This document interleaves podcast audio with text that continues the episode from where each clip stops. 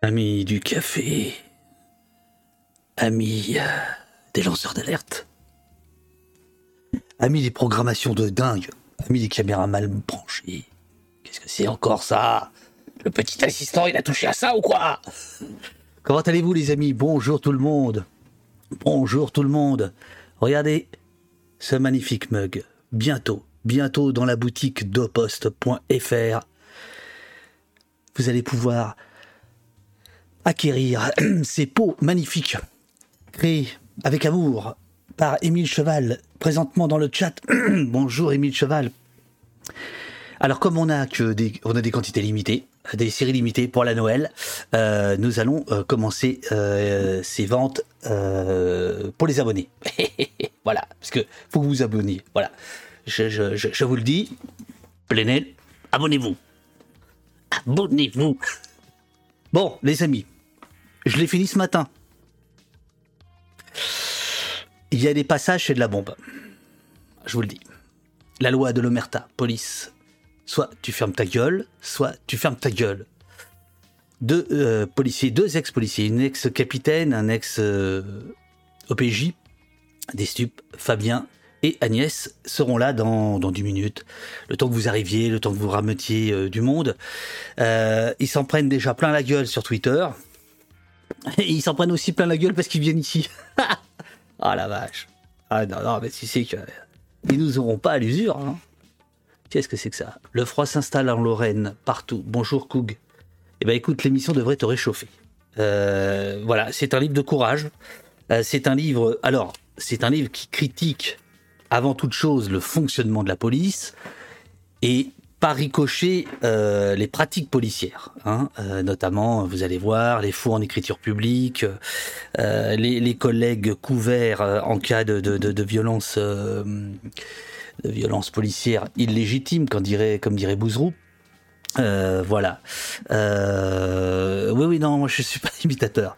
Voilà. Donc, alors, oui, alors, je, je mélange tout. Donc, les pots, les pots fabriqués en en truc de Normandie. Je sais plus ce que c'est truc. Euh, Dis-nous, euh, Axel, Émile Cheval. Euh, c'est en de Normandie, en un machin truc de blanc de Normandie, fait à la maison, fait main, dans la Drôme. Et ce sera expédié directement depuis l'artisan, l'artisane, Émile Cheval, en, en argile blanche, c'est tout, voilà, de Normandie, voilà. Voilà. Donc ça, c'est dans, quelques jours. Dans quelques jours, puisqu'on est en train de régler euh, nos, nos, nos, nos, histoires. Tiens, qui est abonné au poste.fr Tiens, si on faisait un petit sondage, Uriel, euh, peux-tu faire un petit sondage euh, pour savoir qui est abonné au poste.fr parce que j'ai un petit message pour les abonnés de la première heure. Voilà. Donc, euh, allez, je vous écoute de loin. Vive la rediff. Pas de souci, pas de souci, pas de souci. Vous avez vu que euh, les rediffusions sont en ligne au poste.fr. Euh, hier, c'était le record. 15 minutes après. 15 minutes après l'émission, vous alliez sur le site et il y avait l'interview de Yannick Kergoat grâce, grâce à la moulinette extraordinaire d'Olivier Glodioman. Je dis bonjour à Olivier Glodioman, à Urial, à Jessie, à Nicolas et à Robin qui nous a lâchés. Je n'ai plus aucune nouvelle de notre agent belge infiltré, à mon avis, il est en train d'infiltrer d'autres Twitchers. Euh, voilà, j'ai bien reçu le livre, euh, me dit Grand Silence, merci pour la dédicace. Ah, Monsieur Grand Silence, vous deviez donc avoir pris l'abonnement euh, ministre de l'Intérieur. Mes hommages. Salut à tous, salut euh, Sao, bonjour Ella, bonjour Queen, bonjour Geek des Plaines. Bonjour Nagual, bonjour à vous tous. Bonjour à vous tous. Euh, donc ils vont arriver vers euh, ouais vers euh, quelle heure il est là 9h03 ils vont arriver vers 9h 9h 9h10 quelque chose comme ça alors je vais en profiter pour vous balancer la, suite des événements puisque on a un programme qui est quand même assez chargé là je sais pas si vous avez vu ce mois-ci c'était quand même assez dément en termes d'invités on en avait dans tous les sens. Alors, au poste.fr, tac tac tac tac, F11, voilà. J'y vais au poste.fr. Poste.fr. Ah, il n'y a pas le son. Il n'y a pas le son. Merde. My God, that is the chance, best hein. coffee I've ever tasted.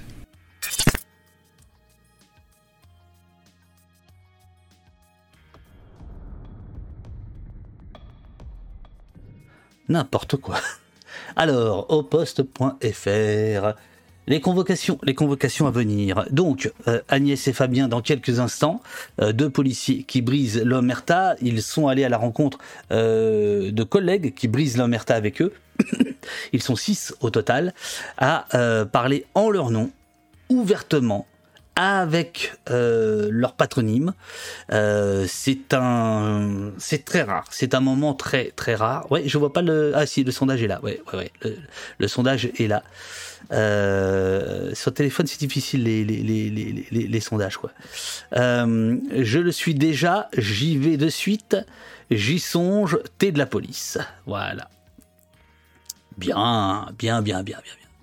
Alors, euh, donc, vers, euh, dans, quelques minutes, Biléran et Nodin, flics et lanceurs d'alerte, l'esprit de corps s'effrite, des policiers parlent, du racisme dans leur rang, de la corruption, des PV traficotés, des violences tuent et qui tuent. Fabien Biléran, officier de police judiciaire spécialisé dans les stupes, et Agnès Nodin, capitaine de police, sont allés à la rencontre de leurs collègues partis dans une fronde contre l'omerta de l'intérieur et cette machine qui broie ses rouages. Ils seront là tout à l'heure. Lundi, lundi, nous serons avec l'ami Fabrice Arfi. Euh, pendant les affaires, les affaires continuent. Arfi Fabrice, co-responsable du pôle enquête de Mediapart, bien connu de nos services, compagnon de longue date maintenant, est convoqué au poste pour son nouveau livre, Pas tiré d'affaires, paru au seuil. Une démocratie corrompue reste-t-elle une démocratie? Et l'investigation reste-t-il un contre-pouvoir? Lundi avec Pépère Arfi, il sera avec nous. Le 14, le 14, mercredi 14. Et en fait, j'ai eu une idée là que je vais proposer à Fabien tout à l'heure, euh, qu'on fera la semaine prochaine. Euh, je, vais vous raconter si, si ça se passe bien. Framasoft, collectivisons et convivialisons Internet. Le 14 décembre, soyez là. Nous allons parler des outils qui peuvent nous dégoogliser, euh, des outils qui peuvent nous libérer, euh, des outils qui nous permettent de nous émanciper, de sortir de l'économie de l'attention, etc. Avec les copains de Framasoft, euh, qui sont notamment ceux qui ont inventé, qui gèrent euh, Peertube, l'alternative à YouTube, dont nous sommes au poste de très très très fiers utilisateurs puisque dorénavant nous avons lâché YouTube euh, et ses algorithmes de merde euh, pour Peertube. Euh, toutes nos vidéos sont hébergées sur Peertube. Voilà. Donc ça, le 14 décembre, on fait le point sur où est-ce qu'on en est en termes de, d'émancipation concernant les outils Internet avec Framasoft. Ils seront deux. Ils seront deux. Le 30, mais entre le 14 et le 30, il y aura des streams sauvages. Abonnez-vous si vous voulez être au courant. Bilan, perspective, munitions et cotillons. Que s'est-il passé au poste cette année? Comment la communauté a grandi? Ce qu'elle a apporté, les grands moments et les petites déconvenues, le point sur le site oposte.fr, les abonnements et les dons défiscalisés. En 2023, on fait quoi? On fait comment? Venez, on va se marrer. Et vous avez en photo l'équipe de choc Nicolas, Jessie, Robin, Eurial et Olivier avec leurs tasses. Alors, euh, la plupart ont des tasses, euh, ont des tasses aux normes. C'est terminé les tasses aux normes. Il n'y aura plus que des tasses comme ça maintenant. Des tasses faites maison. Alors,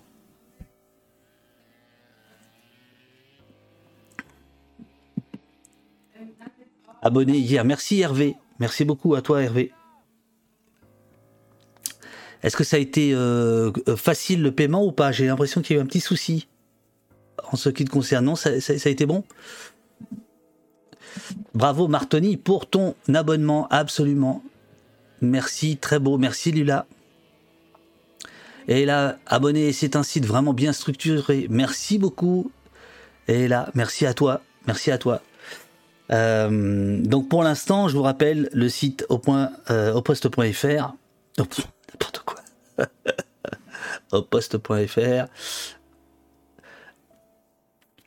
Vous avez quoi? Vous avez toutes les rediffusions, une demi-heure après, pendant un mois réservé aux abonnés. Ensuite, bah, les, sous des ab- euh, les sous des abonnements permettent de financer. Enfin, on est loin du compte, mais enfin, c'est en train, c'est en train petit à petit. L'oiseau fait son nid.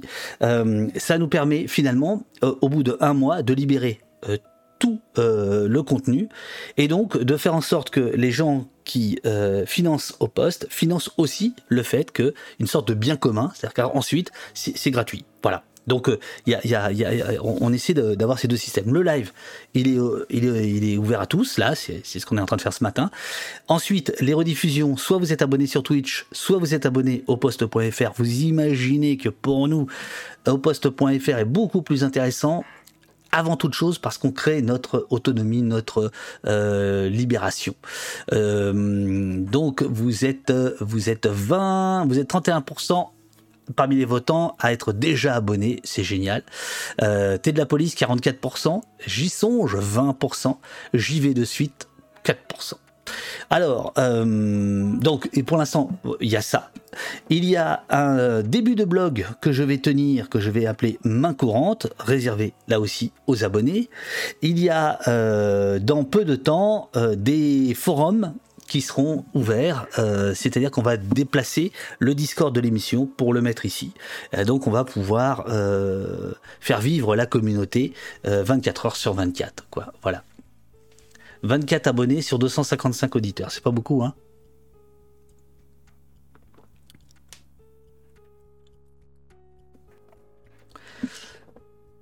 Voilà, et donc en effet, vous pouvez retrouver toutes les émissions, soit par thématique, euh, capitalisme, culture, environnement, féminisme, histoire, internet, euh, justice, liberté, médias, police, bah, prenons, prenons police par exemple. Euh, vous avez toutes les émissions que nous avons mises en ligne. Dans peu de temps, on va faire la migration du reste des émissions. donc il y aura bientôt près de 300 émissions c'est complètement délirant. Hein. En, fait, là, on prend la mesure de, la folie d'au poste. Sinon, vous avez par invité les convoqués au poste. Depuis février 2021, date des débuts du stream, ils sont des centaines désormais à avoir défilé. Florilège, ici, vous pouvez retrouver euh, tous, les, euh, tous les invités, par exemple Rachid Bouchareb que nous avions reçu l'autre jour, voilà, c'est ici. Vous pouvez retrouver la liste des invités. Donc soit vous retrouvez par thématique, soit vous retrouvez par invité. Vous voyez, ça commence à faire beaucoup, hein. ça commence à faire un paquet quand même. Hein. Par ailleurs, vous avez toutes les convocations, c'est-à-dire toutes les émissions à venir, et des surprises dans peu de temps. Voilà, voilà, voilà. Voilà les amis. Pour les convocations, vous pouvez vous abonner au calendrier si vous le souhaitez. Euh, si vous voulez recevoir euh, dans votre calendrier, sur l'ordi, le téléphone, hein, qu'importe, tous les rendez-vous à venir. Voilà là ça devient sérieux quoi. Là ça devient, là ça devient sérieux quoi. Ah oui, on me demande, on me demande de vous parler de l'impôt révolutionnaire. Payer l'impôt révolutionnaire défiscalisé, Vondo au poste défiscalisé à 66%. Vous pouvez euh, vous rendre directement sur la page, sur le site ou sur euh, Donorbox J'aime l'info J'aime l'info. C'est une plateforme reconnue d'utilité publique qui euh, recueille. Euh, bah, je peux, je peux, je peux aller, vous montrer ça. Je suis, je veux soutenir un éditeur de presse. Pardon. Alors voilà, il y a tout un tas de tout un tas de médias plus ou moins connus, Mars Actu, Mediapart, euh, Journal Chrétien, euh, Reflet.info, nos copains de Reflet, euh, et Street Press, et au poste. Voilà, soutenir au poste. Et vous pouvez soutenir au poste, c'est-à-dire que si vous donnez 5 euros, en réalité, vous payez, si vous êtes imposable, vous payez 1,70€. Si euh, vous donnez 50 balles, et eh ben vous payez 17, vous donnez 17 de votre poche. Le reste, c'est défiscalisé. 100 balles, euh, en fait, vous donnez 34 balles. Voilà. En gros, c'est ça. Donc, euh, si vous avez, euh, si vous avez gagné du pognon cette année, investissez dans l'avenir, investissez dans l'anti-France, payez votre impôt révolutionnaire et vos dons seront défiscalisés. Alors non, les abonnements ne font pas partie de l'impôt révolutionnaire. pourquoi? Parce que euh, précisément la défiscalisation, euh, donc en fait quand vous faites un don défiscalisé, euh, vous, remplissez votre adresse et votre email et vous recevez immédiatement un reçu, un reçu fiscal en fait. Hein, qu'il faut garder, vous pouvez récupérer à tout moment, mais sinon que, que vous gardez. Or, ce reçu fiscal, en fait, il ne peut pas donner droit à une contrepartie. Ça ne peut être qu'un don. Voilà. Donc les, abonnements et les dons sont séparés. Donc dans un premier temps, le mieux c'est de s'abonner. Puis si vous voulez nous soutenir plus, si vous voulez euh, défiscaliser, euh, enfin faire des dons défiscalisés, euh, vous pouvez le faire. Voilà. Est-ce que c'est clair? Est-ce que c'est clair? Regarde si les, si les invités sont là. Regarde si les invités sont là. Ah, j'en vois un qui fait un signe de main. J'en vois un qui fait un signe de main. Donc il y en a un qui est là. Je ne sais pas si c'est elle ou lui, parce que je. C'est lui. C'est lui. Il a la gueule d'un flic. Il est habillé comme un flic. Vous allez voir. Vous allez voir. Je vais vous raconter, on va, on va vous raconter euh, comment on s'est connu avec, euh, avec euh, Fabien Biléran. On va vous raconter ça.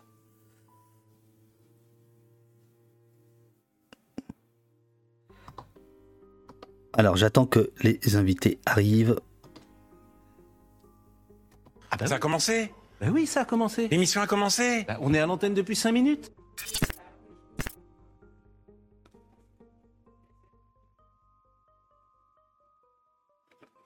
Ah, j'ai pas vu, j'ai pris tous les abonnements au poste que je pouvais pour le moment, donc je fais un montage. J'espère qu'il t'a fait sourire au moins. Je l'ai pas vu, euh, Sergent Dac. Ah, excuse-moi, je, je, l'ai pas vu.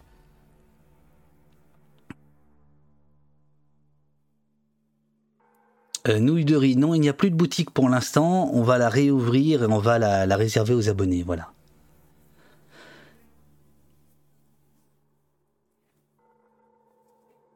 Je suis en Malaisie, peut-être un problème lié à ça, me dit Hervé Charles. D'accord, ok. En tout cas, merci beaucoup à tous ceux qui se, s'abonnent euh, ces jours-ci. Merci euh, BD23. Donc on attend tranquillement les invités. Là, 9h16, c'est normal. Euh, tout, tout, tout, tout, tout, va bien. Bonjour, donne la papate, Nicolas, celui qui œuvre en coulisses, nuit et jour, nuit et jour pour le site. Big up à Donne la papate. Dit Nicolas, j'ai montré, ta photo là tout à l'heure. Voilà.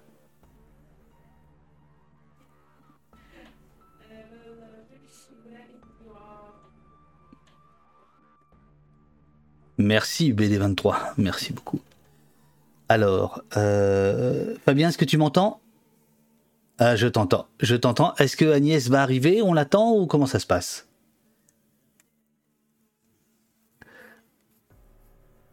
Bon, elle sera là. Alors on attend, on attend un tout petit peu si tu veux bien.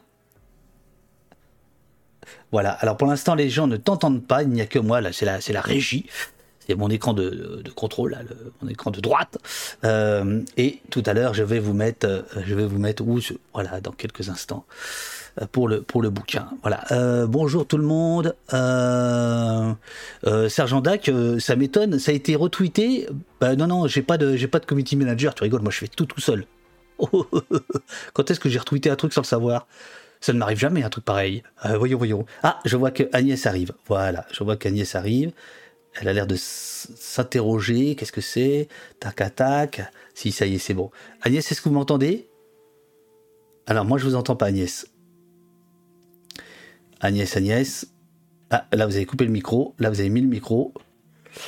Mais je ne vous entends pas. Je vous vois, mais je ne vous... Ah, c'est ça. C'est ça, c'est ça. Bon, allez, attendez, je, Alors j'ai l'impression que vous n'avez pas une très très bonne connexion, euh, Agnès. Je voudrais pas être désagréable avec la, police.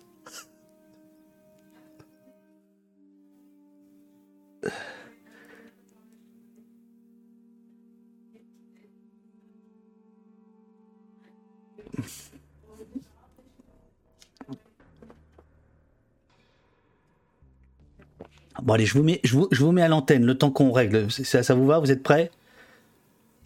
Fabien est prêt. Agnès est prête, mais Agnès, on, on ne l'entend pas pour l'instant. Ah, elle, elle redémarre. Voici Fabien. Voici Fabien. Voici Bonjour. Fabien.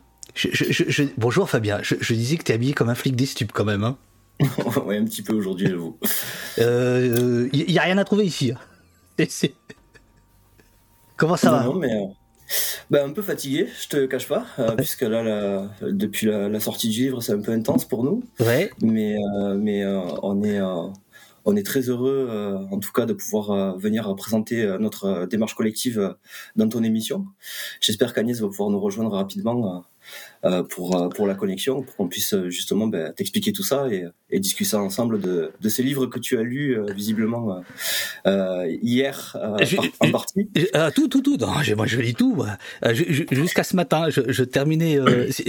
je l'ai lu. pour une fois, je l'ai pas lu dans l'ordre. Je suis d'abord allé voir votre témoignage, le tien, celui d'Agnès. Après, j'ai- remonté et je l'ai terminé ce matin. C'est la moindre, c'est la moindre des choses. On va, on va attendre Agnès. Si euh, je te tutoie, c'est pas parce que je fais mon flic, c'est parce qu'on se connaît un petit peu. Euh, voilà, peut-être que peut-être que l'honnêteté commande de dire comment on se connaît. Est-ce que tu veux raconter ça simplement pour les gens euh, Oh, ben, disons que ça fait un petit moment qu'on qu'on échange ensemble. Euh, je sais, je saurais plus dire la date d'ailleurs, euh, mais euh, oui, oui, on a eu l'occasion de se rencontrer, d'échanger, de, de, de partager euh, nos, nos visions de la police. Donc euh, euh, voilà, je sais pas si tu veux donner des détails. Si si si sur- si. Non, je, je pense- bon, bonjour Agnès, on, on vous voit, mais est-ce qu'on vous entend? Non, on vous entend pas. Ah, on vous entend pas. Qu'est-ce qui se passe? Ça, à mon avis, c'est votre micro. Vous avez un téléphone peut-être? Vous êtes en téléphone ou en ou en ordinateur? Alors, regardez. euh, faites un signe. euh, oui, si un téléphone, c'est oui ou non. signe de tête. Non, c'est ordinateur. Bien. Ah. C'est vrai que euh, il est question de l'équipement de la police dans le bouquin, mais là, je dois dire que on a la preuve. Qu'est-ce que c'est que ça? Qu'est-ce que ça veut dire? Aïe aïe aïe merde. Euh, non mais non non mais moi je pense que Fabien on peut, on peut dire euh, dans mon souvenir, dans mon souvenir, euh, tu tenais un compte Twitter dont tu parles et on va en parler parce que ça joue à un moment donné dans dans ta carrière.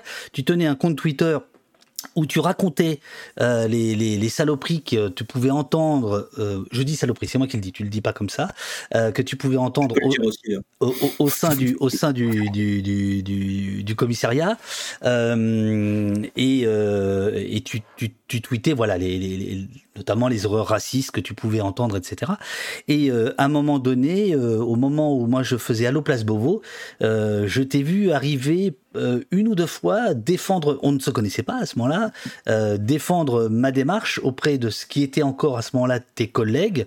Et je me suis dit tiens bah lui bah, lui quand même il est, il est courageux le garçon quoi voilà. Ah ah est-ce que ça va être mieux? Allô allô Est-ce que comme ça, ça fonctionne ou pas? Alors le, le son oui ben par contre vous êtes figé allô? Allô allô? Allô Agnès? Allô Agnès?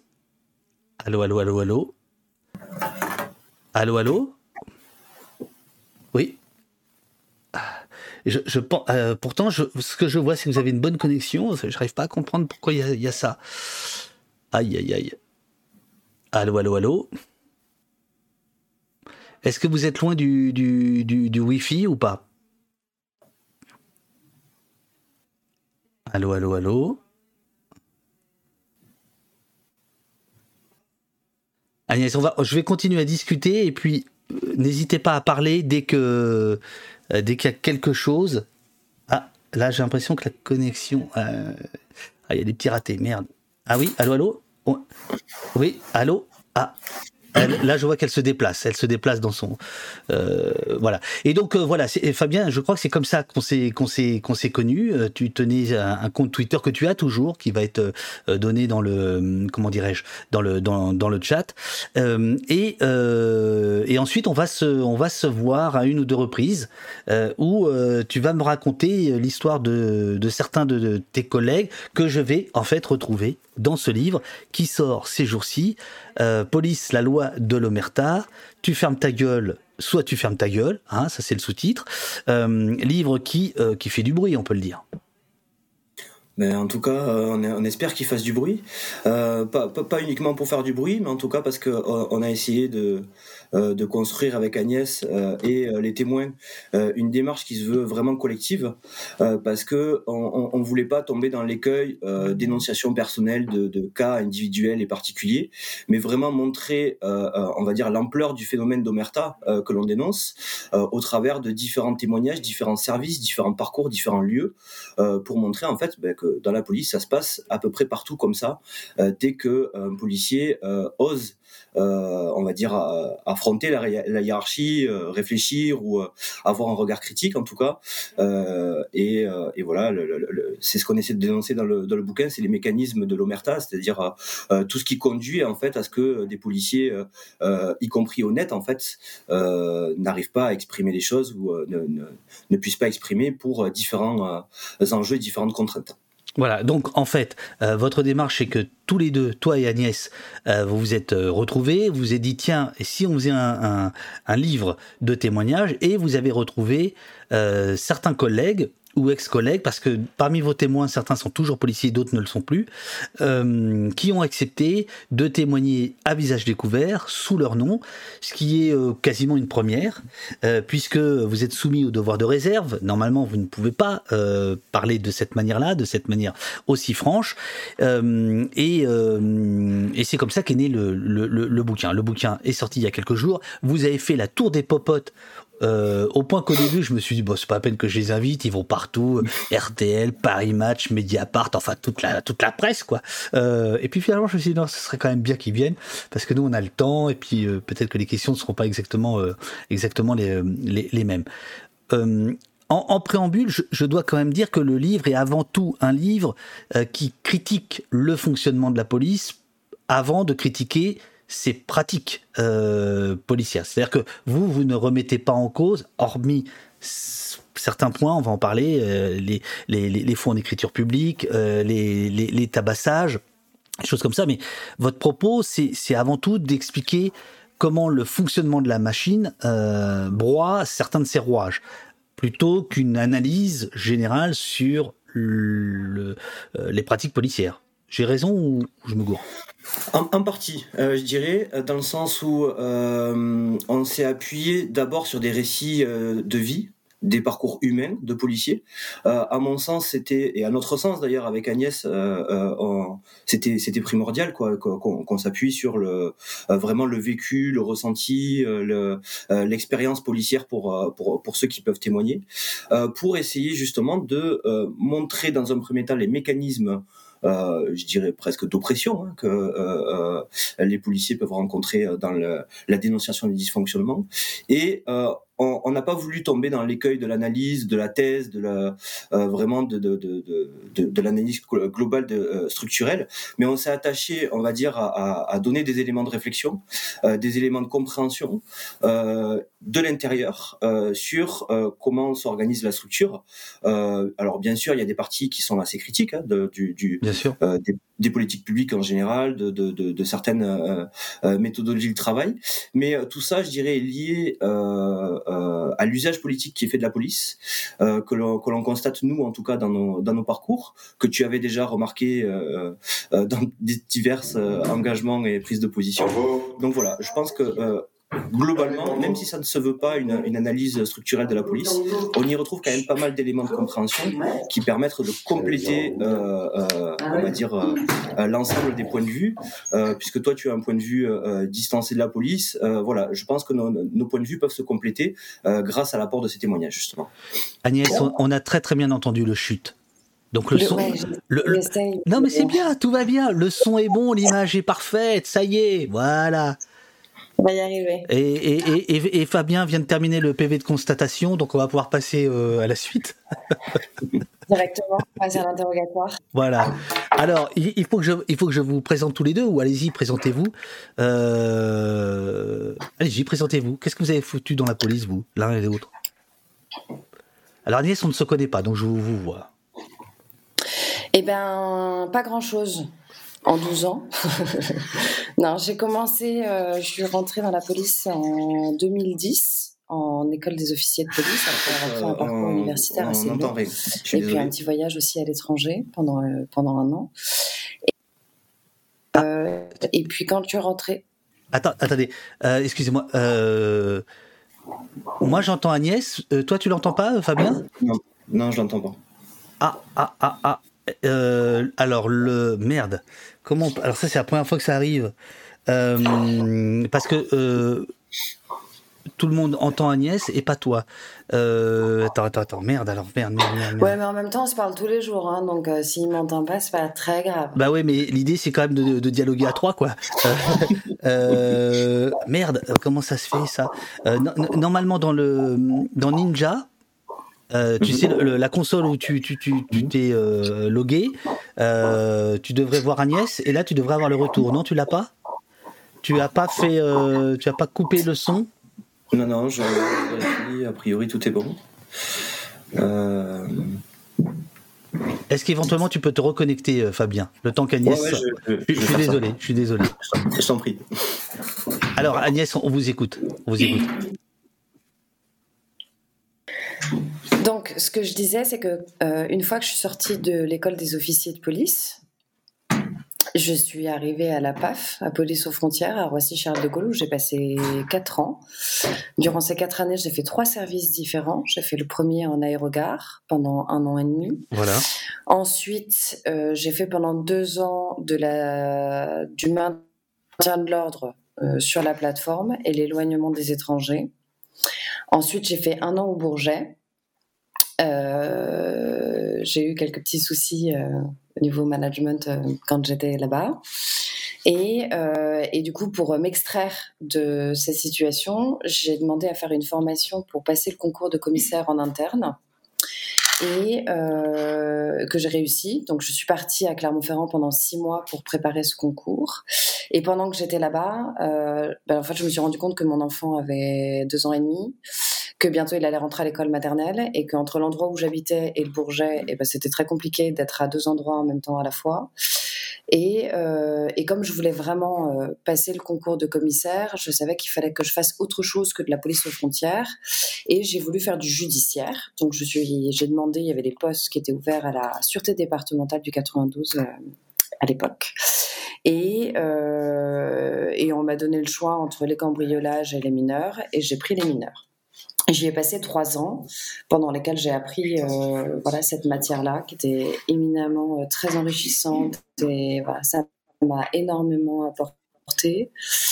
Euh, des ennuis aussi. J'ai commencé à écrire. Donc là, les, les ennuis ont continué. Euh, euh, c'est pas des ennuis en fait, c'est un espèce de blackout. C'est comme si ce bouquin n'avait pas été écrit, n'était pas sorti, n'avait pas été dans la presse. Euh, j'ai, je pense, suscité beaucoup de, de jalousie, même si euh, on pouvait pas me reprocher de pas faire mon boulot. Enfin, voilà, le, le reste, bien évidemment, a continué à, à suivre. Et, euh, et puis Maggie Bukowski euh, s'est suicidée quand j'étais en train d'écrire le deuxième livre. Et, euh, et là, j'ai décidé que dans le deuxième, j'allais parler des problèmes de management. Et donc, euh, et donc j'ai commencé euh, vraiment à avoir peur, on va dire, de, de voilà. La situation était déjà pas évidente. Et donc, j'ai décidé de me mettre en disponibilité avant la sortie du deuxième pour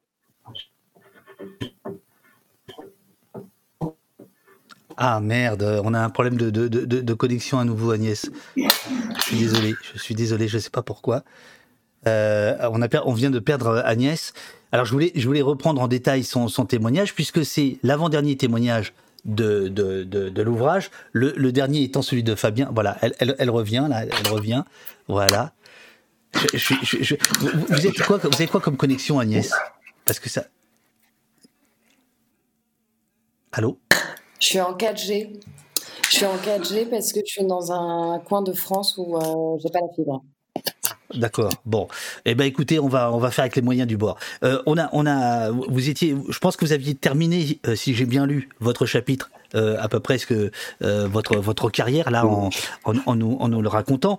Euh, moi, je voudrais démarrer par le début parce qu'il y a un truc qui est marrant dans votre bouquin quand même. Il y a pas beaucoup de choses marrantes, mais il y en a une marrante.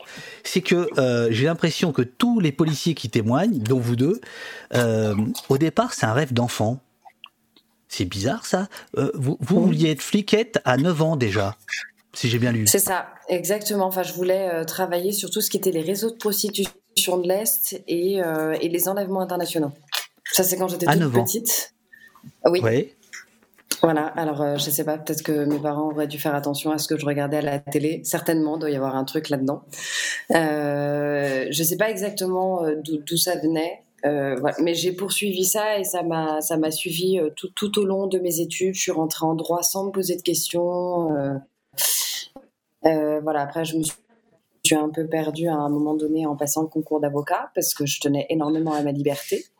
Voilà, mais à l'avocat, le jour où je me suis présentée à, l'oral et qu'on m'a posé une question, je, je me suis rendu compte qu'en fait la présomption d'innocence, c'était pas le principe de procédure pénale que je préférais, et que euh, et que si euh, j'avais voulu être magistrate, j'aurais été parquetière ou juge d'instruction. Donc en fait, je me suis dit que j'étais pas du tout au bon endroit et que euh, et qu'il fallait que je revienne à ce que je voulais faire depuis le début, c'est-à-dire rentrer dans la police. Et une fois que j'ai pris cette décision et que j'ai passé les concours, et ben je les ai eu tout de suite et je suis rentrée dans l'école des officiers. Quelques mois Voilà, après. parce que vous, vous étiez vous étiez capitaine, donc vous, vous étiez officier. Euh, non, Oui. je, vous demande ça parce que je me demande si dans la souffrance qu'on lit pour le coup à toutes les pages de, de vos témoins et de vous-même, il n'y a pas un décalage en fait entre vos rêves d'enfant ou d'adolescent euh, et le choc de la réalité de ce que c'est que d'être policier? Je, je- je me suis posé la question. Alors, pour moi, pour moi, mais ça, voilà, ça me, ça, ça me concerne moi. Je, quand je suis rentrée dans la police, de la même manière que quand je suis arrivée en brigade des mineurs, je n'avais aucune idée, je ne me suis pas posé la question un seul instant de ce à quoi j'allais être confrontée. Et c'est en ça que euh, peut-être. Donc il n'y a pas eu de désillusion puisque je ne m'attendais à rien. Ce que je savais, c'est que je voulais me mettre au service des autres. Ça, ça a toujours été le cas et je, tiens cette fibre-là de ma mère, euh, qui était infirmière, enfin qui est toujours d'ailleurs. Et, euh, et donc quand je suis rentrée, je suis rentrée avec avec euh, pas, une idée de ce qu'était la police ou de ce qu'elle devrait être ou rien de tout ça. Euh, je suis rentrée en voulant simplement me mettre au service des autres. Et une fois que je suis rentrée dedans, euh, ce qui m'a frappée, mais tout de suite, c'est-à-dire en, en- école de police, une des premières choses qui m'a marquée, c'était le positionnement des syndicats en rentrant. Parce que, parce que quand on m'a expliqué comment ça se passait, euh, je me suis dit, je, je, je comprends pas quel est le rôle des syndicats euh, dans la police. J'ai l'impression qu'ils sont pas à leur place. Euh, et, et à l'époque, j'avais rencontré le, le chef du SCSI, enfin du SNOP, donc devenu SCSI depuis, Donc ça, c'est les syndicats des, des, des officiers de des- police. des officiers de police. ouais. Exactement, et qui m'avait demandé de participer à, à une enquête qui était faite par euh, l'IGA, donc l'inspection générale de l'administration à l'époque, sur euh, l'idée du rapprochement entre les officiers et les commissaires, sur euh, ce qu'ils appelaient euh, chez eux euh, les hauts potentiels. Et, et, do- et donc je, je suis rentrée un peu là-dedans, et quand on m'a demandé si je voulais pas faire partie du syndicat, je me rappelle, à donc c'est il y a 12 ans déjà, hein, je leur ai dit mais non mais me prenez pas parce que sinon vous allez mettre le verre dans la pomme et, et moi je vais avoir qu'une envie c'est de, de, de détruire du truc de l'intérieur parce que vous n'êtes pas à votre place. Ouais. Et ça, euh, ça c'est une idée qui est arrivée très vite en école. Et, alors après, il y a eu énormément de choses dans l'école pendant un, demi, un an et demi. hein. Je vis dans le monde des bisounours, euh, la bienveillance, euh, l'écoute, tout ça, c'était des choses où on me disait mais non, mais t'as rien compris. tu vas te faire démolir. tu, tu, ce sont des méchants. voilà, les gardiens de la paix, il faut s'en méfier. Enfin, il y avait, il y avait, et, souvent d'ailleurs de la part de de, ce qu'on appelle des internes chez nous, c'est-à-dire d'anciens gardiens de la paix qui ont passé le concours et qui sont passés en interne. Et, euh, ok, alors euh, peut-être que j'étais très naïve euh, et effectivement en école de police, mon, livre de chevet c'était plaidoyer pour le bonheur de Mathieu Ricard, hein, donc pas forcément ce que ce qu'on avait l'habitude de voir. et je me suis dit bah c'est pas grave, on verra bien comment ça se passera quand je serai en, quand, je serai en, position de commandement. Et les quatre premières années, euh, à chaque fois, effectivement, euh, à la PAF, je suis partie parce que j'ai eu toujours des problèmes avec mes officiers. Donc pas forcément les commissaires, pas les gardiens, euh, mais j'ai eu des problèmes avec mes supérieurs qui, euh, qui eux étaient toujours dans le même moule, qui était de dire euh, pas de vague, euh, le système il marche comme ça, il marche pas autrement. Euh, toute initiative était euh, écrasée entre guillemets dans l'œuf et avec aucune possibilité de rien faire. Donc plutôt que de me battre, bah, généralement je partais, parce que après tout si ça me plaît pas à moi, c'est peut-être moi le problème, donc je m'en vais. et j'ai changé comme ça donc deux fois de, de deux fois de poste euh, Alors, et, et, euh, et, en ayant une idée très précise du malaise qu'il y avait déjà à l'époque entre les policiers, les rapports entre les policiers et les syndicats étaient déjà hyper négatifs, c'est-à-dire que ça créait une injustice que tout le monde ressentait et dans lequel il ne pouvait rien faire, il ne pouvait rien dire et, euh, et, et, qui confirmait ce que je pensais déjà en école, c'est-à-dire que les syndicats ne sont pas à leur place dans la police. Alors on, on vous, on vous demande euh, des précisions. Euh, Lila vous demande pourquoi vous dites qu'ils ne sont pas à leur place. Il faut, il faut être plus précis. Mais parce qu'ils sont pas là pour faire de la cogestion. Le syndicat, il n'est pas là pour gérer la carrière des, euh, la carrière des policiers, euh, quels qu'ils soient. Ils sont là pour représenter euh, les policiers dans leurs problématiques, essentiellement pour moi d'ordre général, c'est-à-dire quelle police on veut, quel type de fonction on veut, quel type de métier on veut, comment est-ce qu'on fait pour améliorer la fonction, la fonction policière, et non pas pour gérer des mutations et, et etc., etc. Alors, et le... quand il y a des injustices qui sont faites dans le cadre des mutations ou dans le cadre des, des, des obtentions de grade, euh, dans ces cas-là, effectivement, le syndicat doit faire l'interface et doit être là, mais pour le policier et non pas pour l'administration.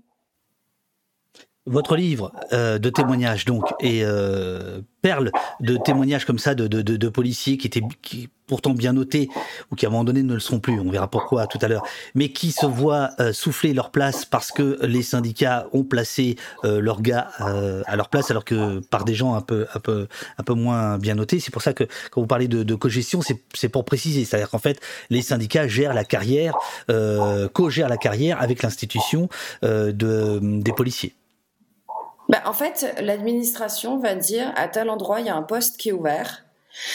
Les syndicats en face euh, se répartissent, c'est-à-dire c'est un peu comme une épicerie fine, c'est-à-dire de dire bon bah moi euh, j'ai euh, tant de voix, je suis représentatif à tant de pourcents, donc en gros je vais avoir l'opportunité de choisir pour tant de postes de mettre mes personnes à cette place-là. Donc on va on va privilégier l'appartenance à un syndicat en fonction de sa taille et donc de ses possibilités de pouvoir placer ses, adhérents à tel endroit ou à tel autre, au détriment, à mon sens, d'une part de la compétence de ces agents-là et aussi du choix du commissaire. Je veux dire, quand on est chef de service et qu'on n'a pas la possibilité, en faisant des entretiens, enfin un truc qu'on fait partout dans le privé en fait, et de se dire bon ben là j'ai, on m'envoie trois quatre dossiers, peu importe de quel office, de quel syndicat il soit, et de me dire ben là j'ai quatre cinq candidats, je vais tous les entendre, je vais euh, faire un recrutement et je vais choisir.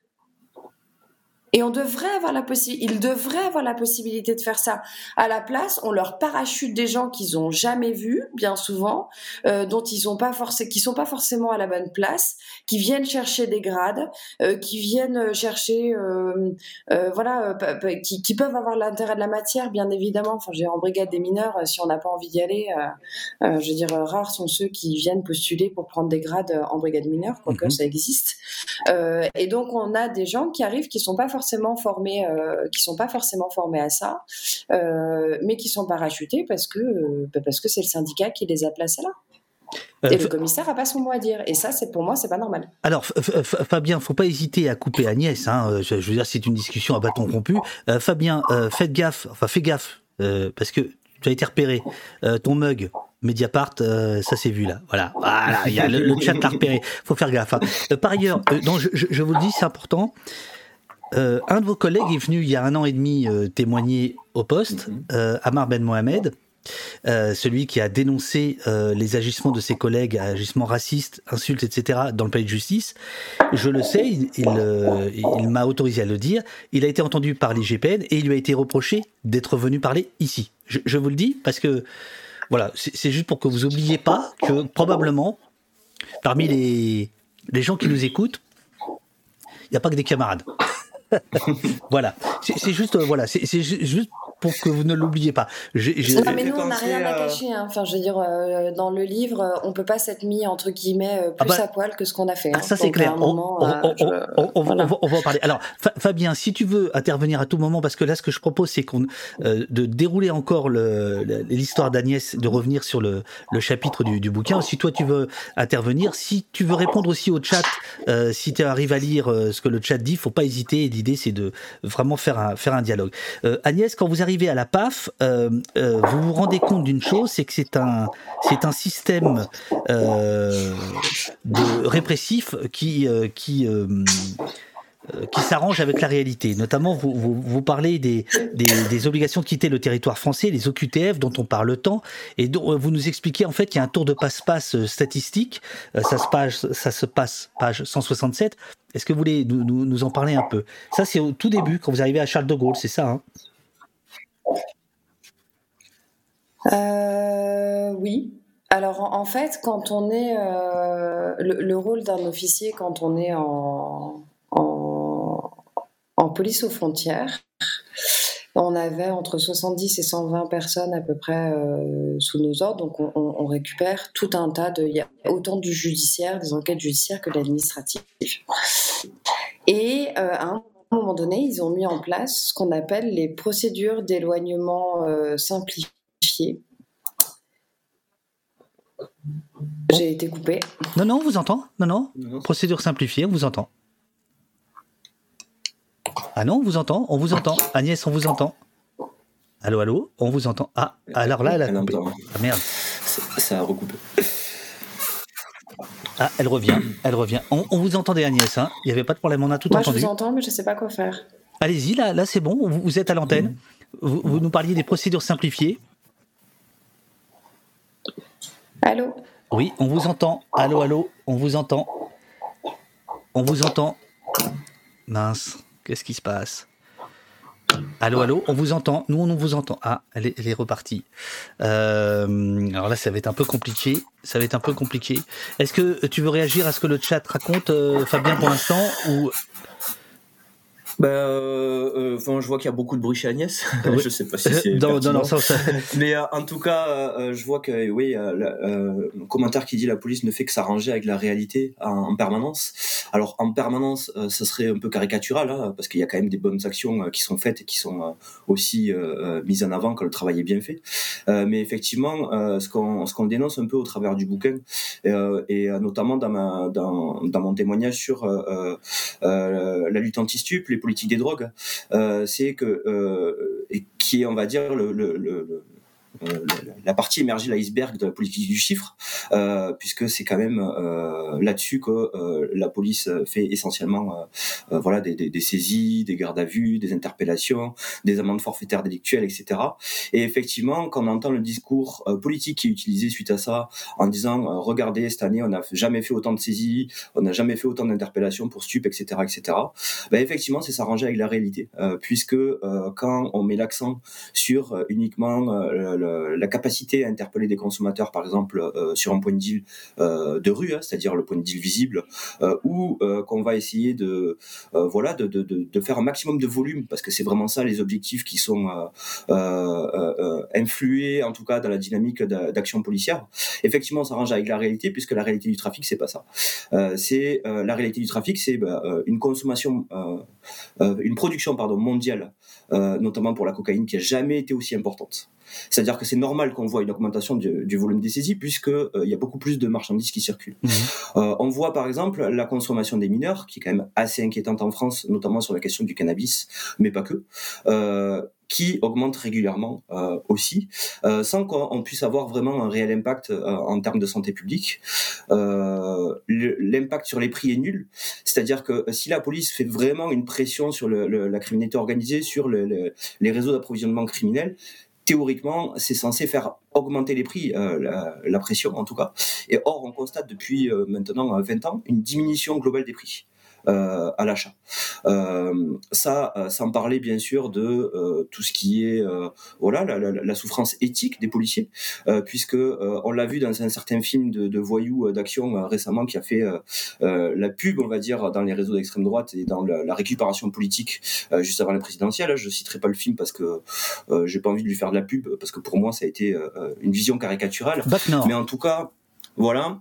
Mais en tout cas, euh, euh, tout, ça pour dire que euh, tout ça a des conséquences plutôt néfastes sur la relation police-population qui est dégradée, sur les ordres policiers qui sont donnés. Hein. je veux dire, on parle de pilonner des points de deal, de tenir des zones, de un langage militaire. Mmh. Exactement, un langage militaire avec un équipement en plus qui s'est quand même diversifié et militarisé depuis euh, que moi je suis rentré. Je suis rentré en 2008 d'ailleurs, hein, c'est pas si vieux que ça. Euh, et depuis 2008, j'ai déjà constaté le, le, le, changement, on va dire, d'équipement. On met maintenant tous des gilets tactiques alors qu'avant c'était pas euh, autorisé. Euh, il y a certains qui ont, par exemple, l'arme qui est portée à la cuisse plutôt qu'à la ceinture. ça fait vraiment un petit peu l'effet groupe d'intervention.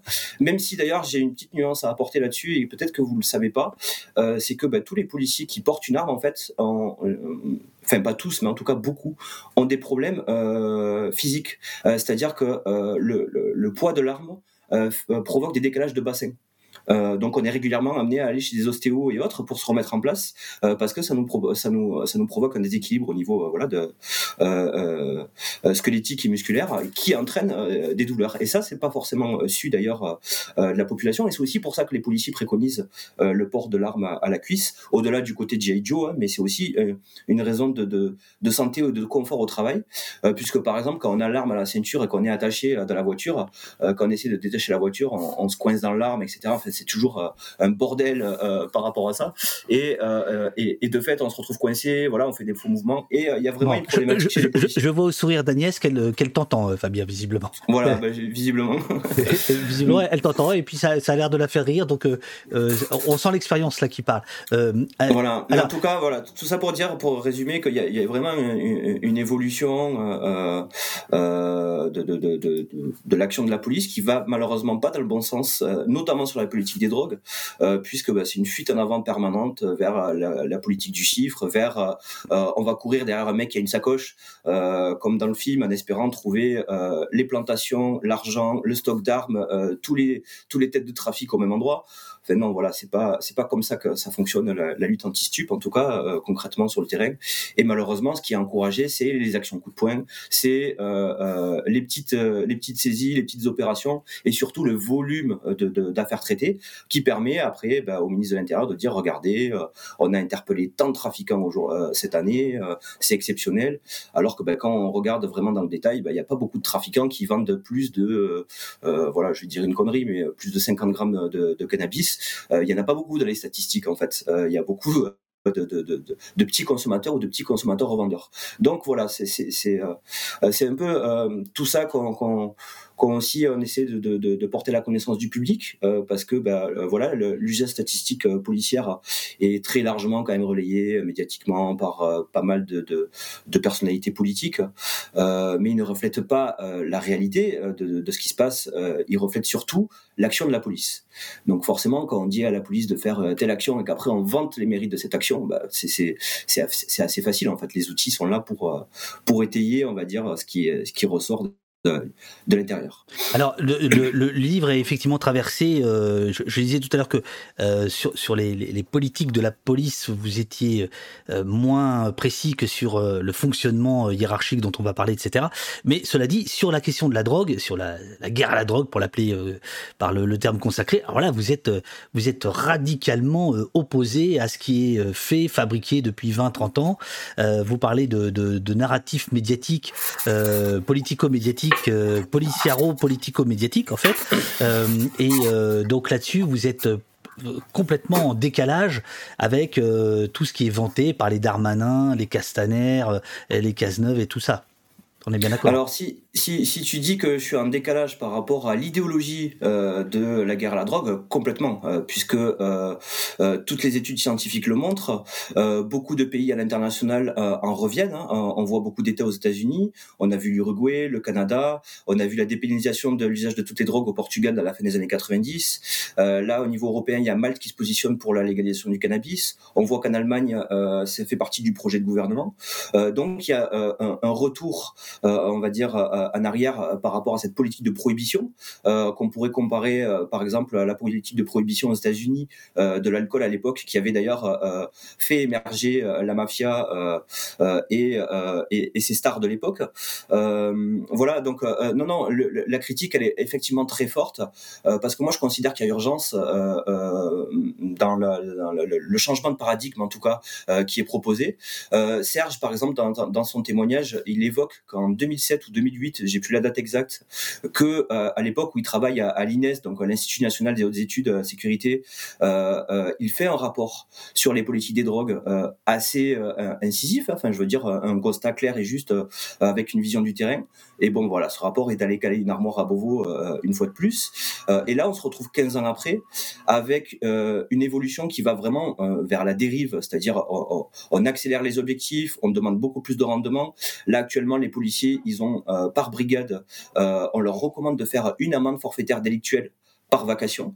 C'est écrit, enfin je veux dire, on a des mails écrits qui euh, qui donnent les consignes. pour quel sens? Moi, je, enfin, je, n'en vois pas. Les policiers ne, voient pas le sens de, tout ça sur le sur le terrain. Et pire que ça, en fait, c'est que quand on analyse un petit peu ce qui se passe en termes de politique des drogues, on voit que l'action policière fait en sorte, en fait, de faire émerger les trafiquants les plus violents. Parce que quand on démantèle un point de deal, un four, euh, voilà, le, le, le, on va dire la caricature de la tour d'immeuble où il y a les guetteurs, les vendeurs, le mhm. portier, le, rabatteur, le, ravitailleur, le charbonneur, etc., etc. Euh, quand on s'attaque à un point de deal comme ça euh, et qu'on fait une enquête, parce que c'est une enquête au long cours, hein, c'est pas euh, on, attrape la sacoche et tout le monde est interpellé, tout le monde va en prison. Hein, c'est pas du tout comme ça que ça marche. Il y a beaucoup de travail d'investigation euh, et de fond à faire. Et quand on arrive à faire ce travail qui, grosso modo, peut prendre six mois, un an, deux ans, qu'on démantèle tout le monde, ben, une heure après, le trafic se remet en place. Et ça, ça a toujours été une énorme frustration pour moi au stup de me dire excuse-moi du terme, hein, parce que je, bon, je suis, je suis du sud, donc il euh, euh, y, a un peu de ponctuation. Me dire, mais putain, euh, avec un G alors, putain, avec un G, exactement. comment comment ça se fait que on, on continue dans dans dans cette démarche inutile, parce que là, tout le travail qu'on a fait, il est réduit à néant en l'espace d'une heure. C'est-à-dire qu'on arrivait avec des renforts, des fois on était euh, une centaine de policiers pour interpeller dix personnes en même temps, euh, pour éviter que voilà ils se débarrassent de la drogue, de l'argent, des armes, etc. Et une fois que l'opération est faite et qu'on est rentré au commissariat, ben, ça continue à vendre. Donc, quel, est l'intérêt en fait de mobiliser autant de policiers, autant de moyens, autant de, voilà, de, temps de travail euh, qui pourrait être utile ailleurs, par exemple hein, euh, euh, sur les violences conjugales, il y, a, y, a, un réel besoin, ou sur les atteintes aux personnes, il y a un réel besoin en tout cas de présence policière ou en tout cas d'action. Et là, en fait, on épuise globalement 20% de la capacité policière à faire du trafic de stupéfiants et à faire de la politique du chiffre. Alors Agnès, euh, Agnès, j'ai l'impression que vous nous entendez mais qu'on ne vous entend pas. Alors euh, euh, le, micro c'est super d'avoir mis le micro et le casque. Je pense qu'il faut vous faut redémarrer une, dernière fois et j'espère que cette fois ce sera bon. Mais gardez le casque avec le micro. Ouais, je, suis désolé. c'est un peu décousu, c'est un peu décousu, mais je reprendrai tout ça. Hein, T'inquiète pas. De toute façon, Fabien, tu es au courant qu'on prend le temps ici. Hein. Juste pour finir, parce que je voulais ramener un petit cadeau quand même, euh, vu qu'on vu, qu'on est chez toi au poste. Voilà, c'était la, la, la, veste que j'avais donc à la, à la brigade des stupes. Et ce qui est intéressant, c'est pas tellement la veste en soi, c'est surtout le logo. L'hydre. J'essaie de, voilà, c'est, euh, j'essaie de le, de le centrer. Euh, pardon. Voilà, là c'est bien, là c'est centré. Ouais. Donc voilà, c'est l'hydre euh, qui, alors ça représente là, on voit le, sur le bouclier les cuissons de la ville de Paris, hein, euh, voilà parce qu'on a la brigade des stupes de, de Paris. Et en fait, symboliquement, c'est l'hydre. Alors c'est un policier d'ailleurs qui l'a dessiné ce logo euh, euh il y a une vingtaine d'années, qui représente donc le chevalier qui s'attaque à l'hydre, donc cette espèce de dragon pour lequel quand on coupe la tête, il y a deux têtes qui repoussent. Et moi, je trouve que symboliquement, c'est quand même assez fort d'avoir à la brigade des stupes ce, ce, ce symbole-là, puisque c'est effectivement ce que j'ai constaté sur le terrain, donc ce que j'ai raconté là juste avant, c'est que ben, non seulement le, le trafic se remet en place derrière mais en plus, ça fait émerger les trafiquants les plus violents. Parce que pour reprendre le terrain, pour reprendre le business, euh, ils se tirent dessus. Et c'est pas d'ailleurs des règlements de compte. Moi, je, je, je, pense que tu l'as vu dans le livre. pour moi, le terme de règlement de compte, il est galvaudé. On parle bien d'assassinat ou de tentative d'assassinat parce que euh, dans la, la, la, on va dire l'esprit collectif euh, et notamment dans les médias quand on parle de règlement de compte, on se dit bon voilà c'est des voyous entre eux, euh, ils règlent leurs petits leurs petits leurs petits différends monétaires, bon c'est quelques dettes voilà. On, a l'impression que voilà c'est c'est des petits arrangements. Non c'est pas des arrangements, c'est de la criminalité organisée, c'est des tentatives d'assassinat, c'est des assassinats. tu vois par exemple quand j'étais à Colombe en police secours pendant quatre ans, je me suis amusé à compter le nombre de fois où j'étais intervenu pour des tentatives d'homicide ou des homicides liés euh, euh, à, la, à, la, à, la, guerre de territoire, on va dire, sur les, les, les points de deal à ciel ouvert.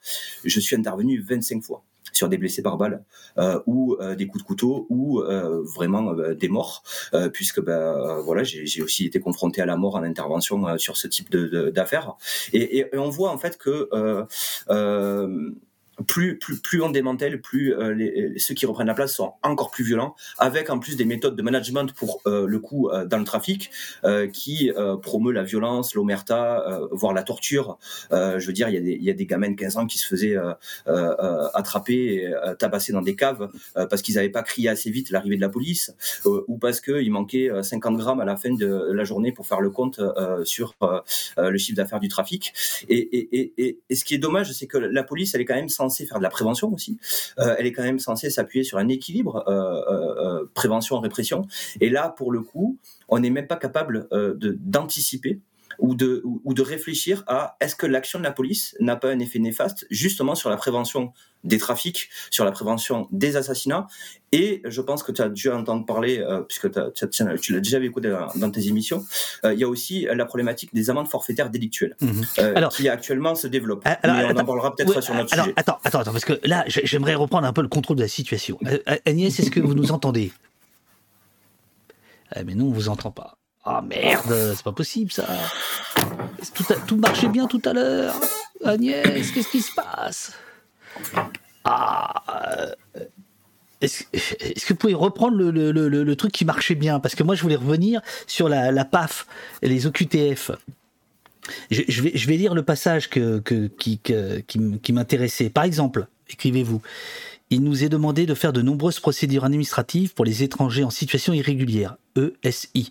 Cela signifie qu'on arrête au départ des étrangers dont le visa est dépassé. On leur notifie une obligation de quitter le territoire, au QTF, avec une amende en fonction de ce que l'individu a sur lui. Le tout avant de le mettre dans l'avion qu'il a lui-même payé. Statistiquement parlant, cela veut dire OQTF est sorti du territoire. Le Graal. Le ministère de l'Intérieur explique ensuite que ces services ont délivré tant de QTF sur le territoire national et procédé à tant de reconduites à la frontière, alors que tout le monde sait que ce n'est pas l'étranger qui veut rentrer chez lui qui pose un problème en matière d'immigration. La loi des chiffres, trois points de suspension. Est-ce qu'on vous entend, Agnès? Non, non, on vous entend plus. Tout à l'heure, on entendait bien la maisonnée, mais là, on ne vous entend pas. Comment ça se fait ça? Euh, Est-ce que éventuellement vous pouvez vous reconnecter sans euh, autoriser la caméra, juste le son, pour voir si peut-être qu'en faisant que le, flux audio, ça ira mieux? Normalement, ça, ça vous demande euh, autorisez-vous la caméra Là, vous dites non. Et ouais, voilà. Et donc voilà, c'était c'était c'était ce passage-là que, que je voulais euh, signifier euh, où on voit qu'il y a un tour de passe-passe sur les chiffres. Et ça, en lisant votre bouquin, on se rend compte que ce tour de passe-passe sur les chiffres, il est presque à tous les étages dans quasiment tous les domaines. Oui, exactement. Et euh, d'ailleurs, que ce soit la politique des drogues ou la politique d'immigration en tout cas je sais pas si on peut appeler ça comme ça mais euh, qui euh, euh, qui est en fait un usage dévoyé qui permet de transformer les échecs en succès en fait tout simplement par le, la comptabilité qui en est faite et l'usage derrière politique médiatique qui est fait de ces chiffres. Donc les deux sont au demeurant à, l'impression, en tout cas, on a l'impression que c'est complètement différent.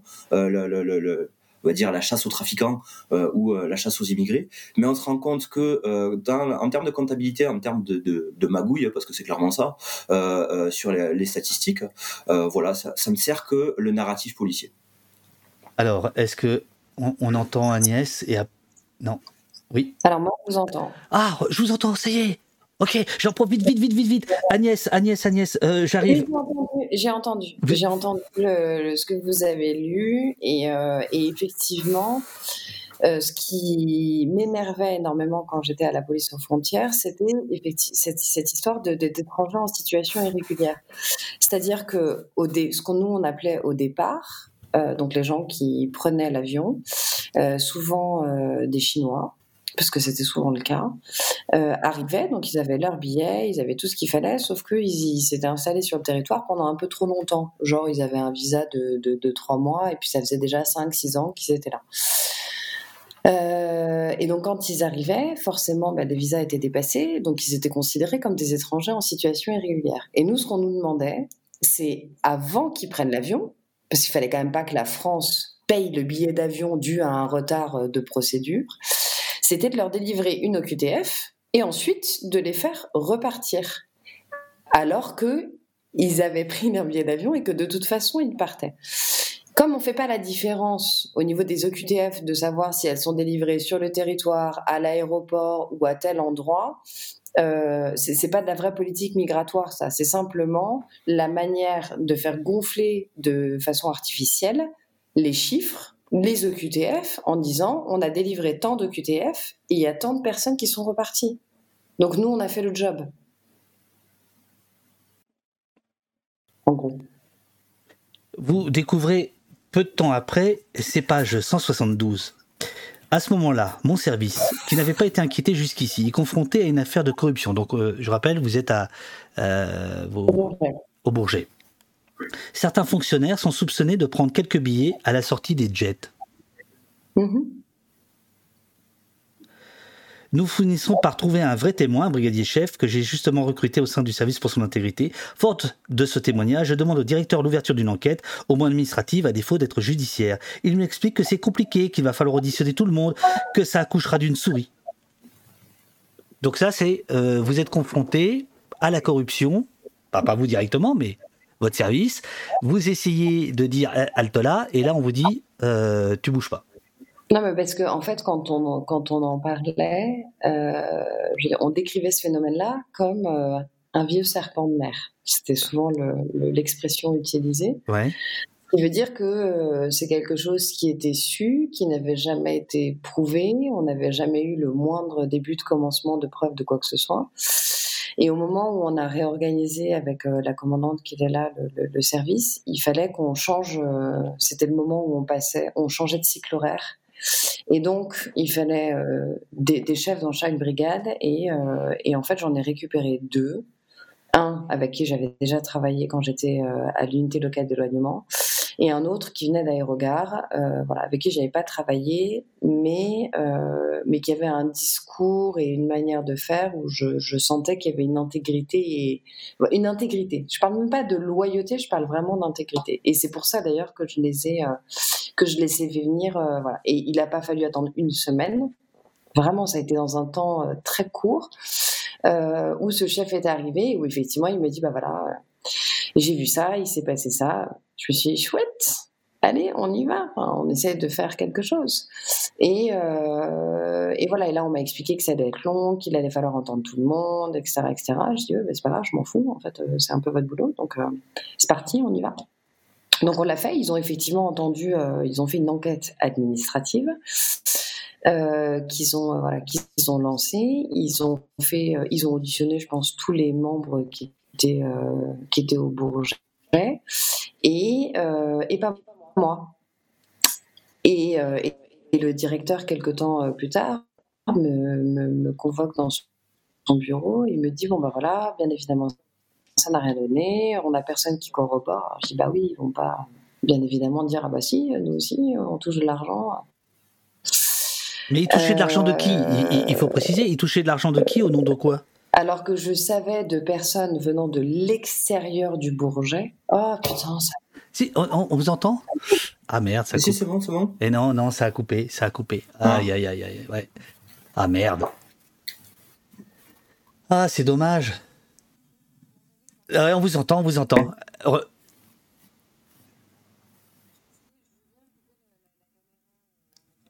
Voilà, voilà. Là, ouais.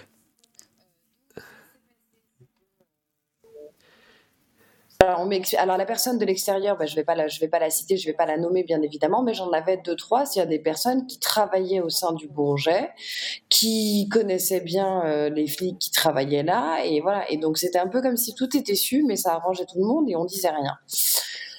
Et donc, euh, et donc moi j'ai insisté vraiment euh, pour être pour être entendu et pour parler de ces choses-là. Donc là, le directeur clairement m'a dit tu me fais chier. Euh, j'ai dit oui, mais c'est pas grave. Euh, je veux quand même être entendue. Donc j'ai été entendue par une par une commissaire que j'appréciais beaucoup d'ailleurs euh, de la plateforme, donc extérieure à mon service. Et et, et voilà. Et c'est parti en enquête. Donc l'enquête administrative, j'imagine, a été a été clôturée. Elle a dû certainement monter au directeur central de la PAF. Et et voilà. Et, je, ne sais pas ce que ça a donné comme suite. Euh, je ne sais pas exactement euh, ce qui s'est passé. En tout cas, moi, j'en ai jamais entendu parler. Et puis après, de toute façon, je suis partie. Euh, Et, alors après, c'est un, peu le, début de, vos emmerdes, si je, comprends bien. Enfin, c'est à peu près la même période. Vous avez des problèmes avec la hiérarchie, vous avez des problèmes parce que vous essayez de, trier les choses.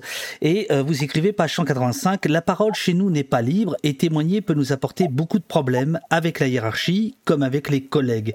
Est-ce que vous pouvez nous donner des détails? Quels sont les problèmes, la nature des problèmes que vous avez rencontrés?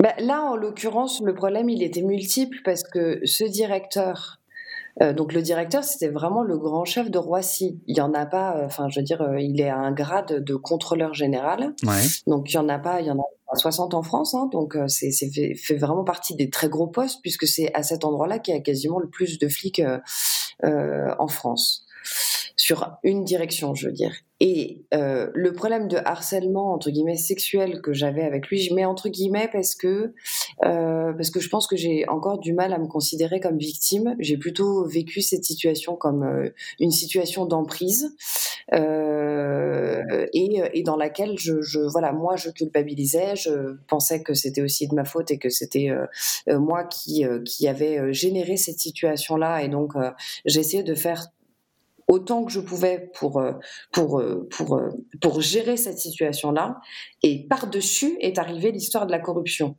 donc tout ça mis bout à bout et, et aussi le, le, travail de SAP qui a été fait par le contrôleur pour pouvoir couper les liens que j'avais avec les officiers, parce que j'avais des gens avec qui je m'entendais très bien sur la plateforme.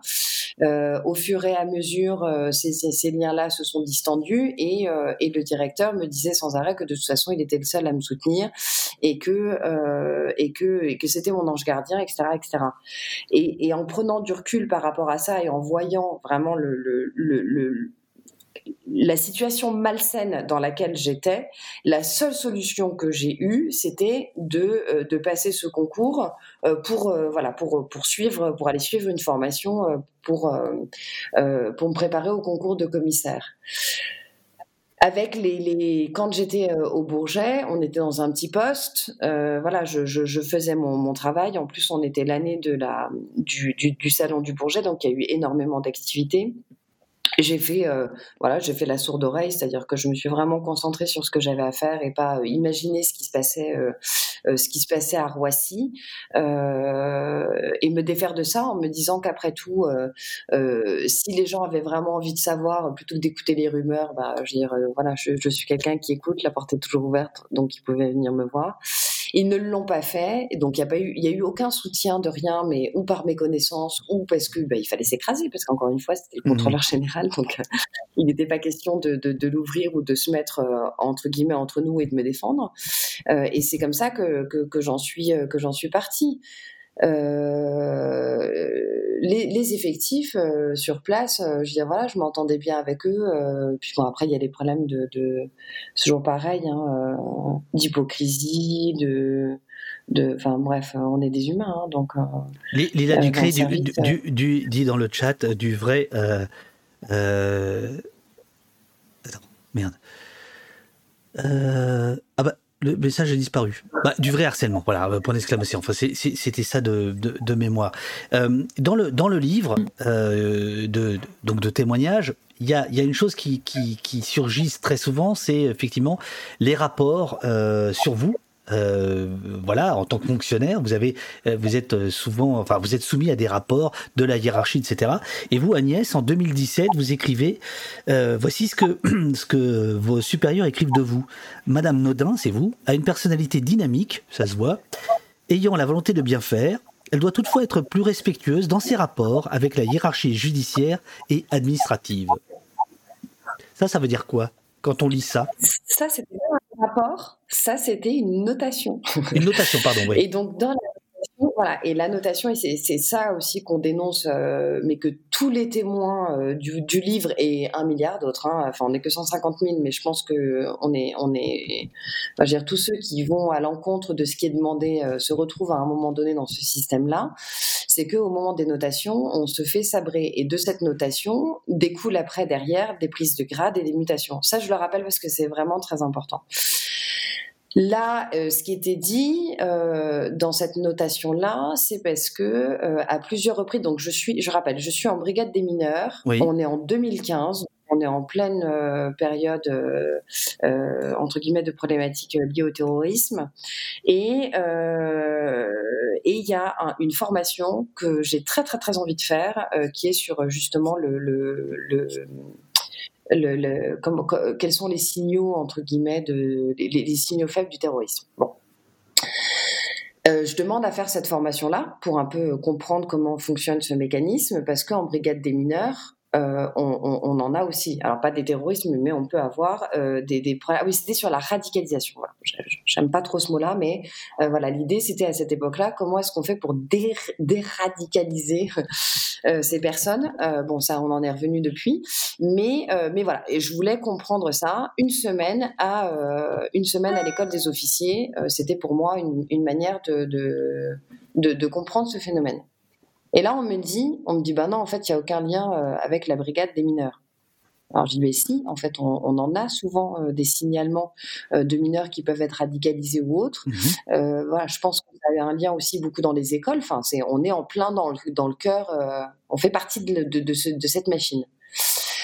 Et, euh, et, donc on me, on me dit non. Euh, je dis bon bah très bien d'accord. Et deux jours après, je reçois un signalement du parquet euh, d'une jeune fille qui a dénoncé des faits euh, euh, d'agression sexuelle et dans lequel il y a marqué en gros un hein, panneau warning avec marqué potentielle radicalisation. Donc qu'est-ce que je fais?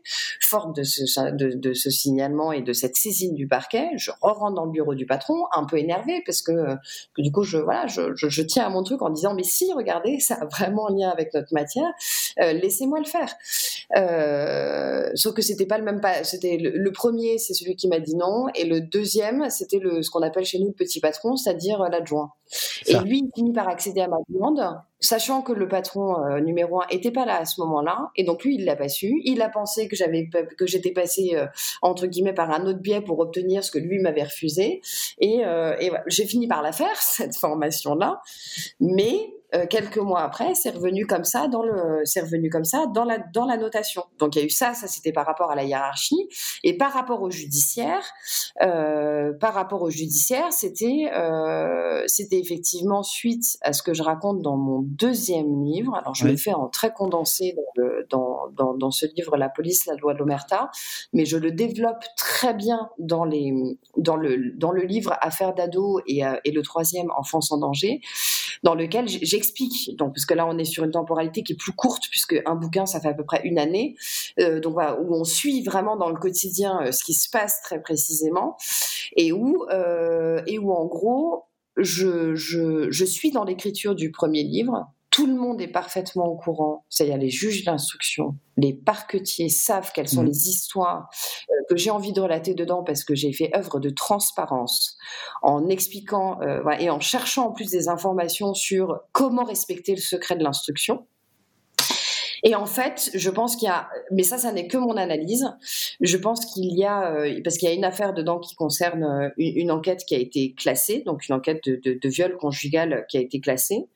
Euh, et c'est bien normal qu'elle ait été classée parce que, parce qu'effectivement, je suis d'accord avec le magistrat dans le sens où il n'y avait pas assez d'éléments pour pouvoir ensuite poursuivre et aller devant un tribunal. Euh, et, quand je lui pose la question de savoir si euh, cette enquête classée est couverte de la même manière par le secret d'instruction, je pense que lui a eu peur et donc à remonter cette information-là. Au niveau du parquet, ça a bougé. Et, euh, et, ils ont convoqué mon patron pour lui expliquer que euh, euh, que j'avais des rapports avec les magistrats qui étaient qui étaient trop familiers, que ils se sentaient pas à l'aise avec moi, etc., etc. Alors que jusqu'ici, j'avais, mais c'est mon point de vue, hein, de très bons rapports avec les parquetiers, avec qui ça se passait très bien, mais où effectivement, je leur parlais de la même manière que j'aurais pu parler au commissaire, à un officier, à un gardien de la paix, parce que, parce que je parle de la même façon avec tout le monde. Voilà. Je, mmh. je, je, je pense être quelqu'un qui m'exprime bien, je suis respectueuse, euh, et en même temps, je dis les choses quand ça va pas, ou quand on me demande mon avis, je le donne, même si je sais que euh, c'est pas ou un avis partagé ou que c'est quelque chose qui va déplaire. Et ça, euh, et, je pense que voilà, le parquet à ce moment-là a, peut-être mal interprété ou je me suis mal exprimée. Enfin, j'en sais rien. Il y a eu une mauvaise interprétation, mais plutôt que de me demander à moi ce que j'allais faire, ce que potentiellement, euh, voilà, euh, était mon, pourquoi est-ce que j'avais envie d'écrire là-dessus, qu'est-ce que je voulais raconter. Euh, il y a eu cette, il y a eu cette cette réunion au parquet avec mon chef, qui lui, du coup, l'a hyper mal pris, parce que c'était la première fois qu'on que le convoquait pour, euh, pour, pour, faire ça, et donc bah, c'est mal vu, parce qu'il ne faut pas faire de vagues, parce qu'il ne faut pas avoir des officiers euh, euh, qui sortent la tête des rangs, et que, et que, et que, et que voilà. Et, c'est comme ça que c'est arrivé dans la notation, euh, dans la notation par la suite. Voilà. Et donc cette logique de notation, de rapport, euh, on la voit à l'œuvre dans tous les témoignages. Euh, c'est-à-dire qu'à un moment donné, pour une raison ou pour une autre, ah, on vous revoit très bien. pour une raison ou pour une autre, vous, vous, emmerdez le monde, et donc là arrive ce, genre de procédé. Alors, je vais maintenant donner la parole à Fabien. Euh, pour qu'il nous raconte lui euh, rapidement sa, sa, vie. Alors je vais je vais je vais je vais, un peu je vais un peu t'aider. Euh, tu arrives dans la police parce que tu euh, tu tu, tu investis d'une mission pour toi, c'est la drogue pas la lutte contre la drogue. Voilà. Tu restes d'ailleurs assez discret tu, sur, le, sur tes motivations. Et euh, à la sortie de, de l'école, on te dit d'aller à Colombe, le commissariat de Colombe, euh, où là tu fais tes, tes, premières armes et très vite tu vas être confronté euh, à la hiérarchie, tu vas être confronté à des problèmes de tentative de corruption. On t'écoute. Alors, euh, oui, effectivement, je suis rentré dans la police en 2008. Euh, J'avais passé le concours en 2006 ou 2007, je sais plus exactement, de gardien de la paix. Donc, euh, après euh, une année de formation à l'école de police de Nîmes, euh, bah voilà, juste pour expliquer aussi la, sortie d'école, parce que je sais que c'est des questions qui reviennent euh, beaucoup. Mais en gros, à la fin de la scolarité, on a tout un ensemble de notations qui nous donnent des notes pour pour notre parcours à l'école. Et à la fin, ça fait un classement. Et en fonction de ce classement, bah, le premier arrive en premier, etc. Et les autres euh, qui suivent euh, euh, récupèrent les postes qui restent au fur et à mesure. Donc moi, je crois que j'étais classé dans les 300, 350 sur 1400. Donc ce qui me laissait, on va dire, largement le choix de d'avoir le, le, secteur que que je voulais. Mhm. Sauf que j'avais pas vraiment de choix puisque moi, je voulais vraiment bosser. C'est-à-dire que peu importe d'aller à un endroit ou à un autre d'ailleurs de la région parisienne, parce que pour moi, venir du sud et arriver à Paris, Paris, la banlieue, le, les départements limitrophes, etc. Pour moi, c'est tous pareil. Donc euh, voilà, j'ai demandé à mon chef euh, à l'époque de me dire bah, euh, où est-ce que je peux aller, qu'est-ce que tu me conseilles? Et donc pour les stupes, puisque c'était spécifiquement ce que je voulais faire, il me recommande d'aller à Colombe. Parce qu'effectivement, Colombe, à l'époque, quand je suis arrivé là-bas, euh, il y avait euh, 14 points de deal à ciel ouvert, euh, visibles. Euh, c'est-à-dire que voilà, c'était quand même une commune qui était euh, largement connue, en tout cas, et, et reconnue pour les policiers et les trafiquants pour être ce qu'on appelait à l'époque une sorte de plate, plateforme, de plaque tournante, enfin ce, ce genre de choses de, mhm. de la drogue. Et donc voilà, effectivement, je, quand je suis arrivé, dès le premier jour en police secours. Hein. Ma première intervention, ça a été sur un, un jeune qui avait mon âge, à 23 ans, qui avait pris une balle dans la tête en plein milieu d'un quartier. Euh, donc, euh, je raconte un petit peu comment je découvre la hauteur des tours euh, par rapport au maximum quatre étages des tours de Carcassonne, enfin ce genre de choses. et en même temps, Carcassonne, dont tu es originaire, hein, il faut le dire. Tout à fait. Oui, oui, tout à fait. Et, et voilà, en même temps, je, je sur cette intervention, c'était assez difficile puisqu'on arrive après euh, la bataille, puisque euh, il y a quelqu'un qui tuait, donc forcément euh, beaucoup d'animosité de la population qui nous dit mais pourquoi vous étiez pas là avant Ça sert à rien d'arriver après, à être aussi nombreux pour pour tout ça alors que tout est fini. Enfin voilà, on a eu des jets de projectiles à ce moment-là et tout. Et on, quasiment au même moment à la radio, on entend appel d'urgence, il y a un évadé du commissariat, il a sauté du deuxième étage, il est recherché pour viol, description physique, etc. Et là, je me tourne vers mes collègues. C'était vraiment mon premier jour. Hein. Euh, je me tourne vers mes collègues. Je leur dis c'est comme ça à Colombe euh, tous les jours. Ils me disent bah bienvenue à Colombe, stagiaire de merde. Je l'ai pas précisé dans le, dans le bouquin. ah non, c'est pas précisé. exactement, mais, parce que voilà, c'était anecdotique. Mais euh, alors, je, mais, alors, je, en parler si tu veux. J'avance parce que tu as l'honnêteté de dire page 205. Tu es à peine arrivé. Tu dis voilà, Très vite, je m'adapte à ce nouvel environnement que tu viens de décrire. J'intègre les codes policiers sans trop réfléchir. Je me fonds dans le groupe et le corporatisme. Je pense police, je dors police, je vis police. Je fais tout pour être intégré, même si pour réussir à entrer dans certains cercles policiers, il faut tenir des propos racistes. Une norme partagée par beaucoup, à laquelle j'adhère inconsciemment. Ensuite, tu vas expliquer que tu vas justement créer le site le, compte Twitter dont j'ai parlé tout à l'heure, où justement tu dénonçais euh, les, agissements et des insultes racistes, de tes collègues. Mais est-ce que tu peux préciser comment on, se trouve obligé à se fondre dans cet esprit de caserne? Si tu ne le fais pas, qu'est-ce qui t'arrive? Ah ben, on va dire que, euh, enfin, moi quand j'arrive, je connais pas la région, euh, je suis complètement naïf de la police parce que euh, euh faut savoir que dans ma famille ils étaient tous gendarmes, euh, mes oncles, mon grand-père, etc. étaient tous euh, gendarmes, donc j'avais une certaine vision, on va dire, de, de, de l'intérieur, mais qui n'était pas forcément le, le même camp, si pour paraphraser certains propos. Et, et voilà, moi j'avais une vision idéale en fait. Hein, je, je pour moi c'était, il fallait s'intégrer parce que la mission est parce que euh, voilà, le, le, le, le, choix que j'avais fait d'intégrer la police euh, correspondait à mes idéaux. Euh, moi, j'y suis arrivé la fleur au fusil en me disant, ben voilà, la police c'est comme ça, je m'adapte. En fait, j'avais pas du tout de culture politique à, à l'époque. J'avais pas de, réflexion de profondeur sur ce que pouvaient être les propos racistes et discrimination. Je m'en rendais pas compte en fait. Pour moi, c'était c'était normal en fait. C'était déjà intégré depuis l'école de police, puisque en école de police, il y a déjà ce moule-là en fait qui est, qui est qui est mis en place où on tolère des propos discriminants, des propos euh, sexistes, des propos euh, euh, racistes, parce que bon, on est entre nous, comme si on était à la machine à café, comme si on était voilà en salle de pause, et dans tous les cas, on nous dit ce qui se, dit au commissariat, ça sort pas du commissariat, enfin ce genre de conditionnement. Et, et, moi, je me suis pas forcément rendu compte tout de suite de l'impact que ça pouvait avoir, et j'ai, je dirais, j'ai même lentement dérivé vers des propos qu'on pourrait qualifier de, d'extrême droite maintenant, avec le recul. mais, mais je m'en suis pas rendu compte euh, dans la mesure où c'était la, une norme partagée. Euh, là où je me suis rendu compte, c'est qu'effectivement, il y avait des unités ou des groupes euh, de, policiers où là, ils étaient beaucoup plus durs dans leurs propos et que vraiment pour intégrer ces groupes, c'est-à-dire pour être reconnus par ses pairs, pour pouvoir avoir des discussions profondes avec eux, pour pouvoir partager leur vision de la police, il fallait en gros montrer, montrer patte blanche, si je puis dire. et là, pour le coup, bah, il fallait tenir des propos pour montrer qu'on était entre guillemets du même bord. et c'est ce qui m'a aussi permis euh, euh, euh, d'aller vraiment au cœur de certains propos, voire groupuscules racistes dans la police. et après, j'ai déconstruit tout ça, on va dire, à partir du moment où il y a eu les attentats, parce que quand il y a eu les attentats, ça m'a profondément choqué. Je me suis beaucoup questionné sur bah, le rôle de la police dans la société. Est-ce que comment on peut faire pour éviter que ça se reproduise, etc. Au-delà de l'enquête judiciaire qui interpelle bien sûr les, les, complices et les terroristes, il y avait aussi une réflexion de fond à se faire, euh, de dire Fabien, le, qu'est-ce qui amène ça? Fabien, le, justement, le, chat, alors toi tu dis qu'est-ce qui amène ça? Le chat euh, s'interroge. Comment on ne peut, on peut ne pas se rendre compte qu'on dérive dans cet euh, esprit facho, raciste, etc.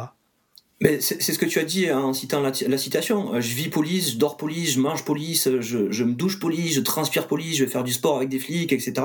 Mon milieu social euh, est essentiellement centré sur la police. Donc il y a un effet de groupe en fait qui se met en place, sans que je m'en rende compte, hein, parce qu'en plus je m'entends très bien avec mes collègues. Et d'ailleurs ils ne sont clairement pas tous racistes et ils tiennent pas tous ce genre de propos. Hein. mais disons que voilà, ça fait partie des normes partagées moi, je veux dire, j'ai pas, j'ai pas vraiment d'éducation à, à, la discrimination, à, à, ce genre de choses à la base avant d'entrer dans la police. Je me suis pas du tout posé ce genre de questions euh, avant d'être policier. Euh, parce que bah voilà pour moi le, enfin, je, je, ne suis pas victime de racisme je ne suis pas victime de discrimination à la base je me rends pas compte de ça. Euh, j'ai bien sûr des, des, des, amis avec qui on en parle mais pour moi c'est un peu abstrait c'est un peu euh, lointain je, ça me concerne pas en fait. C'est dur à dire hein, mais je euh, c'est comme ça que, que, que, que, je le vis. Et c'est vrai que de, de, rester en vase clos euh, dans une institution qui rejette un peu tout le monde en fait les médias c'est des c'est des pourris qui vont cracher sur la police toutes les manifestations sont anti flics, ah. euh, euh, voilà, tout le monde est contre nous, et ça fait qu'il y a une espèce de, repli sur soi en fait. Euh, les, sociologues appellent ça la, forteresse assiégée. La forteresse assiégée, voilà. Agnès, vous, nous entendez, Agnès hein? Là, là c'est super, là on vous voit, tout super, on voit vos yeux qui, qui, bougent comme ça, il n'y a plus de... Donc là, profitons-en que la, la, connexion soit bonne. L'effet tunnel dont parle Fabien, est-ce que vous, vous l'avez senti aussi ou est-ce que vous avez vu des collègues à vous euh, sombrer dans cet effet tunnel, c'est-à-dire l'idée que euh, on s'enferme dans la forteresse assiégée euh, bah, Moi, l'ayant vécu, je me suis pas vue tomber dedans. Oui. Je me suis pas vue tomber dedans parce que quand j'étais à Roissy, concrètement, je au Bourget et quand vraiment les problèmes ont commencé, euh, mon fils avait quelques mois. Euh, j'avais beaucoup de routes hein, parce que je vivais pas du tout à côté de la plateforme.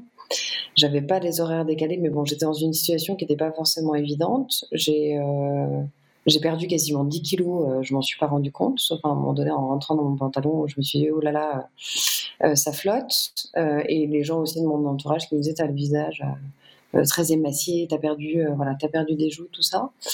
Euh, et, de toute façon, à un moment donné, j'étais, j'étais, en colère. et comme je voulais vraiment passer le concours de, commissaire, j'ai trouvé cette porte de sortie. Et en fait, ça n'est qu'une fois sortie de, de, là-bas et en étant à Clermont-Ferrand que je me suis rendu compte que j'allais devoir y retourner sur la plateforme parce qu'il y avait six mois. J'étais en détachement pendant six mois et après, en gros, je, je c'était parti, j'allais là-bas. Euh, et, et, c'est cette idée de devoir y retourner qui fait que je me sentais pas bien, que j'étais voilà que j'étais pas bien et que je me suis dit non mais en fait euh, il faut que je m'en aille. Et c'est à ce moment-là que j'ai commencé à recevoir les, télégrammes de mutation. Et, euh, et que et que j'ai pas vu à ce moment-là les perches enfin que l'univers en tout cas m'envoyait et, euh, et que je les ai effacés les premiers parce que je j'avais même pas dans l'idée de muter. J'étais vraiment dans l'objectif de réussir le concours et puis de retourner sur la plateforme. Et et, et, voilà, et c'est comme ça que je suis sortie de là et que je suis arrivée en brigade des mineurs. Donc en fait, je pense que je suis rentrée dans le tunnel. J'ai réussi à trouver le truc pour en sortir. Mais ça n'était qu'une fois sortie du tunnel que, euh, que je me suis rendu compte qu'en fait, il y avait un truc qui allait pas bien. Et quand je passais ce putain de concours, parce que c'était quand même pas la première fois que je le passais, je suis partie à Clermont-Ferrand. Euh, J'étais toute seule. Mon fils avait à l'époque deux ans et demi. Euh, donc mère célibataire, je le rappelle, euh, pour préparer un concours, lui, il fallait l'emmener euh, à l'école, je le récupérais le soir, j'avais pas le temps de, de travailler, euh, et, euh, et, voilà, ça, ça impliquait une, une comment dire, une gestion quotidienne qui était vraiment difficile. Et à un moment, je me suis dit, mais en fait, euh, tu es en train de faire tout ça pour rien, parce que lui, il va te saboter, te saborder la planche, il va, euh, euh, je sais pas, parce que je, sais que le des commissaires, c'est un petit milieu.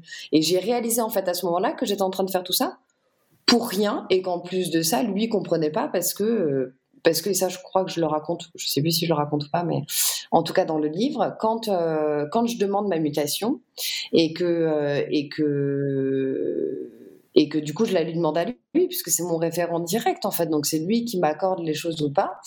Et qui me répond euh, et qui me répond bah oui tant mieux comme ça tu seras plus sous mes ordres et si si vous le racontez.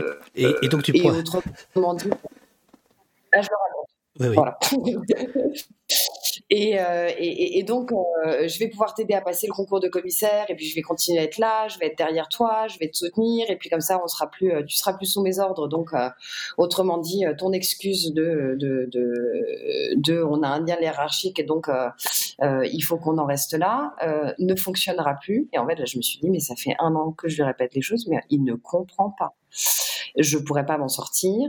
Euh, et voilà. Et il se trouve, et ça c'est encore, euh, je, pense que l'univers nous envoie souvent des, choses. Après, c'est à nous de les capter ou pas. Il se trouve qu'à cette époque-là, euh, je connaissais quelqu'un qui était dans l'armée et qui avait été en poste à l'époque avec l'actuel directeur central de la PAF. Ils se connaissaient très bien. Et, euh, et, donc, en fait, j'ai été obligée, encore une fois, de passer par quelqu'un qui était extérieur à la boîte pour que cette personne-là, qui avait la confiance du directeur parce qu'ils avaient travaillé ensemble à l'étranger, lui dise reçois-la. Euh, voilà, tu, peux lui faire confiance, en gros, reçois-la. Et, euh, le directeur central euh, à l'époque, il est en retraite maintenant, a, a, accepté effectivement de me recevoir et donc je me suis retrouvée devant euh, ce bureau, euh, euh, devant ce bureau avec le DCPAF, la directrice des ressources humaines et puis, et ah, puis attendez, Agnès, ça, parce que à devoir effectivement déballer tout ça. DCPAF, il faut, il faut dire, hein, directeur central, la police aux frontières, parce que nous, on ne connaît pas tous vos sigles. Hein. De la police aux frontières. Mais même pour nous, c'est compliqué de tous les retenir d'ailleurs. Bah, en gros, en plus. Le, le directeur le directeur de Roissy, son chef direct, c'était le directeur central de la police aux frontières. Et à l'époque, ils s'entendaient pas du tout, tous les deux. C'était euh, guerre ouverte. Et ça, je le savais. Et donc, euh, je, je, ne pouvais pas avoir accès directement au directeur central en passant par la ligne hiérarchique euh, entre guillemets directe. Ouais, Donc sûr. il fallait forcément que je trouve euh, un passage extérieur. Et c'est comme ça que j'y suis parvenue et que euh, et, et, et c'est lui qui et c'est d'ailleurs c'est lui, c'est de ce directeur central parce que j'avais les preuves, hein, j'avais les preuves écrites, j'avais tout un certain nombre de choses euh, qui me dit mais ça, ça peut être qualifié de harcèlement sexuel. Si vous voulez porter plainte, vous pouvez le faire. Je suis en train de passer mon concours de commissaire de police Bien évidemment, non. Je ne vais pas porter plainte. En fait, ce que je veux, c'est juste qu'il me laisse tranquille et de pouvoir assurer une forme d'objectivité euh, pour, pour le concours. Et à l'époque, j'avais même pas réalisé que la directrice de l'IGPN, donc de l'inspection générale des services de la police nationale, alors, d'ailleurs, vous la citez pas. Je, je ne sais pas s'il s'agit de. Vous la... m'entendez ou pas? On vous entend très bien. On vous entend très bien. Ça a coupé. Ah, ça a coupé. Euh, alors, Mais ça va me permettre de rebondir sur ce qui a été dit euh, pour Agnès là sur le, le côté euh, effet tunnel. Je lisais un peu les trucs dans le chat là sur le corporatisme, etc. Euh, dans ma situation, ce qui m'a permis aussi de, de, de, prendre du recul et de d'ouvrir, on va dire, mes, mes, perspectives, et mes réflexions, ça a été la formation au PJ en 2015, juste après les attentats, ouais. où j'ai passé six mois en école de police à, à, à Ouassel, où là pour le coup c'est un moment de respiration, on va dire, dans une carrière, puisque on est, enfin moi j'étais interne là-bas, je voulais absolument avoir un, un pas, pas, pas avoir à me déplacer pour pouvoir euh, réviser le soir et tout. Et euh, c'est vraiment pour répondre à ce qui a été dit, voilà, c'est ce moment-là qui m'a permis de prendre du recul sur ma, mes pratiques professionnelles, euh, de réfléchir un peu plus largement sur le métier et de d'ouvrir, on va dire, ma réflexion à justement le contact avec les magistrats, le contact avec les avocats, etc., etc. Et c'est à partir de ce moment-là, je dirais que le, le, le, la, la, prise de recul a été efficace et qu'a a commencé à entamer chez moi une, euh, une réflexion plus, euh, plus posée et plus équilibrée, on va dire, que vraiment le corporatisme qui guide euh, voilà, sans qu'on s'en rende compte, on s'alimente tous mutuellement vers une vision assez noire de la police qui rejette tout le monde et qui et qui voilà. Donc c'était pour illustrer un petit peu parce que voilà, Agnès a, décrivait très bien aussi ce, ce, mécanisme de prise de recul qui lui a été bénéfique et salvateur, on va dire, pour avoir la compréhension et le, la réflexivité nécessaire sur son sur ce qu'elle avait vécu et partagé au quotidien. Alors Fabien, il y a, y a dans, dans ton chapitre, il y a, y, a, y a une anecdote. Pardon? Oui Je voudrais juste terminer, parce qu'en fait, ça a coupé au moment crucial, qui était justement de montrer. Il y a des gens qui se demandent si tout ça n'est pas fait euh, exprès. Hein. Ces coupes, là, au pire moment.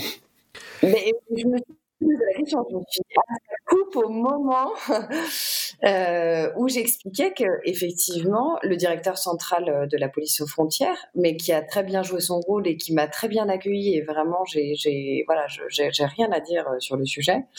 Effectivement, lui a rapporté donc ces faits-là à la directrice de l'IGPN de l'époque. Et, et, ils ont convenu ensemble que, que, en gros, il fallait lui faire une lettre de mise en garde et le mettre euh, et, le mettre à l'écart. Après, il a été mis dans un placard.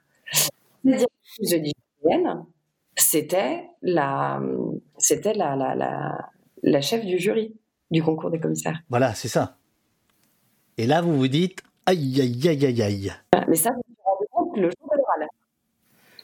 Ben, le jour de l'oral, j'arrive devant la porte et je vois afficher la composition des jurys et je regarde le, nom là et je me dis mais oh!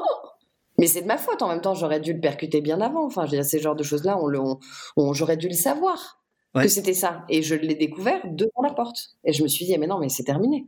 Elle sait elle sait ce qui s'est passé elle sait alors euh, et alors elle n'a pas pris part euh, le, jour du jury le jour du grand oral elle a très peu parlé je pense qu'elle s'est euh, volontairement mise en retrait mais euh, bon. Alors, à, propos de, on, a, je, je, pense que le silence explique ce que vous vouliez dire.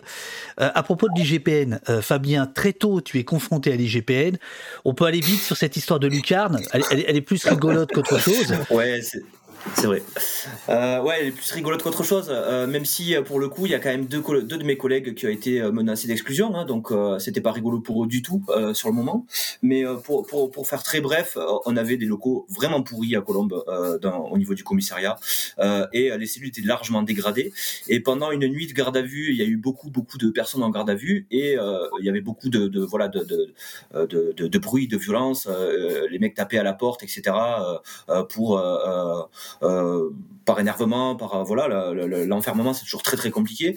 Et à force de taper sur la vitre, la vitre s'est cassée. Et du coup, ils ont réussi à se faufiler par une petite lucarne donc euh, de 18 cm de large sur 64, 64 cm de haut. Hein, je, m'en souviens très bien, puisque ben, le lendemain, l'IGPN arrive pour faire les constatations, etc. Donc moi, j'étais présent puisque j'étais en, charge de la, surveillance des gardes à vue. Et là, l'IGPN repart en disant bah, un être humain peut pas passer par la lucarne, c'est pas possible, c'est forcément les collègues qui sont complices euh, d'avoir soit laissé les clés sur la porte, soit euh, d'avoir ouvert la porte. Euh, donc c'est bon, c'est carré, c'est exclusion. Donc moi, j'hallucine, je, je, me dis mais c'est quoi cette enquête et tout euh, C'est quoi l'IGPN euh, euh, Moi, j'avais, je pensais les bœufs carottes qui vraiment, voilà, qui des, des, des, enquêteurs chevronnés qui faisaient vraiment leur leur enquête jusqu'au bout dans les détails et qui après justement cuisinaient en audition pour mettre face aux responsabilités des policiers qui auraient commis des fautes. Et là, pas du tout. C'était bâclé. Et quand j'ai été voir mon chef, je lui dis voilà, c'est pas, enfin, c'est pas possible ce qu'ils disent et tout. Donc mon chef me dit voyez, les GPN, ils ont raison je pense aussi, euh, etc. Je dis bah on prend le pari. Et là, je me suis faufilé du coup par cette lucarne avec ma tenue hein, d'uniforme, c'est-à-dire j'avais encore mon gilet pare-balles et tout. Hein, c'était pas, euh, euh, on, pouvait passer assez facilement. La technique c'était de passer la tête, on va dire, en large et après de tourner les épaules et de pouvoir se glisser comme ça. Et bref, je me retrouve à faire ça, à être filmé, à avoir toute la hiérarchie qui me regarde faire ça et tout, qui hallucine un petit peu sur le, le, procédé parce que certains l'avaient pas imaginé. Et le soir même, direct, le, commissaire m'appelle en me disant ouais, Biran, foutez de ma gueule, euh, euh, vous m'avez pas rendu compte sur la, cellule, etc. Je dit bah non, pas du tout, au contraire, vous étiez là. Non, non, non, non, non, je veux pas savoir, j'ai le patron du GPN à côté de moi, demain matin 8h, vous êtes là-bas. Donc je me dis bon, euh, moi je suis à l'époque euh, fait naître stagiaire, bientôt titulaire. Je me dis bon, j'espère que ça va pas me poser trop de soucis. Et quand j'arrive là-bas, l'audition se déroule et les mecs me prennent pour pour un menteur en fait. Donc je leur dis bah, venez avec moi à Colombe, je vous montre. Et bon voilà, la suite c'était pour moi un peu un peu comique puisque ben, j'ai vu leur tête se décomposer quand ils m'ont vu faire le, le procédé en, en, 20 secondes sans faire de bruit, etc. Et, surtout, ben, j'étais très content parce que ça a permis de, de pour le coup blanchir mes collègues qui subissaient les conditions de travail et pour lesquels on voulait les sanctionner parce que voilà, c'est toujours pareil, les, gardiens de la paix en général, c'est des fusibles, c'est ceux sur qui tout, tout repos tombe en termes de responsabilité. Or là, il y avait eu des rapports qui avaient été faits justement pour signaler les, conditions de locaux, euh, la dégradation des locaux, etc., etc. Donc ça a permis à mes collègues de, de, se sauver de l'exclusion et, euh, et, euh, et, et j'en étais très content. Sauf que derrière, forcément, voilà, l'IGPN un peu vexé m'a convoqué pour je sais plus combien de fois en l'espace de six mois, mais vraiment pour des conneries. C'est-à-dire, par exemple, j'ai un collègue qui avait été bon interpellé. Page 208, monsieur. Monsieur, attendez, attendez, attendez. Moi, je reviens, je reviens au dossier. Moi.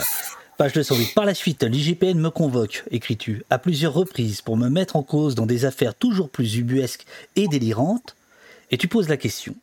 Par vengeance, pour son discrédit, point d'interrogation, et tu ajoutes, je ne sais pas. Moi, c'est ma conviction personnelle. Après, euh, voilà, tout le monde pourra y dire ce que ce qu'il interprétera.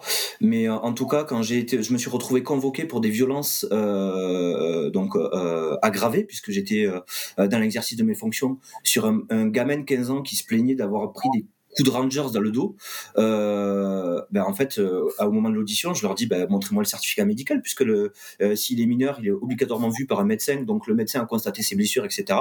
Et sur le certificat médical, à chaque fois, c'était ben, néant, pas de blessure, rien. Et en fait, c'était des accusations un peu, un peu bidons, un peu même pas fouillées, même pas étayées. et je me retrouvais là, juste en convocation, j'en avais pour cinq minutes, je leur disais, mais en fait, pourquoi vous me convoquez C'est ridicule. Et je repartais. Et ça a duré comme ça 4, 5, 6 fois en l'espace de 6 mois. Euh, un autre truc un peu délirant, c'est qu'ils ont retrouvé en perquisition chez un policier euh, une copie d'un de mes procès-verbaux qui n'était pas du tout signé ou quoi que ce soit. C'était juste une copie, euh, comme n'importe quel policier qui arrive en commissariat, qui peut récupérer des modèles euh, pour dire, ben, par exemple, le modèle de PV de vol de véhicule, c'est ça, le, le, modèle de PV d'interpellation, c'est ça, pour avoir un petit peu la, gymnastique intellectuelle pour la, rédaction de procédure. Et, euh, et, je me retrouve accusé de, de, de, de recel d'informations ou je, ne sais quoi, alors que ben, en fait c'était une copie d'un PV. voilà, je sais pas d'où il sort, il aurait pu sortir de, de n'importe où. Donc voilà, c'était, moi je trouvais ça assez ridicule d'ailleurs euh, de, passer beaucoup de temps euh, sur des, faits bidons en fait, alors que je voyais au quotidien déjà pas mal de choses qui étaient problématiques. J'allais y venir. Euh, je, vais me permettre. Ne dis pas qui il est. J'aimerais pouvoir lire le mhm. passage. Mais tu parles d'un commissaire, le second commissaire rencontré dans mon parcours à Colombes, donc c'est le commissariat dans lequel tu fais tes, tes classes, est présent. Il s'agit de Vincent A. Il déclenche une bagarre générale en frappant de plusieurs grands coups de poing au visage, le plus volubile, certes très vulgaire et insultant des, des, des, gardés à vue. Le jeune a 15 ans. Personne n'ose dénoncer ces violences. Il y en a même qui sont ravis à l'idée de l'exemple qu'elle donne et les légitime ainsi.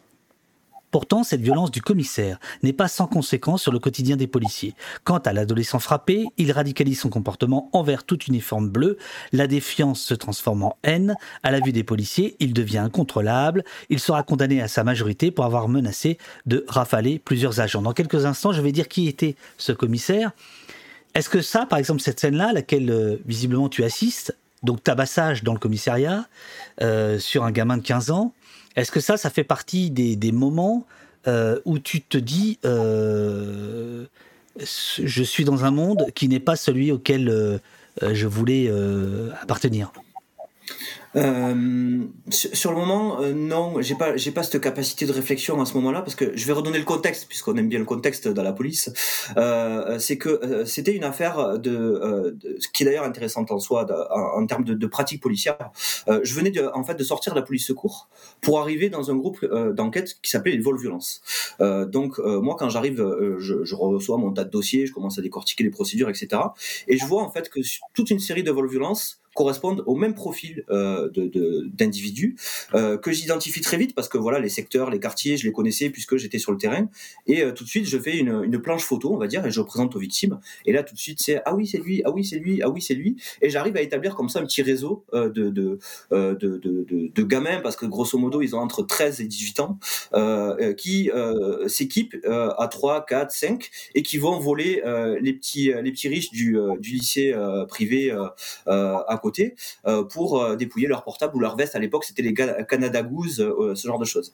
Et donc, on, on, regroupe tout ça, on fait un gros travail d'enquête, on regroupe plus de 80 plaintes pour raccrocher, on va dire, à cette même équipe, assez large, puisqu'on interpelle au final 25 personnes euh, mise en cause.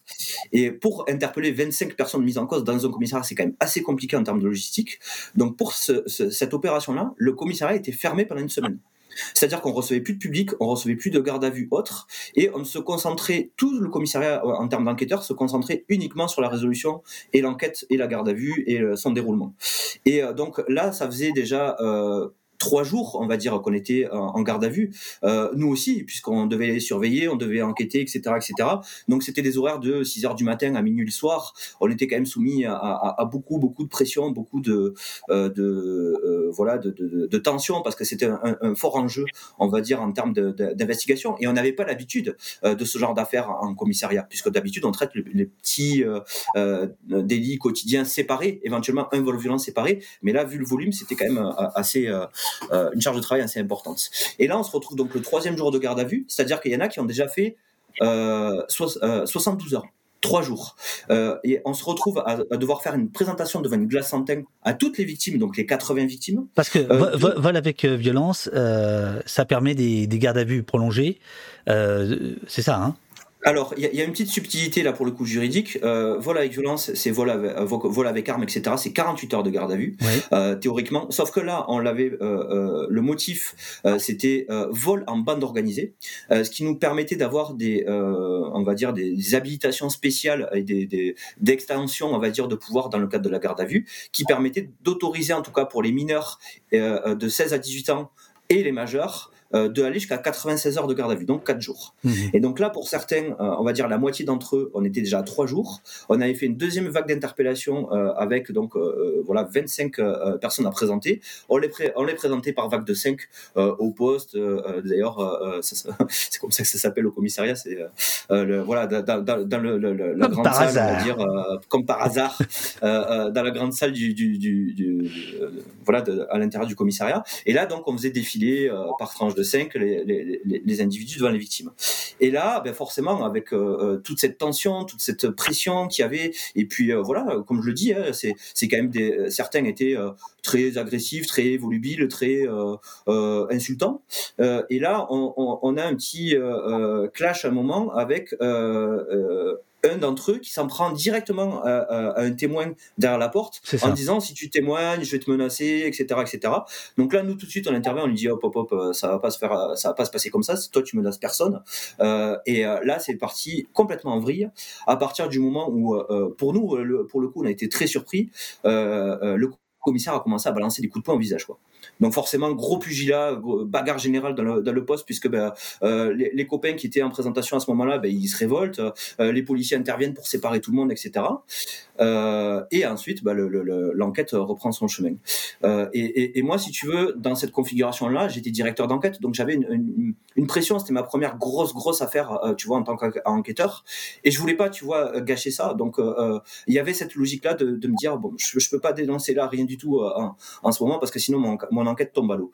Et au-delà de ça, euh, bon voilà, je suis gardien de la paix, il est commissaire, euh, euh, il y, a, y, a, beaucoup de monde au poste, il y, a, y, a, beaucoup de monde, beaucoup de témoins de ces faits-là et personne ne dit rien. C'est une chape de plomb complète. Et il y en a même qui, se réjouissent en disant putain t'as vu le commissaire et tout, ah, ce qu'il lui a mis dans la tronche et tout, ah c'est génial et tout. Au moins lui il pourra pas nous dire quoi que ce soit si jamais on fout sur la gueule un gamin. Donc voilà, c'était ce genre de propos après derrière qui était euh, euh véhiculé euh, après après son, action. Et voilà, après je vais te laisser raconter peut-être la, la, la, suite, je, puisque je, tu meurs d'impatience. Oui, oui, oui, oui. Je, je, je, lis la suite. Je lis la suite. C'est ici. je perds de vue ce commissaire après sa mutation, jusqu'à ce qu'il fasse de nouveau parler de lui en 2019. Et là, écoutez bien. Il est alors chef à Mantes-la-Jolie. Une vidéo de lycéens circule. À genoux face à un mur, main sur la tête pour certains, tandis que d'autres sont montés dans le dos. La vidéo provoque l'indignation des parents et fait le tour des réseaux sociaux. Quand j'apprends qu'il est responsable, je ne peux m'empêcher de me dire de manière cynique qu'il s'occupe toujours aussi bien des adolescents. C'est la fameuse scène, alors c'est pas lui qui filme, hein, mais c'est la fameuse scène, voilà une classe qui se tient sage, Et donc effectivement, quand je quand je découvre dans ton livre que ce commissaire euh, dont tu parles, bah, c'est le même, je me dis, euh, il y, a un vrai souci dans l'institution, quoi.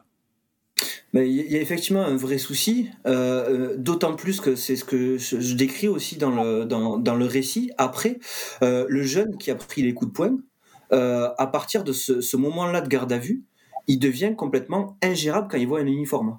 C'est-à-dire que les policiers en première ligne sur le terrain, qui vont exercer leur mission quotidienne de police, vont euh, eux, pour le coup, subir l'animosité euh, euh, de, ce jeune qui est complètement réfractaire, devenu complètement hystérique face à la police. Donc, l'action de ce commissaire au commissariat entre euh, bonhommes, on va dire, policiers qui euh, euh, se font respecter par la violence, parce que c'est un peu l'idée de certains, malheureusement.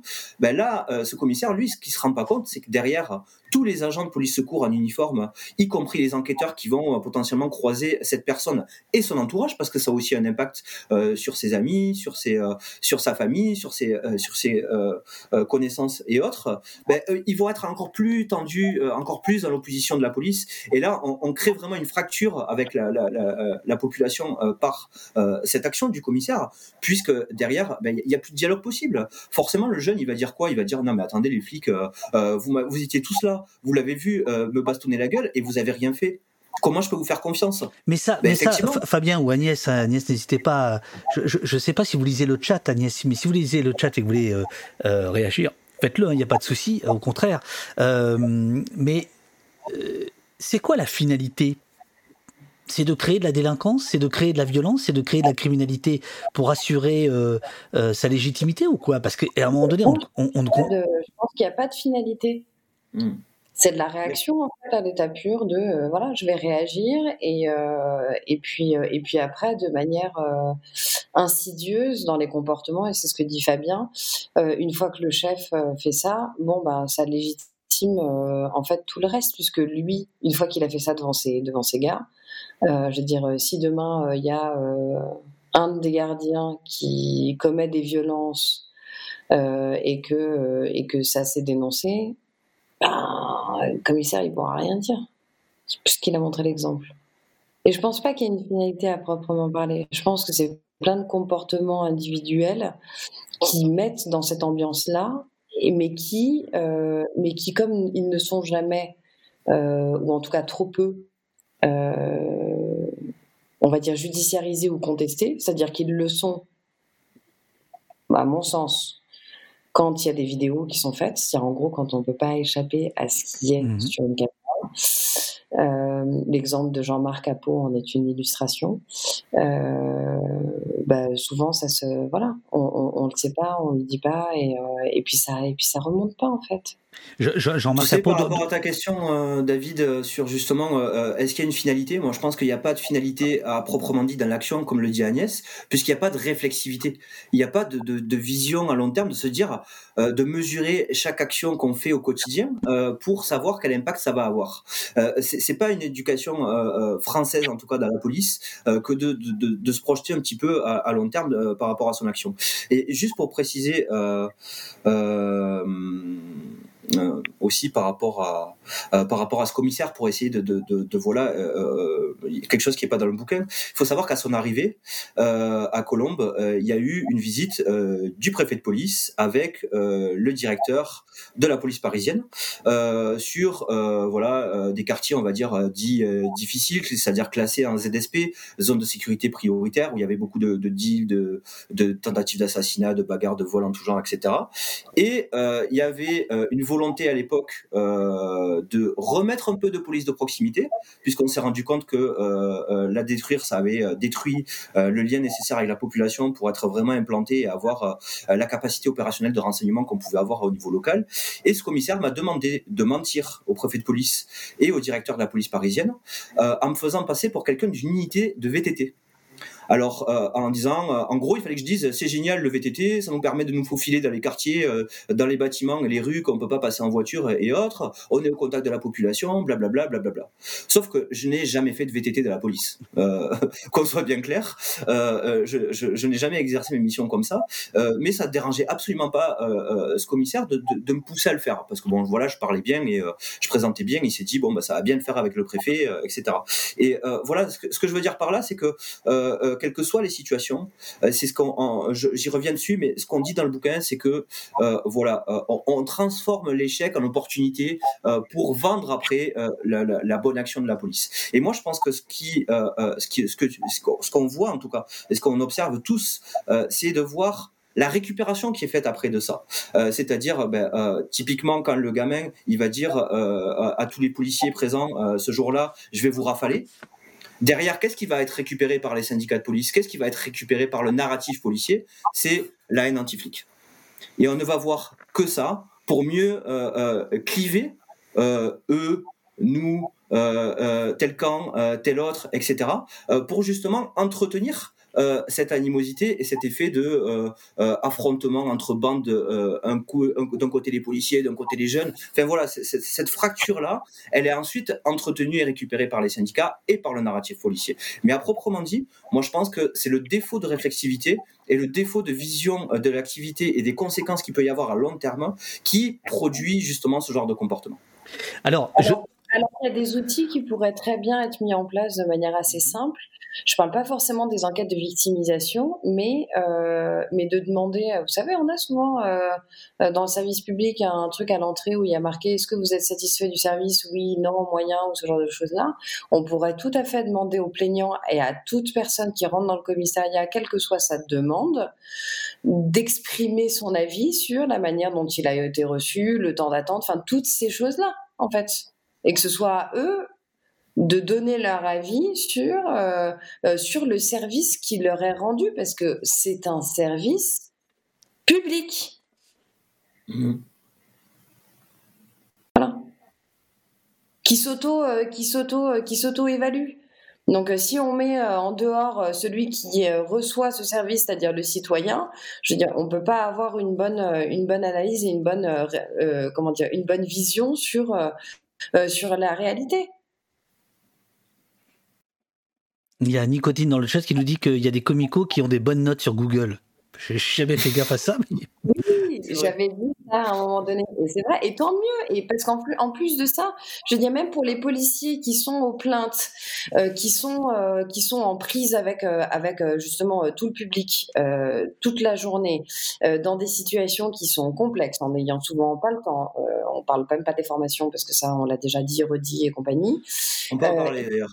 Et qui voudraient prendre le temps de recevoir les victimes, de faire ceci, de faire cela, et qui ne l'ont pas, et eux-mêmes, ça les bouffe parce que parce qu'ils voient bien qu'ils n'arrivent pas à faire ce qu'il faudrait faire, et qu'on leur donne des ordres euh, entre guillemets contradictoires. C'est-à-dire d'un côté, il faut être irréprochable, et de l'autre côté, mais en fait, vous avez qu'un quart d'heure pour être, irréprochable, donc euh, vous vous débrouillez, mais euh, la plainte là, il faut que ça trace et compagnie, parce qu'en fait, ce qui est important, c'est qu'il n'y ait pas d'attente dans les commissariats in fine, l'objectif, c'est celui-là.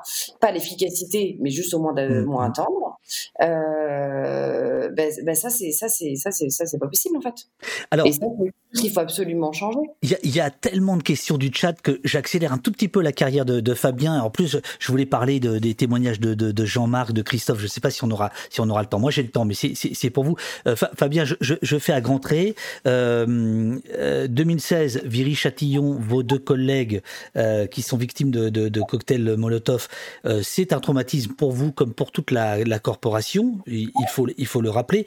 Vous, vous parlez aussi en, en 2020 de, des indemnités IRP. Alors, attends, c'est quoi déjà? Indemnité? Indemnité de résultats de performance. Que d'ailleurs, je qualifie bien volontiers, je ne l'ai pas écrit dans le bouquin, euh, mais euh, de, pour moi, de prime au harcèlement moral. Vas-y. C'est-à-dire que c'est l'IRP euh, qui est, à mon sens, le cœur de la machine de la politique du chiffre. quand je dis la machine, c'est-à-dire la machine policière. Comment on incite les policiers comment on oriente en tout cas euh, en, en, termes d'objectifs le, le, travail policier.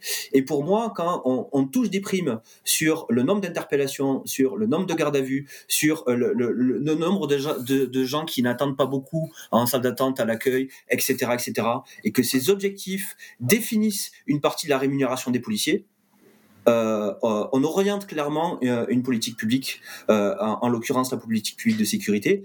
Et à mon sens, c'est de, de ce, tout ce qu'on décrit de toute façon au, au, travers du bouquin, si on ne joue pas le jeu de ces statistiques, ben, euh, on, on va pas hésiter à nous mettre la pression. C'est pour ça que moi je qualifie euh, l'indemnité de responsabilité de performance IRP contribue à entretenir la pression hiérarchique sur les subordonnés qui doivent se justifier par des statistiques elles-mêmes modifiées pour satisfaire les attentes et les mises en paiement.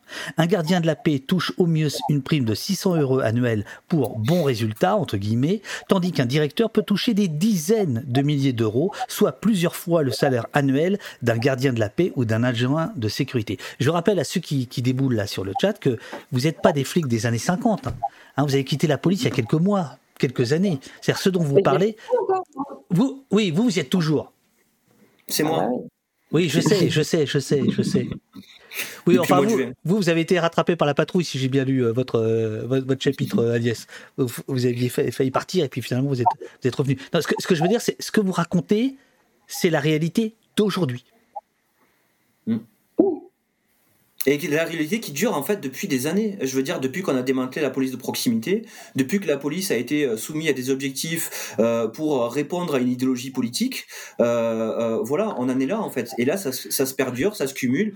Euh, les ministres de l'Intérieur successifs ont dit il n'y a plus de politique du chiffre, ça n'existe pas, etc. Mais la politique du chiffre, c'est pas juste dire qu'on fait la stat.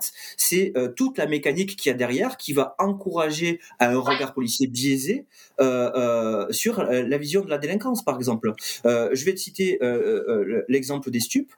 L'exemple des stupes, c'est que tous les policiers qui se concentrent sur les stupes ne font que le deal à ciel ouvert. C'est-à-dire qu'ils ont une vision étriquée, complètement maintenant, en plus, depuis pas mal d'années, ça se développe, mais je vais y venir. ils ont une vision étriquée du trafic en se disant, le trafic, ça se résume à une tour, un four et de la vente de, de, cannabis et de cocaïne, par exemple. Alors que depuis notamment 2014, on l'a constaté beaucoup dans les services de police. Euh, il y a eu euh, Snapchat qui est arrivé, euh, Facebook, Instagram, etc. Et là, notamment à Paris, il y a des livraisons à domicile. Euh, euh, qui s'exerce. Alors certes, les tarifs sont un peu plus élevés euh, que quand on va l'acheter sur le point de deal, mais en gros, si on habite dans un beau quartier et qu'on a un numéro de téléphone de dealer, on a juste un texto à envoyer et on est livré à la maison. Et on ne prend pas de risque de se faire contrôler, on ne prend pas le risque de se faire interpeller et on ne prend pas le risque de faire une amende. Par contre, celui qui n'a pas les moyens de, de, de, de, se faire livrer à domicile ou tout simplement qui, qui, qui, ne peut pas pour des raisons X ou Y, qui est obligé d'aller sur le point de deal, ben lui par contre, il, il va se allumer. Euh, il, a, beaucoup plus de chances de se faire allumer. Euh, quand je dis allumer, hein, c'est euh, voilà, je me comprends les amendes, etc. donc ça pose question en termes d'égalité en fait, en, termes de, de, de, réponse policière.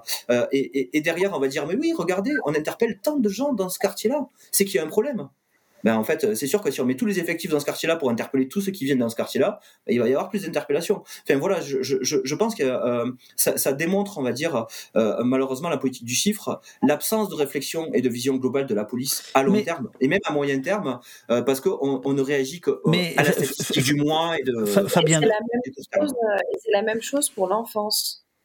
C'est-à-dire qu'en brigade des mineurs, de la même manière, on va relever beaucoup plus d'infractions ou de, ou de problématiques euh, dans les endroits où il y a une plus forte visibilité. C'est-à-dire que dans les milieux sociaux défavorisés, où il y a une action sociale qui est mise en place, eh ben forcément il y aura plus de signalements, il y aura plus de remontées que sur ce qui se passe euh, dans les dans endroits entre guillemets qui sont favorisés. Euh, c'est-à-dire que de savoir ce qui se passe dans une maison à Neuilly, c'est quand même beaucoup plus compliqué que de savoir euh, ce qui se passe dans une, euh, dans une, dans une cité à Clichy. En fait, on, regarde là où on met euh, là où on met l'éclairage et là où on met l'accent. Et c'est une originaire de, de Saint-Cloud qui nous le dit, hein, si, si j'ai bien lu votre voilà. donc, donc, vous vous venez des, des beaux, vous, êtes plutôt Neuilly quoi. Exactement. Voilà, ouais, ouais, ouais, j'ai lu, j'ai lu le bouquin, j'ai lu le bouquin.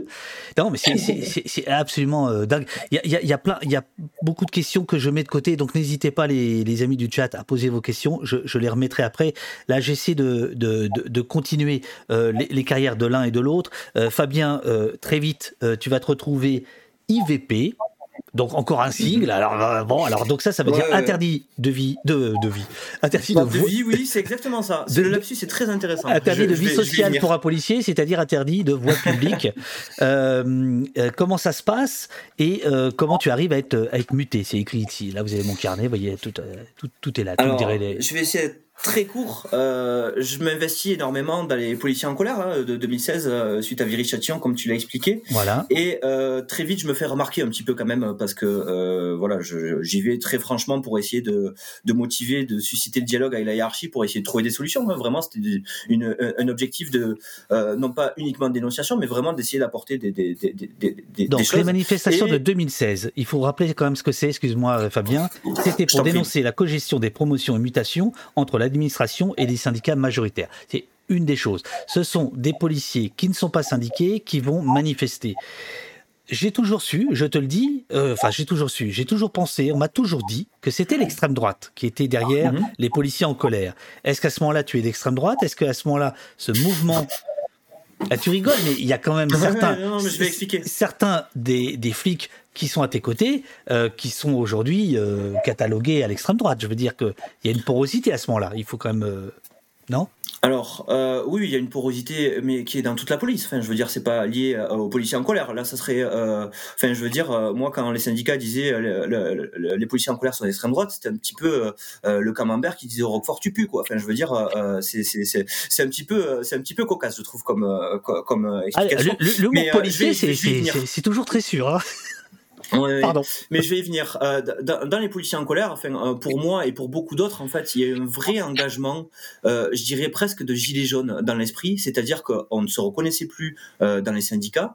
Euh, les circuits de remontée d'informations euh, pour l'administration, c'est-à-dire sur les conditions des locaux que j'ai déjà énoncées. hein, je veux dire, on- on- il y a beaucoup de détails dans le bouquin. Je pourrais même y venir, euh, euh, euh, si tu veux, plus en détail sur les, les- les- le volume d'heures de travail, parce que ça, c'est vraiment intéressant. Euh, mais voilà, en gros, on essaie de, de, de se mobiliser pour trouver euh, des solutions, pour essayer de voilà porter une parole qui n'arrive pas à percer en interne et par les syndicats. Et là, euh, il y a un soir, on se retrouve sur les Champs Élysées, euh, donc de nuit. Euh, bon, tu sais, les flics aiment bien chanter la Marseillaise, etc. Parce qu'il y a, il y a c'est représentatif, hein, c'est symbolique pour pour eux. oui, enfin, attends, facho, et- et oui. Mais non, non, voilà. d'accord. Mais Donc, attends, manifestation sauvage, vous êtes armés, euh, certains Alors- entonnent la Marseillaise. On sait que euh, des gens du FN sont venus euh, grossir vos rangs. Bon. J'y viens, j'y viens, j'y viens. Euh, c'est- C'est-à-dire que le début de la manif, il se place euh, bah, euh, à l'Arc de Triomphe. hein, Ouais. voilà, et, et je veux dire, c'est quand même symbolique pour tous les manifestants euh, en général. Euh, et à ce moment-là, on chante la Marseillaise. Et ensuite, on décide de descendre vers l'Élysée, symboliquement, en descendant les Champs-Élysées. Et effectivement, on est masqué, euh, euh, cagoulé, etc. Pourquoi? Parce qu'en fait, on a peur. On a peur de se faire euh, exploser par la hiérarchie. On a peur de se faire identifier par les JPN. On a peur des poursuites. On a peur de se faire virer. Mhm. On risque la révocation, clairement. Et effectivement, il y a des policiers armés, mais pas tous. Parce que clairement, nous, on donnait des consignes de ne pas venir armés au maximum parce que on sait très bien qu'une manifestation en armes, c'est dangereux, c'est problématique, etc. Mais il faut rappeler qu'en 2016, il y a eu Magnanville trois mois avant. Trois, quatre mois avant. Les policiers sont traumatisés. Ils se retournent dans la rue quand ils rentrent chez eux. Ils, ils changent de trajet pour euh, euh, revenir chez eux parce qu'ils ont peur de se faire, euh, voilà, identifier déjà publiquement sur la manifestation par la hiérarchie, mais aussi pour potentiellement euh, être des cibles euh, djihadistes parce qu'à ce moment-là, on a peur. On est quand même dans un contexte d'attentat à Paris majeur où euh, il y a eu des, des attaques sans précédent. Donc nous, on vit Magnanville, c'est un couple de policiers qui a été assassiné chez lui. À domicile À devant domicile. leur enfant. Donc euh, voilà, et ça, ça a été vraiment un traumatisme profond pour la police et pour les policiers. Et il faut pas oublier que voilà, on, est dans cette, nous, en tout cas dans, dans nos têtes, on, on a très peur de, de, de, d'un attentat parce qu'on sait qu'en plus une manif de policiers, on se dit bon bah euh, s'il y a un mec qui veut faire un carton, euh, c'est le moment quoi. Donc euh, on est très très attentif à ça. Et donc on descend les Champs Élysées avec, quand on dit nos cagoules, là, c'est nos cache Il faisait très froid d'ailleurs, hein, c'était très pratique, les, les, écharpes et autres. On arrive devant les grilles, on va dire pour le passage à l'Élysée. On tombe sur euh, nos cousins gendarmes qui ont pas le casque, etc. et tout. Et euh, on leur dit bon les gars, vous nous laissez passer à l'Elysée Bah non, vous pouvez pas y aller. Euh, donc là, on discute de leurs conditions de travail, etc. Ça dure un petit moment. Et ce jour-là, il y a effectivement un ancien ADS, donc un, mec qui n'est même pas policier, rattaché au, Front National, qui se fait repérer sur la manif.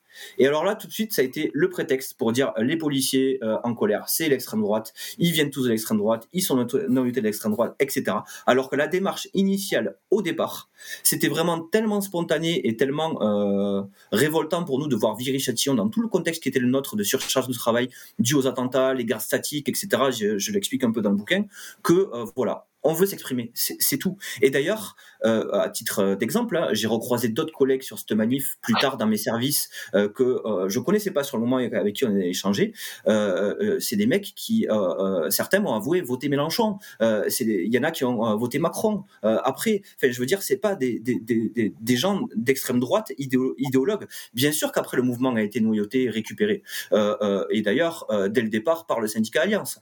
mais et derrière politiquement par tous ceux qui essayaient de faire monter la colère. Je veux dire, on connaît les mécanismes de, de, euh, de, l'extrême droite pour attiser, attiser les, les, les, peurs, les haines, euh, pour euh, justement cliver et voilà. Donc, ce qui est intéressant. Tout ça pour dire. Ce qui est intéressant dans ce mouvement, je te coupe, excuse-moi, sur la, la au-delà de la récupération politique et, des clivages qu'il peut y avoir, euh, et ça, Fabien l'explique très bien dans le livre, c'est la manière aussi dont, euh, dont on leur a expliqué qu'en fait, euh, ils n'avaient pas le droit de le faire comme ça, comme ils voulaient, et qu'il fallait qu'ils se rattachent et qu'ils se mettent en rapport avec leurs syndicats, parce que justement, le mouvement des policiers en colère disait, bah non, nous aussi, on en a marre des syndicats. Et c'est ce qui fait qu'ils se sont constitués en association. Et ça, euh, ce phénomène-là de tissu associatif, il s'est reproduit avec PEPS, parce que PEPS, effectivement, ce qui, ah, il faut dire ce que c'est. Prévention au suicide euh, a été mise en place. Euh, donc moi, c'est la première manifestation que j'ai faite de ma vie. C'était en octobre 2019. ouais, octobre 2019. Vous voulez dire en tant que manifestante En tant que manifestante. Parce que vous en aviez fait d'autres, mais de l'autre côté. Oui, en, ouais, les taxis à Roissy, euh, d'accord. Mais effectivement, en tant que, en, en étant dans le cortège. Et, euh, et, ils en étaient au tout début. Hein, ça faisait quelques mois que, qu'ils avaient commencé à se constituer en, en association. Et les syndicats euh, derrière ont demandé la suppression de cette association. C'est-à-dire que le combat qu'ils ne défendent pas, ce qu'ils ne font pas, qui oblige des policiers en interne à se constituer en association, pour la plupart sur leur temps bénévole, etc., etc., les syndicats ont demandé à ce que ces associations disparaissent. Là aujourd'hui, on est en train d'essayer de mettre sur euh, pied euh, une association qui serait complètement effectivement bah, extérieure à la police nationale, qui serait faite par d'anciens flics qui sont aujourd'hui dans le privé, pour essayer d'ouvrir euh, la porte à ceux qui veulent partir et qui savent pas comment faire et qui savent pas comment retrouver du boulot derrière, et, voilà, et d'accompagner entre guillemets les policiers qui veulent partir et qui veulent trouver du boulot. Ça normalement, c'est la reconversion. Il devrait y avoir en interne, comme dans les gendarmes, des, des, des services qui s'occupent de ça, de la reconversion. Sauf que ces services-là, alors ils existent, c'est encore de l'affichage, parce que, euh, parce que de manière officieuse, ce qu'on leur demande de faire, c'est de faire en sorte que tous les flics restent à l'intérieur et donc mmh. de leur trouver euh, euh, ou des mutations qu'ils n'ont pas envie, hein, ou ce genre de choses-là, ou de faire des formations en interne qu'ils obligeraient de rester, etc., etc. Ils proposent tout un tas de choses, euh, mais mais de limiter au maximum de les envoyer vers vers des ruptures conventionnelles parce que ça coûte cher, vers un certain nombre de choses, et voilà. Et il va falloir faire encore quelque chose qui est extérieur à tout ce système-là pour que ça puisse euh, porter ses fruits. Parce que PEPS, aujourd'hui, ils en sont à 4 ou 5, je sais, dis-moi Fabien si je me trompe, mais au moins à 4 années d'existence. Euh, ils ont réussi à, voilà, à se développer, à mettre en place énormément de choses euh, et, de faire l'interface entre... Euh, entre les, entre les policiers et, et, et l'administration, mais ils ont peiné à, à la faire cette lacet. Alors là, là- les syndicats ont tout fait pour le C'est- une question euh, plus que délicate, en l'occurrence, euh, de parler de, de, de- de suicide, puisque Fabien, euh, dans, dans le livre, tu, tu racontes que tu as fait une, une tentative de, de, de- de suicide. Vous rappelez euh, très souvent dans le livre, que ce soit vos collègues ou vous-même, ce fantôme qui est le, le- le suicide, c'est-à-dire qu'il y a un chantage au suicide dans tous les sens par rapport à, à l'arme de service, etc. Mais vous rappelez ce chiffre dingue, 1000, 1100 suicides, c'est ça? 1100 suicides. C'est-à-dire, c'est Mille- une moyenne euh, euh, terrible de 44 suicides par an Et c'est sur donc- 25 ans. Et donc, c'est la première cause de mortalité chez les policiers. Exactement. Et de très loin. Euh, je veux dire de, de très loin. Euh, donc euh, euh, pour, pour, pour moi c'est absolument terrible en tout cas qu'on en arrive à ce qu'une organisation du travail dysfonctionne au point que ces agents euh, ont 40% de plus de chances de mettre fin à leur jour que euh, la moyenne on va dire de la population générale. Donc ça dit quelque chose quand même qu'il y a vraiment une difficulté particulière sur le, euh, sur le métier. Mais euh, contrairement à ce qu'on peut penser, euh, et ce que, ce que disait Agnès d'ailleurs quand on, parlait en introduction, quand on rentre en école de police, on s'attend forcément à de l'animosité, de la criminalité organisée, les, voyous très durs, euh, euh, potentiellement des manifestations compliquées à gérer, etc., etc., etc. Mais jamais sur la violence qui se passe en interne. On n'est pas du tout préparé à ça. On n'est pas non plus du tout préparé à la gestion du stress, à tout ce qui est psychologique, etc. en école de police. On n'est pas du tout sensibilisé à la prévention du suicide. Euh, Que- ce soit- pour vous-même ou euh, pour ce que certains appellent la clientèle, c'est-à-dire que euh, Mm. même par exemple pour euh, le, le- le- la- re- recevoir des plaintes, on, on ne vous explique pas les, les, les béabas de la psychologie, quoi. Non, non, non. Après, bon, il y a des stages et des formations et autres qui peuvent permettre d'évoluer, bien sûr. Mais en tout cas, en école de police, dès le départ, euh, c'était assez limité. Il y a des choses qui bougent maintenant, il faut le reconnaître. Euh, il y a des choses qui vont. Je, je pourrais peut-être le développer après. Mais euh, euh, en tout cas, euh, euh, sur le suicide, il y avait urgence euh, à, à, à, notre sens, puisque c'est lié à la souffrance au travail. C'est lié aux conditions de travail qu'on développait déjà dans l'expression publique des policiers en colère en 2016. Et euh, en fait, bah, le, le, le, le président de, de, de PEPS, en fait, pour l'association de prévention du suicide, a décidé de créer un groupe Facebook fermé pour les policiers en- en 2018 de mémoire. Je veux pas dire de bêtises, mais c'est 2018. Et euh, euh, il crée ce groupe. Et le lendemain, Maggie, la, figure de proue, la tête euh, euh, affichée en tout cas des, représentants des policiers en colère, met fait un séjour euh, avec son arme de service. Et là, pour le coup, euh, toute la police a été profondément choquée parce que ça faisait déjà deux ans qu'elle était capable de, en tout cas pour nous, hein, d'avoir les épaules, d'affronter les syndicats, d'affronter l'administration, de, de, de, de résister à la pression et de porter euh, une parole qui était assez libre. On en pense qu'on en veut après du fond, mais en tout cas euh, qui était euh, courageuse pour tous les policiers. Et là, de voir que elle, qui aurait été la dernière sur la liste des personnes qu'on aurait euh, euh, imaginé euh, passer à l'acte, euh, euh, ben, c'est ôter la vie, quoi. Euh, et, euh, Alors, et derrière, si tu veux, la- la- euh, juste pour euh, finir. Maggie, euh, j'ai- oublié son nom de famille tout à l'heure, Agnès l'a cité. Euh, Bukowski, Bukowski Non Oui. Comment Bikup- Ah, on n'a pas entendu. Comment? Bikupski. Voilà, c'est ça. Euh, effectivement, vous, vous, vous parlez d'elle, c'était un peu la porte-parole, on peut le dire comme ça, euh, une des porte-paroles du, du, du, mouvement euh, des, des policiers en colère. Euh, je parlais d'extrême droite tout à l'heure. Il y a des syndicalistes que moi je qualifierais d'extrême droite qui se revendiquent aussi euh, de d'elle pour expliquer le, le, le travail. Donc c'est c'est pour des gens qui sont à l'extérieur de l'institution, c'est parfois un peu compliqué de comprendre, euh, voilà, les, les tenants, les aboutissants. De... Non? Faut juste arrêter en fait de sans arrêt renvoyer euh, à la division euh, droite-gauche, euh, les extrêmes, etc., etc. Il y a tous les policiers qui sont là-dedans et qui vivent ça, savent très bien, savent très bien, et, n'importe qui peut le dénoncer en fait. Mhm. Dans les policiers Donc, en colère, il y avait des policiers de gauche, il y avait euh, des policiers euh, fibre écolo, il y avait des policiers euh, de droite dure, euh, il y avait des policiers euh, pro-gouvernement, des policiers socialistes, enfin, euh, il y avait de tout. Bien sûr qu'après, dans les proportions, euh, on voit bien, le, le, le- en tout cas, qu'il y y a quand même beaucoup euh, de tendances euh, euh, réactionnaires, euh, euh, droitières dans la police, euh, mais il, y a, il y a aussi une diversité euh, d'opinions. Et moi, justement, en étant de l'intérieur, en étant, on va dire, un espèce de réceptacle à, toutes les revendications qu'il y avait des policiers en colère à l'époque. moi, quand j'ai des policiers qui, qui entendent parler de conditions de travail, de, relations humaines avec la population, de la fin des primes et la fin de la rentabilité, etc., etc.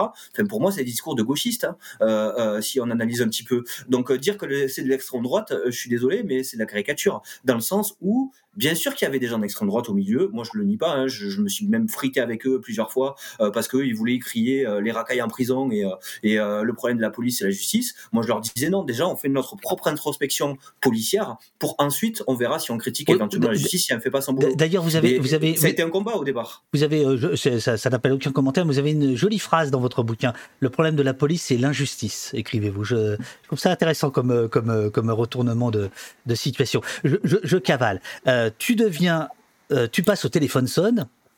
Et là, Alors oui, je passe au et là, dis-tu, euh, dis-tu, c'est le début du, du, du, du calvaire. Euh, on te retire ton arme, on t'interdit de la voie publique. C'est-à-dire qu'en gros, euh, t'as pris la parole au nom des policiers en colère. toi, tu, tu dépasses, donc on va te, on va te couper la tête, si je puis dire, enfin en tout cas symboliquement, tu vas quand même, tu vas quand même je, euh, te retrouver au 36 quai des Orfèvres, qui était ton rêve de toujours, pas de mm. bol.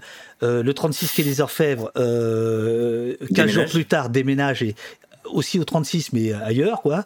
Euh, et euh, là il t'arrive deux choses. Il t'arrive deux choses dont, je voudrais vraiment que, que, que, tu nous parles. La première c'est page 238 je vais je vais retrouver le, le passage lorsque j'ai intégré une unité d'enquête.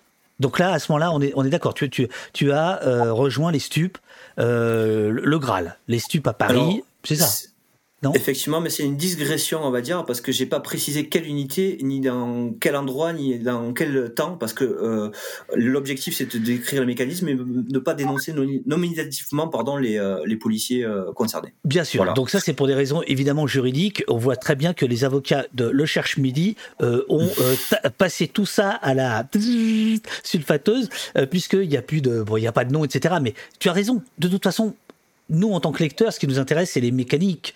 Euh, c'est la mécanique à l'œuvre. Euh, voilà, c'est que ce soit tel ou tel, euh, ça, ça, on les connaît pas. c'est pas le problème. Ce qui est intéressant, c'est les logiques à l'œuvre. Et là, page 238. Lorsque j'ai intégré une unité d'enquête, alors c'est peut-être une autre, qu'importe, à la suite de ma première affaire, le chef de groupe m'a tendu une enveloppe contenant une partie de billets dérobés lors de la perquisition. Il y a plein de questions dans le, dans le chat là-dessus. 100 euros. La corruption commence ici, écris-tu. Le choix est simple. Soit je prends cette enveloppe et je tolère ses dérives, soit je me retrouve à la marge. C'est l'effet tunnel dont on parlait tout à l'heure. C'est une petite somme au départ, presque insignifiante, mais le pacte est scellé. Agnès, Fabien, comment on refuse euh, une enveloppe comme ça? Quand tous les... en tout cas, une partie des collègues l'acceptent. Moi, on me l'a jamais proposé, donc euh, et je pense que si on l'avait fait, euh, ça serait mal passé. voilà. Ouais. Euh, ben, quand, quand on rêve comme moi d'arriver au stup, qu'on idéalise la, la, la, la lutte anti-drogue au départ et qu'on a un objectif de carrière d'arriver quand même dans un, un établissement prestigieux qui est un peu la vitrine de la police nationale, on, malheureusement, euh, mon intérêt individuel a été de faire tout pour réussir, y compris de taire euh, beaucoup de choses, euh, parce que voilà, je me suis dit bon, c'est pas grave, ça, ça me convient pas, ça me plaît pas, mais il faut avancer, il faut avancer pour justement arriver à mon objectif. Et ce qui est ce qui est ce qui est terrible, c'est que c'est fait dès l'arrivée dans le groupe en fait. C'est pas on laisse prendre le temps de prendre les marques, de voir, de se jauger, etc. C'est tout de suite on est mis devant la responsabilité du choix en très peu de temps. Et forcément, quand on arrive, qu'on est nouveau dans une unité, euh, que euh, voilà, il faut apprendre à faire confiance à ses collègues, etc. Que c'est le chef, c'est le chef quand même, hein, qui euh, un officier qui qui tend l'enveloppe. moi, je me retrouve devant lui et je me dis. il, voit très bien que je fais la moue, que, que, que je suis emmerdé, etc. et tout. et il me dit non, mais je respecterai si jamais tu refuses l'enveloppe. Mais en fait, je sais très bien que dans son discours, si je la refuse, voilà, clairement, euh, fini pour moi quoi. Euh, parce que je serais pas dans la confiance et dans la dans l'intimité on va dire de, de euh, des prises de décision. Donc euh, c'est très difficile comme choix et moi ça m'a beaucoup questionné par la suite parce que là j'ai été un peu pris au dépourvu sur le moment mais après voilà. Et c'est vraiment par la suite que j'ai pris conscience que non, je, je, je, je, pouvais pas tolérer ça. C'était pas possible en fait euh, euh, que euh, euh, je me sentais sale. C'est ce que j'ai écrit dans le bouquin. Enfin voilà, je me sentais sali, corrompu. Tu, dis ça, ouais. Euh, alors que vraiment c'est pas du tout ma façon de voir les choses et c'est pas du tout ma façon de voir le métier mais de, de, de, ce piège là parce que pour moi c'est un piège un petit peu une emprise euh, qui, qui, se met en place on va dire dans le groupe euh, j'ai regretté de pas avoir été capable sur le moment de, de, de, de m'y opposer. Euh, mais ça n'a pas empêché que par la suite, euh, voilà, euh, ça c'était pour moi. Euh, toutes les sommes d'argent, en fait, on va dire que j'avais récoltées euh, pour euh, pouvoir être intégré, etc. Je les ai récupérées, je les ai données aux associations, c'est-à-dire Orphéopolis, les, les, les, comment dire les euh, allons les enfants qui qui, qui orphelins de, de, de, de policiers, euh, les associations voilà au sens large de prévention du suicide, d'entraide, de maraude, tout un tas de choses. En fait, voilà, je, je, je, je me suis, on va dire, euh, purgé à, à, mon niveau pour moi de, de, redonner, on va dire, cet argent. Vous, vous rentrez pas dans les détails, mais pour vous, la corruption dans la police, c'est à quel niveau? C'est, enfin, je veux dire, c'est c'est à quelle échelle? Mais un stup, c'est tout le monde. Putain. Je veux dire, un stup, c'est tout le monde. Il faut, qu'on soit bien clair. Euh, je, sais que je vais choquer en disant ça. Je, je, tous les groupes stup par lesquels je suis passé, tous euh, les, collègues qui travaillent au stup, avec qui euh, j'ai échangé, etc., il y a les mêmes pratiques dans tous les groupes. Après, il y a des policiers qui, ne veulent pas y être confrontés ou qui le refusent et qui sont marginaux dans leur unité, euh, euh, et, ils, en souffrent aussi. Et voilà, c'est tacite en fait, tout le monde le sait. Je veux dire, il y a des flics qui viennent au stup pour se faire du pognon. Parce que euh, quand on a des infos sur tel ou tel dealer, qu'on sait que voilà le mec il pèse et que potentiellement en perquisition on va trouver 200 000 euros, ben c'est pas un dealer qui va déposer plainte contre la police si la police ne retrouve que 150 000 euros par exemple. voilà, il y a, ces logiques là. Donc il y en a vraiment que j'ai rencontré au cours de ma carrière et heureusement c'est pas non plus la majorité, mais qui venaient là pour cibler les trafiquants les plus riches pour se faire du pognon en perquisition, euh, en, en, voulant clairement l'argent euh, des perquisitions. Il y a aussi euh, des, des, pratiques où on est censé envoyer le stup à la destruction. Donc quand je dis le stup à la destruction, c'est pas 10 grammes. Hein. On, on, est sur des quantités beaucoup plus importantes. Mmh. et bah, le stup n'est pas détruit. Le PV de, de destruction est fait tout le monde croit qu'on l'a amené à, à l'incinérateur, mais en fait, le, le, le, sac, il est encore euh, euh, dans, la, dans, le couvre de la voiture, et on va le refiler à un indique pour qu'il le revende et pour récupérer du pognon dessus. Donc voilà, je veux dire, il y a quand même un appât C'est-à-dire, c'est-à-dire Fabien, c'est-à-dire que vous redonnez à des tontons, hmm. ce que tu appelles les tontons, les informateurs, dont tu parles aussi beaucoup, euh... les indiques dont tu parles beaucoup. Enfin, ça c'est absolument passionnant, mais il, il faudrait rester 48 heures.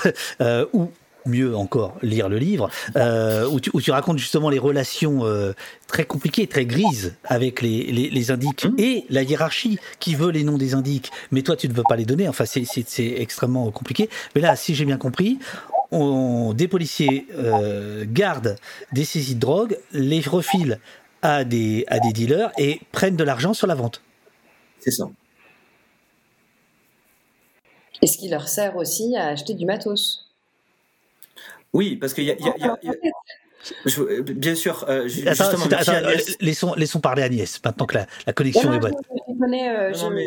je, connais beaucoup moins en, en, stup, mais je sais aussi que euh, dans les problèmes, je parle pas de la PJ, hein, qui généralement sur ces, sur ces choses-là a énormément de moyens, mais dans les commissariats, ils en ont, ils en ont pas. Donc quand il faut euh, voilà, acheter du matériel qui permet d'être un peu plus efficace que ce qu'on a déjà, c'est-à-dire pas grand-chose, euh, et, que, et que pour les obtenir, ils y arrivent pas, bon ben voilà, je sais aussi qu'ils se servent de cet argent-là pour, voilà, pour ça. Même à la PJ, il euh, y a cette logique-là. Euh, je vais te donner un exemple euh, sur les casques audio quand on faisait les écoutes ou les sonorisations. Ouais. Euh, on avait des casques audio fournis, on va dire, à, à, tout le monde. et moi, j'avais mon casque perso, un truc un peu plus élaboré, un peu plus fin en termes de qualité de son, etc. Et il y a un matin, j'arrive au boulot, mon chef il me pourrit en me disant mais Fabien, t'as raconté de la merde, t'as écrit n'importe quoi. sur la retranscription d'écoute, on n'entend pas ce que tu, ce que tu retranscris. Donc moi je me dis bon, je j'invente rien, je vais réécouter, je réécoute avec mon casque, j'entends clairement ce que j'entends euh, à l'écoute. Et là je dis ben écoute en fait avec mon casque. Et là tout le monde se rend compte que les casques sont pourris. C'est-à-dire qu'on on n'entend pas l'ensemble du spectre de la, de, de, de, de, la qualité du son, on va dire, pour pouvoir écouter des moments en plus hyper importants en termes d'enquête. Et donc là, ben, euh, Voilà, bon, tu, vous allez lire dans le livre. Euh, je gueule encore une fois. Euh, J'obtiens des casques. Euh, de Oui, parce que qualité, as l'air sympathique comme ça, mais tu passes ton temps à gueuler quand même. hein, je veux dire, Ah euh, oui, pas tous les oui. deux. Hein, vous êtes, vous êtes quand même un peu des emmerdeurs. Hein. On est le Bah, on, est des, on est des emmerdeurs parce qu'on a envie que ça change et que ça s'améliore. Mais euh, pour revenir sur les logiques de, financement euh, de, matériel, parce qu'il y a aussi une logique de voilà de, récupérer un peu d'argent sur les perquisitions pour financer du matos. Ça peut être des balises GPS, ça peut être des portables, ça peut être euh, voilà tout un tas d'équipements. Il y a des groupes qui vont avoir cette logique parce qu'ils disent ok moi j'ai pas assez les moyens de faire ce que ce qu'on nous demande de faire pour vraiment avoir de la réussite il me faudrait tel type ou tel type d'équipement donc on va se servir de certains détournements pour financer euh, euh, le, le matos policier et y compris à la PJ. Euh, et ensuite, il y a d'autres où là vraiment la logique c'est euh, l'enrichissement personnel. Il, y a- il faut bien faire le distinguo entre les deux parce qu'il y a deux types de profils et euh, d'ailleurs par groupe aussi. hein, il y a Mhm. vraiment des types de profils. C'est que certains vont avoir tendance avec un peu de facilité à se dire bon de toute façon voilà ils veulent pas payer, on va prendre l'argent du dealer, on va le reverser dans la lutte anti-stup. Bon quelque part c'est des arrangements, mais il y a une logique on va dire de travail. Euh, euh, euh, et bon après voilà c'est euh, d'autres qui vraiment pensent à l'enrichissement mais euh, en tout cas tous les groupes sont concernés ou tous les groupes se, se, se, se sont à minima euh, confrontés à ces, à ces situations quoi euh, quels, sont, quels sont les risques que... que- vous prenez là tous les deux là Nous raconter tout ça? Bah, lui, il Euh, déjà. Lui, il? Bah, Fabien, il risque plus rien, il est sorti, donc euh, voilà. Euh, enfin, en tout cas, en interne. Après, euh, on- bah, non. oui, le reste c'est autre chose mais Voilà. euh, Moi, en administratif, euh, bah, je sais pas, un petit conseil de discipline. Euh, Ouh là là, madame, vous avez enfreint votre devoir de réserve et vous manquez à votre loyauté. euh, c'est pas bien. Ok. Oui, parce que Mais si tu ce- veux, ce qu'on ce qu'on- ce qu'on vous demande, et c'est aussi le, le récit de- des, des autres euh, policiers collègues euh, que, que, que vous avez rencontrés, euh, c'est qu'en fait, ce qu'on leur reproche euh, très souvent, c'est le manque de loyauté à l'institution, qui est quand même le Ah, truc. euh, c'est l'épée de Damoclès, quoi. Il faut être loyal. C'est-à-dire, il faut se taire. Je me rappelle avoir écrit un texte euh, au moment où on était en confinement, donc c'était début 2020. Je sais, ce texte a été euh, a été édité dans un bouquin où il y avait pas mal de personnes euh, qui qui parlaient et moi je représentais effectivement la voix de la police et j'avais écrit ce texte-là sur le devoir de réserve en disant que le devoir de réserve, je sais pas de quand il date, je sais pas exactement à quoi il sert.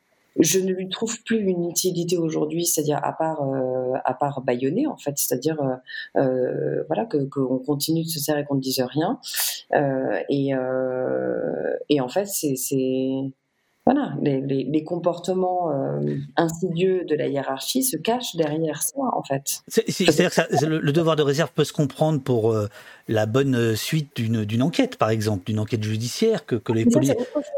Oui. ça c'est le secret de l'enquête et de l'instruction Ah oui, c'est vrai. Oui, t'as raison. Donc, Mhm. voilà. Non, le devoir de, loyauté, c'est vraiment, et, et, et on me l'a rappelé à juste titre, euh, juste avant qu'on aille à l'Assemblée nationale euh, mercredi, on m'a appelé hein, spécifiquement, alors qu'on m'appelle jamais, pour me rappeler mon devoir de réserve, qui est dans le RGEPN et qui dit qu'en gros, on n'a pas le droit de critiquer l'institution dans À, laquelle on est. à quel niveau on vous a appelé? Je demande pas de nom, mais à quel niveau? Dans la hiérarchie. Ah bah, très haut. Donc quelqu'un très haut dans la hiérarchie vous a appelé avant votre témoignage à l'Assemblée nationale. Vous avez été reçu par euh, un dénommé Bernalici Hugo, très défavorablement connu de nos services. Euh, je crois qu'il y avait qui d'autre? Euh, Il y avait aussi euh, euh, Écologie, Horizon et, et LFI qui étaient représentés. Donc il y avait plusieurs, voilà, il y avait plusieurs députés de, de, de tout, de tout bord.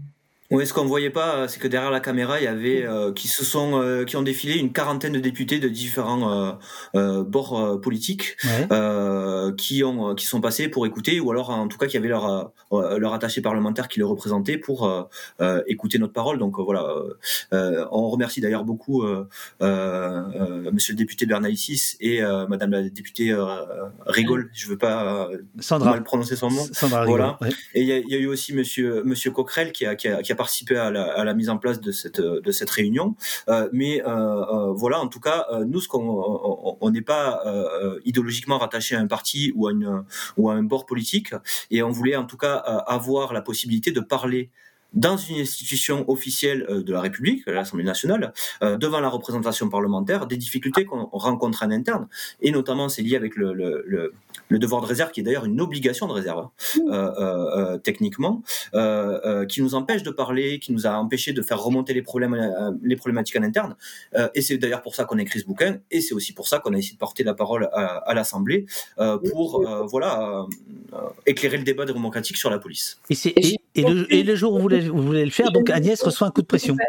Je n'ai eu aucune nouvelle du service de communication ou de ma hiérarchie depuis le début de la sortie du livre, à quelque moment que ce soit, parce que j'informe à chaque fois que je passe dans les médias, euh, je n'ai pas eu de nouvelles que, euh, que au moment où il y a eu l'Assemblée nationale. Donc là, euh, est-ce que ça les, ça les dérange? Oui, très certainement. Et les six témoins ont eu des retours euh, voilà, qui ont été complexes dans les rapports avec leur hiérarchie au moment où on a annoncé qu'on allait devant l'Assemblée nationale. Les, six témoins, les six témoins de l'ouvrage. Les six témoins de l'ouvrage, bah, qui sont venus en fait, qui on a tous été euh, conviés et c'est la première fois qu'on se retrouvait tous ensemble, euh, effectivement au même voilà au, même endroit et, à l'Assemblée nationale c'était retransmis en, en visio aussi. Donc je, je, pense que le ministère de l'Intérieur il devait quand même regarder ça de manière attentive. Euh, mais, euh, mais, mais justement, ce, devoir de réserve, je reviens là-dessus, euh, je, pense que nos autorités se cachent derrière ça. Et, et c'est ça aussi qui permet tous les comportements délétères qu'on connaît. Et si aujourd'hui on en arrive à écrire ce livre, à aller devant l'Assemblée nationale, à aller dans les médias, à être encore ici, à dire des choses, et donc à être obligé d'enfreindre ce devoir de réserve-là et de prendre les risques euh, qui vont avec, c'est parce qu'en fait, on n'a plus le choix. On a déjà fait tout ce qu'on pouvait. Donc moi je peux pas, oui je risque, je risque ma place dans la police, je risque des emmerdes, je risque un certain nombre de choses, euh, mais je le sais, j'y suis préparée, je m'y suis, euh, euh, voilà, je, je, le sais. C'est pas grave, je veux dire à un moment donné, on peut pas, si on continue comme ça, on va avoir de plus en plus de suicides, on en a déjà, on a déjà suffisamment, c'est stop quoi, arrêtons les morts tu, sais, David, tu, tu, voulais parler des témoins, justement. Euh, euh, moi, j'aimerais beaucoup parler de Jean-Marc Jean euh, Kanté dans, le, dans le témoignage. Qui est le deuxième témoin du, du, du, bouquin, celui à qui, par exemple, on dit vous n'êtes pas rentable, parce qu'il ne, va pas, mhm. ne va pas assez vite. à qui on demande de, de falsifier le, le, temps de travail. voilà et qui a au, de, au final dénoncé des, des, des violences euh, policières. Euh, et pour cette, euh, ce fait-là, il s'est retrouvé mis en accusation avec une, une, inversion totale de la charge de la preuve au tribunal. Il est passé deux fois au tribunal, deux fois il a obtenu sa relaxe. Et pour lui, ça fait dix ans que ça dure. Dix ans que son quotidien est pourri, détruit, abîmé, ultra dur. pour lui, et toute sa famille et tout son entourage. Donc lui, en fait, euh, il, est, il, est, il est très euh, marqué encore par, par, par tout ça, euh, mais il est tellement euh, il en a tellement ras-le-bol en fait euh, que il est prêt à prendre le risque de se faire virer ou le prêt à prendre le risque de quitter la police. je pense qu'on en est tous là en fait les, les, témoins. Ils avaient, déjà commencé en fait avant qu'il écrive le livre. Ils avaient déjà commencé parce que il y a un truc dont on n'a pas parlé jusqu'ici qui est le, la médecine. on en parle encore souvent ensemble, sur l'instrumentalisation le, de la médecine statutaire, statutaire. pour pouvoir faire sortir les policiers euh, qui posent problème. Donc, ils partent en dépression parce que, bien évidemment, avec tout ce qu'ils subissent, à un moment donné, ça finit, euh, ça finit en dépression. Donc, ils sont mis en arrêt maladie pendant un certain temps qui peut durer jusqu'à un an. Et à partir de un an, c'est une autre machine qui se met en route. Et, euh, et, et dans ces cas-là, on les met en, en, en disponibilité d'office pour raison de santé. Et donc là, ils tombent à mi-traitement.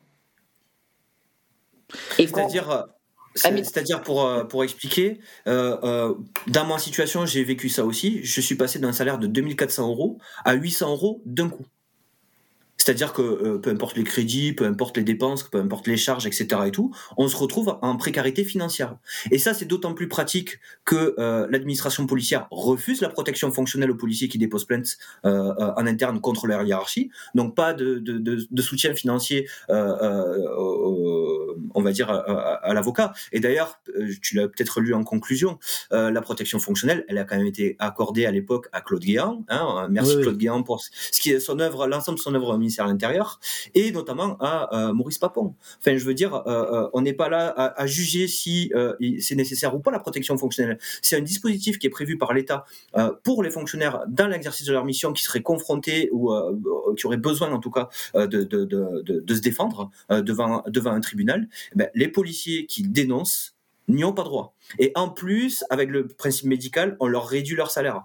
Et en plus, on les isole parce que s'il a un, un, dispo d'office pour euh, raison de santé, on se dit, oulala, il a un problème, il faut surtout pas l'approcher, ça va être contagieux. Donc ça l'isole aussi de ses collègues. Donc là, c'est vraiment une mécanique euh, euh dévoyée euh, de, de, de l'usage du, du contrôle médical, du contrôle statutaire, qui est fait pour isoler encore une fois euh, les policiers euh, qui auraient euh, l'envie ou le courage de dénoncer les dysfonctionnements. Isoler et puis les et puis les appauvrir et donc effectivement bah, ici il n'y a plus d'argent, on peut plus payer les avocats, ça coûte déjà très cher, etc., etc.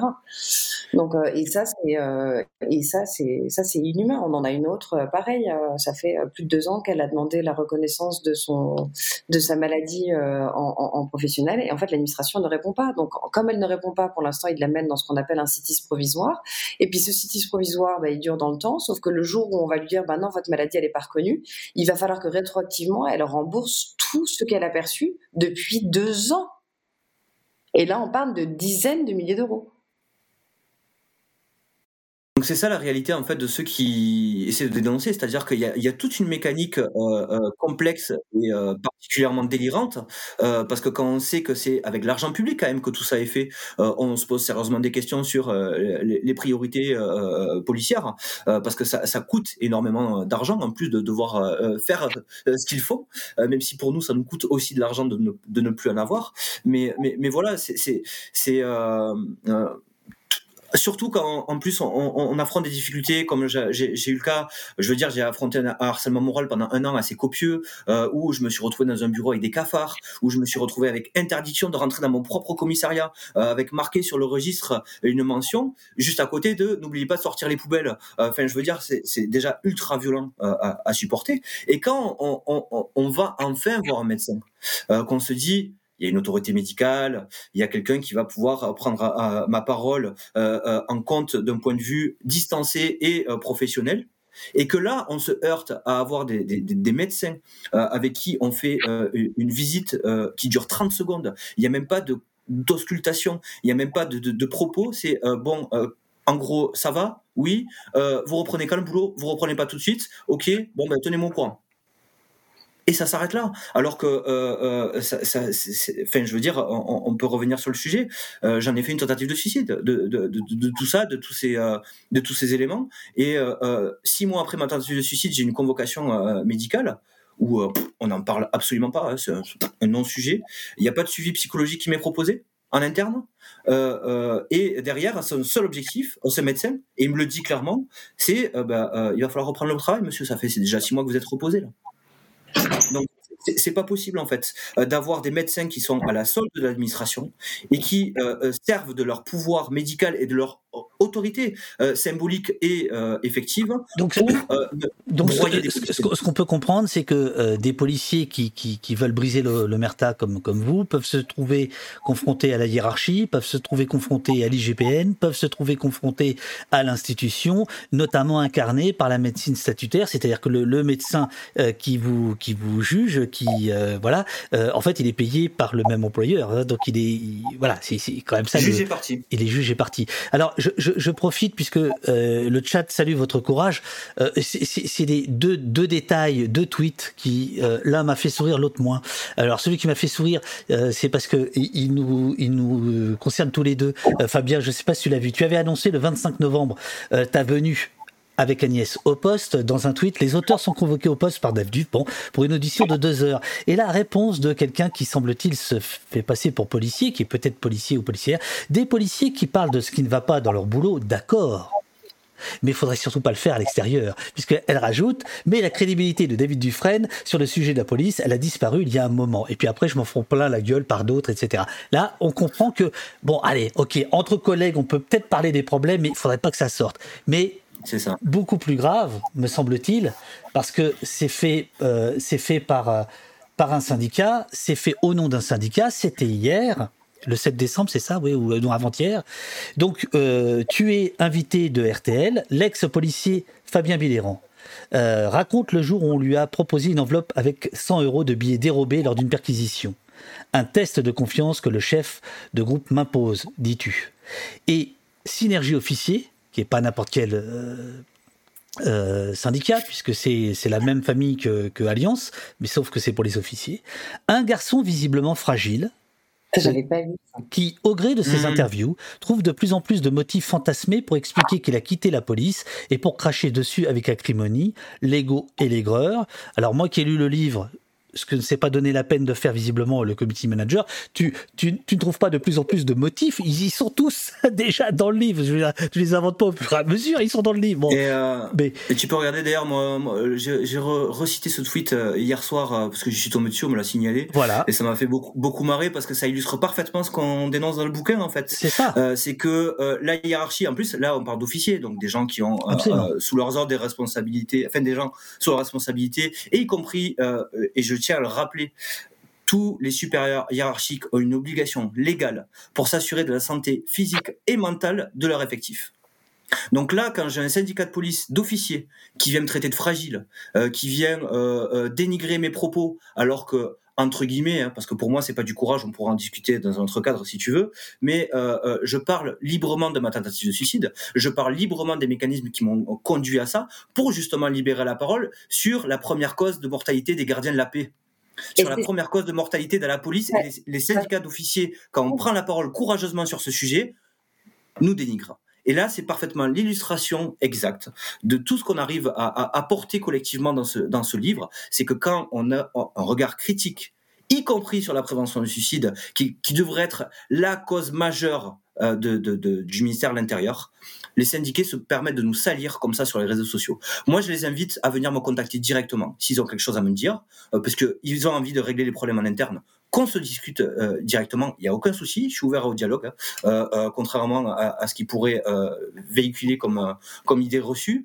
Euh, mais, mais, mais en tout cas, on ne peut pas se permettre, et je, je, leur expliquerai pourquoi, je, je ferai preuve de pédagogie par rapport à la prévention du suicide, qu'on ne peut pas se permettre de véhiculer ce genre de comportement viril, euh, euh, euh, qui, qui, qui légitime toutes les dérives et tous les dénigrements de policiers qui se retrouvent en difficulté psychologique. Et c'est pour ça que les policiers ils ont du mal à se confier. C'est pour ça que les policiers ils n'arrivent pas à aller voir des psys. Et c'est pour ça que malheureusement, d'un certain côté, l'association PEPS fonctionne parce que c'est des policiers qui ne jugent pas et qui sont prêts à écouter, quelles que soient les difficultés. Moi, j'accompagne des auteurs de violences policières. Euh, sur le plan psychologique, je veux dire, autant je les dénonce les violences euh, euh, policières, autant ça ne m'empêche pas d'être humain et de prendre en considération la souffrance psychique de mon collègue pour l'accompagner, pour éviter qu'il passe à l'acte et pour l'accompagner dans son processus euh, de réflexion. Voilà, c'est de ça dont on parle et c'est de ça que les syndicats essaient de casser.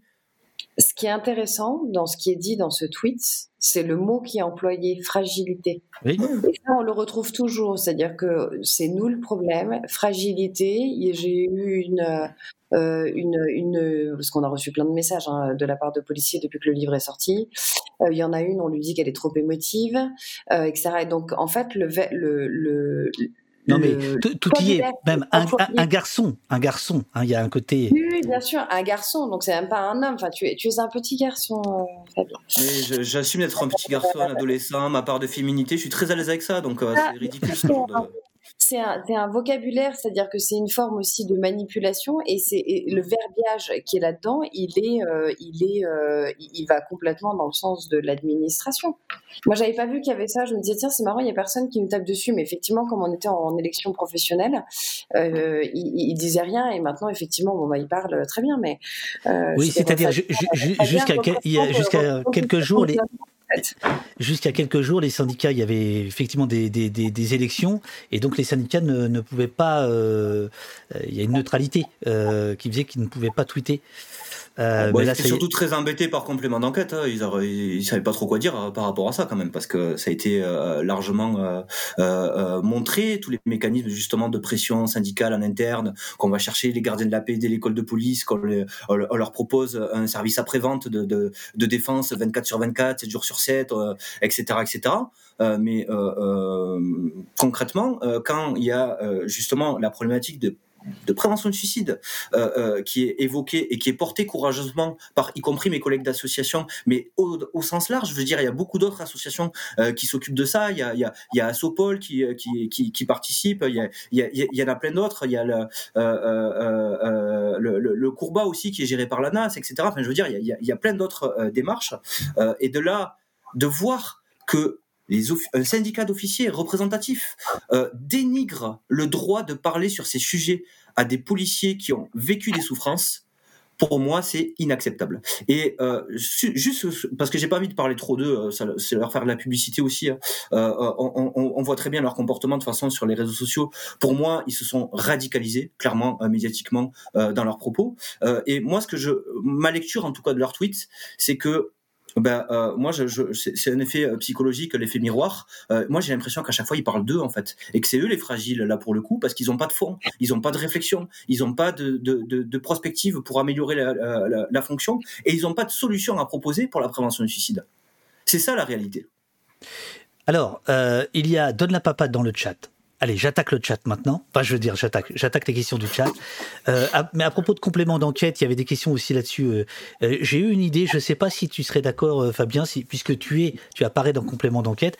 Euh, ce serait qu'on regarde en direct au poste euh, tous les deux avec les gens du chat l'émission et qu'on s'arrête de temps en temps ce qu'on appelle un react quoi tu vois euh, mm -hmm. parce que moi j'ai beaucoup de choses à dire sur cette émission quand même et, et moi aussi ah, il est dispo? comment? Il est plus dispo? Là on le retrouve pas. Ah bon? Il a à nouveau euh, il a à nouveau disparu Bon, on va oui, c'est comme l'Assemblée nationale, il y en a plein qui n'arrivent pas à revoir euh, ce qu'on a fait aussi. Il y en a qui me disaient hier, j'arrive pas à regarder, ça fonctionne pas, le lien ne fonctionne pas. Donc courant, courant décembre, je te propose, euh, Fabien, on va retrouver l'émission, mmh. si tu veux qu'on fasse un react sur cette émission en direct au poste. Donne la papate, t'écris. Après, moi, je vais me chercher un café, donc je vais vous laisser répondre à cette question. Je, me chercher, je vais me chercher un café et je reviens tout de suite.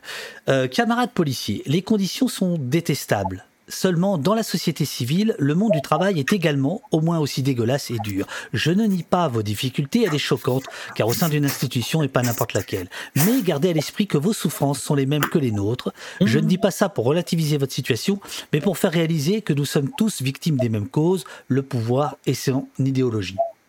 Oui, je, je, je, je, vous laisse, je vous laisse, on, je, reviens. On ne, nie, euh, on ne, nie, absolument pas le fait que dans la société civile, euh, dans les entreprises, vous rencontrez les mêmes problématiques que nous. Bien évidemment, on ne dit pas ça. Simplement, euh, je, pense qu'il y a beaucoup plus d'outils qui peuvent être mis en place dans certaines entreprises, hein, bien évidemment pas dans toutes. Je ne pense pas qu'Amazon, par exemple, euh, pour ne citer qu'elle, euh, ou Uber, enfin ce grosse, ces, grosses machines-là euh, mettent en place des outils de management, c'est plutôt les outils de performance. Euh, mais Orange, à un moment donné, alors qu'il était un service semi-privé, semi-public, a fini par réussir à sortir une, la, la jurisprudence sur Orange, justement, sur le sur l'imputabilité des, des, des suicides au service ça a fait une jurisprudence. Et c'est à vous aussi de, je veux dire, de, de, de, de bouger. Alors on nous dit oui, mais dans ce cas-là, si vous n'êtes pas content, allez voir ailleurs. Ok. Sauf que nous, quand on est à l'intérieur de la police, aller voir, euh, aller voir ailleurs, c'est beaucoup plus complexe. Alors là, il y en a une dernièrement, mais effectivement, euh, elle va changer de ministère. Elle a repassé un concours pour pouvoir partir et aller dans un autre ministère parce que parce que parce que ça fait euh, deux ans qu'elle est dans une situation euh, euh, terrible. Et on va dire d'elle, c'est celle dont on disait qu'elle était émotive. Et la nana, elle a quand même 45 ans elle gagne aujourd'hui, je sais pas combien d'euros par mois, mais un certain nombre, et elle va euh, donc elle passe un concours, elle en sort major, elle va repartir euh, en, en, en, école, euh, perdre de l'argent sur son salaire, et on me dit de ce genre de personnes-là qu'elles sont émotives. Non. Donc, bien évidemment, on ne nie pas que dans le privé, ça se passe de la même manière. Et pas que le privé d'ailleurs, hein, c'est la fonction publique en général. Hein. Euh, clairement, on retrouve les mêmes mécanismes partout. Hein. La fonction publique où on les retrouve, effectivement, il n'y a pas que la police et l'éducation nationale. Enfin, pareil, on vous passe tous les messages qu'on a euh, euh, depuis qu'on a sorti le bouquin. C'est la décrépitude du service public qui est organisé depuis un certain nombre d'années et, et, et, voilà, qui va pas en s'arrangeant, mais en même temps ben... Oui, pourtant les moyens alloués à la police euh, ne, ne, augmentent plus que n'importe quel autre ministère. Hein. Tous mmh. les chiffres le montrent. Il y a encore eu. Pas de problème de moyens et on n'a pas parlé de problème de, de, on va dire de, de, moyens, des problèmes de services, des problèmes de voitures, des problèmes de voilà. On n'est pas euh, on n'est pas sur cette critique-là puisque celle, celle-là c'est celle qui a été faite au moment du mouvement des policiers en colère. Et quand on voit ce que ça a donné, il y a eu des, énormément d'efforts qui ont été faits. Donc je me dis ok, peut-être que si là on arrive à avoir le même poids et que euh, et que on arrive à changer euh, les notations, les, enfin, quelque chose qui est structurel chez nous et qui ne demande pas d'argent. Pour une fois, c'est pas ça qu'on demande. On demande pas plus de policiers, on demande plus de sens à l'action qu'on mène et on demande plus d'humanité et de social à l'intérieur de cette grande maison et à changer. C'est pas, je pense pas que ce soit quelque chose qui prenne énormément de temps et qui prenne euh, où on va avoir besoin de prendre un cabinet extérieur qu'on va payer. Moi, moi, je, moi je, je, je, je, vous invite euh, tout à fait officiellement, euh, si vous voulez qu'on fasse une émission par mois avec euh, les associations dont vous parlez, moi, ça, je, suis d'accord. Voilà, je vous le dis comme ça. Voilà, peut-être un peu moins longue que celle d'aujourd'hui, mais enfin, moi, ça me va très bien. Hein. On se donne encore une, demi-heure, ça vous va ou pas? Oui. Oui. Moi, j'ai du temps. Moi, je vais aussi. comment? Je vais aller chercher un café aussi. Ah, D'habitude, on n'a pas le droit, mais, mais, mais, mais, quand les gens sont sympas, les enquêteurs, enfin, moi, j'ai déjà proposé des thés et des cafés. À, du, thé, il n'en est pas question. si c'est du café, vous allez-y. Allez je, sais que c'est mal vu par certains, mais on boit le café avec les avocats aussi hein, dans les commissariats. Hein. donc, euh, contrairement à ce qui est, ce qui est véhiculé, et c'est d'ailleurs euh, toujours un moment très intéressant euh, parce que ça permet de créer un lien aussi avec l'avocat qui est pas non plus notre ennemi quand on est enquêteur, parce que enfin, moi, je me suis beaucoup appuyé sur les avocats dans, par exemple, la recherche d'aveux de certains de certaines mises en cause, parce que les, les faits étaient tellement éloquents que voilà, c'était plus euh, l'aider à, exprimer euh, euh, les choses pour que la justice puisse comprendre que voilà de, le mettre en difficulté. Donc il y avait un intérêt commun, on va dire, avec des avocats qui poussaient des fois des des, personnes à, avouer devant l'évidence de, certaines de certaines enquêtes. Et j'aimerais quand même juste parce qu'on avait fait une parenthèse tout à l'heure, et juste enchaîner sur la question qui vient d'être posée là sur les conditions de travail en, général et les mécanismes qu'on retrouve partout, vraiment partout dans le, dans tous les, secteurs d'activité. Moi, depuis la sortie du bouquin, j'ai beaucoup de militaires en fait euh, qui m'envoient des messages euh, pour me dire c'est exactement les mêmes mécanismes à l'armée. Alors je ne connais pas l'armée, hein, je je, euh, je, je, je pourrais pas dire ce que je, ce, par rapport à ça, mais euh, il s'y retrouve beaucoup et ça les touche beaucoup d'ailleurs parce que euh, euh, il y a aussi les problématiques de, de stress post-traumatique, d'effets de corps, de, de, d'effets tunnels, etc., etc. Enfin voilà, toutes ces logiques-là, on les retrouve dans le bouquin spécifiquement, spécifiquement pour les policiers puisque c'est forcément notre notre notre notre spécialité. Mais au, delà de ça, j'espère que ça va donner aussi des outils de compréhension au sens plus large sur la mécanique qu'il peut y avoir dans divers métiers. Et juste pour revenir un petit peu parce que j'ai un exemple précis que je vous avais préparé hier soir euh, sur les conditions de travail justement euh, et sur la façon dont sont traités les lanceurs d'alerte à la police. Euh, voilà, j'ai un collègue qui a été impliqué dans une affaire judiciaire qui ensuite a été complètement blanchi. De, de, cette affaire, il a été clairement foutu à la porte de son service. et il faut revenir un petit peu quelques années en arrière pour comprendre l'investissement qu'il avait au travail. C'est un policier qui, pendant 25 ans de carrière, il a sacrifié sa vie.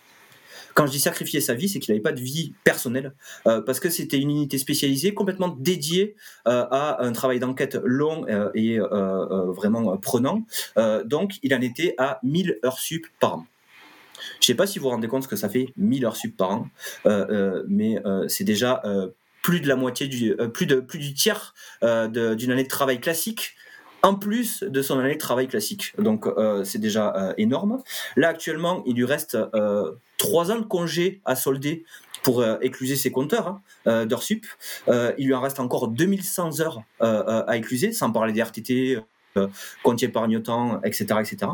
Et pour vous dire dans quelles conditions il exerçait, Et, et, et sciemment, en plus, je veux dire, il n'a pas euh, opposé, il s'est pas opposé à ça puisque c'était vraiment un enquêteur passionné par son travail qui, allait au bout des choses euh, sur des problématiques très très complexes. Et là, ils lui ont fait travailler 57 jours d'affilée sur euh, une enquête précise. Il a eu 57 jours de travail d'affilée sans repos. C'est pour expliquer un petit peu les, les, les, conditions de travail. Et euh, malgré le fait qu'il ait été blanchi par, par la justice, euh, quand il se retrouve à la DRCPN euh, plus tard, donc la DRCPN, le, euh, ressources et compétences de la police nationale, les ressources humaines, blablabla, encore un sigle euh, bien euh, bien chiant, on est d'accord. mais quand il se retrouve à la DRCPN pour demander son avancement, en fait, puisqu'il a été blanchi de tout de toute procédure et autres ben, on se rend compte que euh, la DRCPN euh, a euh, visiblement un fichier pour les policiers qui ont été impliqués ou qui ont été ciblés. Et clairement on lui on lui rétorque non non mais vu l'affaire dans laquelle il a été impliqué on ne peut pas lui donner son avancement. Donc il y y, a, aussi par ce biais là par le, le, le biais de, de, de, fausses accusations au final l'ostracisation des policiers qui pour lui et vraiment moi j'ai été touché par son témoignage quand je l'ai reçu Là, actuellement, il en est au point où il s'est tellement fait euh, broyer par l'administration que c'est sa mère qui subvient à ses besoins. Il n'a pas 20 ans. Hein. Il a 25 ans de, de, boutique. C'est sa mère qui subvient à ses besoins parce qu'il peut plus se retourner euh, euh, par, rapport à toutes les difficultés que lui a fait l'administration. Donc euh, tout ça pour dire que les conditions de travail, quand on est des enquêteurs passionnés, comme moi je l'ai été, je pense que j'arrive à, essayer en tout cas de l'illustrer dans, le livre, et, tous les autres étaient passionnés, etc.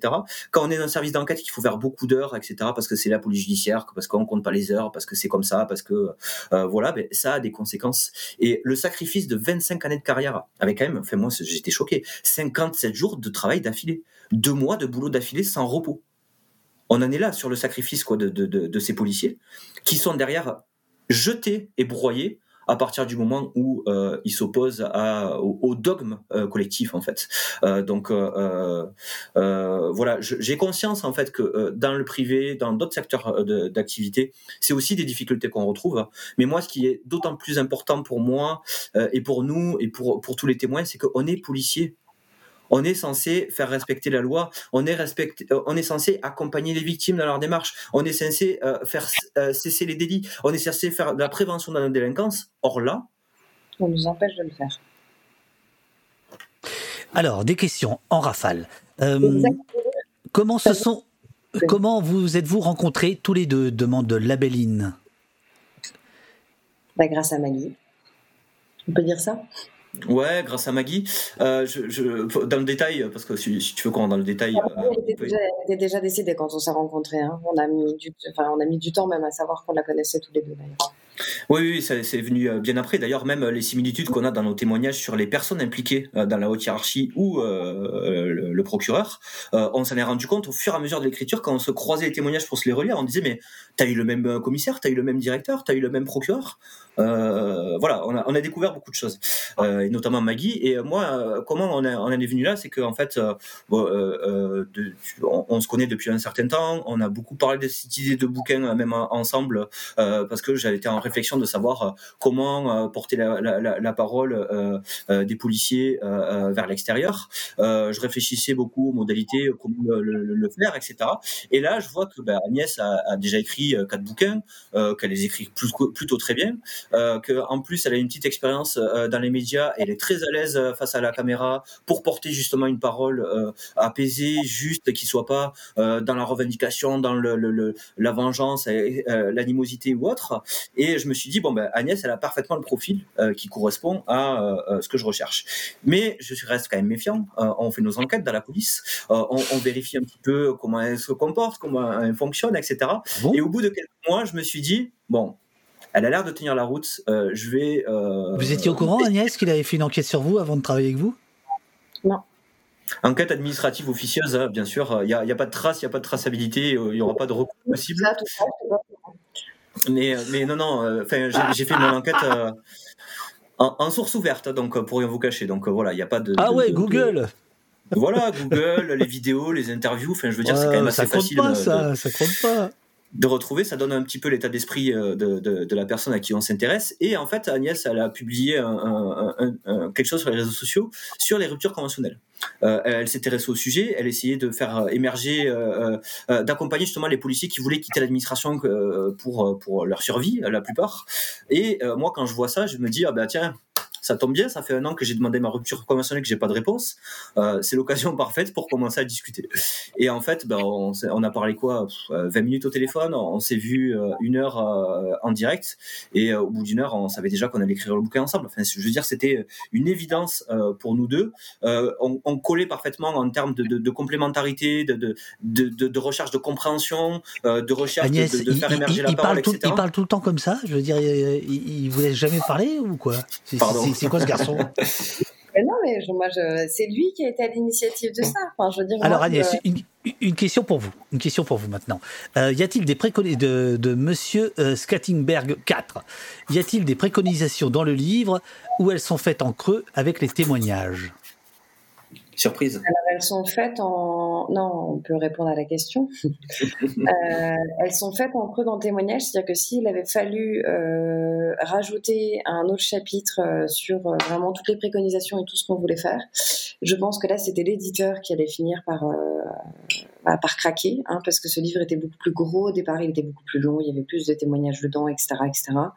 Il y a eu une demande de, voilà, de, de resserrer et de parce que c'est très complexe. À chaque fois, il faut emmener, il faut vulgariser, il faut expliquer l'univers dans lequel on arrive, que ce soit celui des mineurs, que ce soit celui de la police aux frontières, enfin voilà, les CRS, etc. Donc, euh, donc effectivement, on ne l'a pas fait parce qu'il y a une thèse en plus à faire euh, et on et on n'a pas envie de réfléchir à ces sujets-là euh, tout seul dans notre coin. Non, ce qu'on aimerait et c'est ce qu'on a demandé justement à l'Assemblée nationale avant-hier, c'est de, de, mettre ça dans le débat public et d'essayer de trouver des, des, des solutions ensemble, pas que les gens qui sont en haut dans la hiérarchie euh, et, euh, et qu'on va demander euh, et on va leur demander de, faire des audits et de réfléchir à des solutions qu'ils vont mettre en place, mais pour pouvoir faire un bel affichage et dire regardez, voilà, on s'en occupe. Après, le problème de savoir si c'est efficient ou pas, en gros, ça nous concerne pas. Donc, on a déjà beaucoup discuté de de, on a dénoncé, c'est-à-dire tout ce qui n'allait pas, en démontrant pourquoi ça ne fonctionnait pas. Après, on a aussi euh, énoncé à plusieurs reprises lors de nos interviews ou autres, euh, voilà, des, potentiels outils ou des, pistes de réflexion euh, qui peuvent, voilà, qui peuvent être faites. Emparez-vous de ça, discutez. Enfin, je veux dire, il faudrait refaire le Beauvau. Euh, c'est pas le Beauvau de la sécurité qu'il faut faire là, c'est le Beauvau de l'intérieur. Bien. Que pensez-vous du désarmement de la police Vous demande Monsieur ZD par ailleurs abonné d'oposte.fr. Que pensez-vous du désarmement de la police? Euh, je, Pour moi, le désarmement de la police, euh, c'est un, Enfin, à mon sens, à mes yeux, en tout cas de policiers, un faux débat, euh, puisque le problème, ce n'est pas tellement qu'il y ait des policiers armés, euh, puisque voilà, on, on, l'a bien vu, il y a quand même besoin d'une force armée euh, euh, pour répondre à certaines situations, mais surtout l'usage et le rapport qu'on a à l'arme, qui, qui, est le plus important. pour rappel, mais je pense que tout le monde le sait ici, puisque tu as des auditeurs assidus et éclairés, on a trois. c'est l'avant-garde de la critique. C'est ça. on a trois tirs de d'entraînement de, de, par an, trois séances de tir d'entraînement par an. 20 cartouches. 20 cartouches à chaque fois. Ça fait 60 cartouches par an. Euh, autant te dire que pour tirer les pneus euh, dans les pneus d'un véhicule en refus d'obtempérer, ça arrive, j'ai des collègues qui l'ont fait. Euh, parce qu'ils ont ils s'entraînaient beaucoup à côté euh, dans les centres de tir euh, à titre privé pour justement être prêts au, au, cas où. mais clairement trois tirs par an c'est pas assez pour être à l'aise avec son arme. Déjà ça pour un policier. pour être précis en situation de stress, en situation de, de, de, complexité et autres. Et surtout, euh, faut, faut quand même le rappeler, c'est le principal outil des policiers pour mettre fin à leur jour.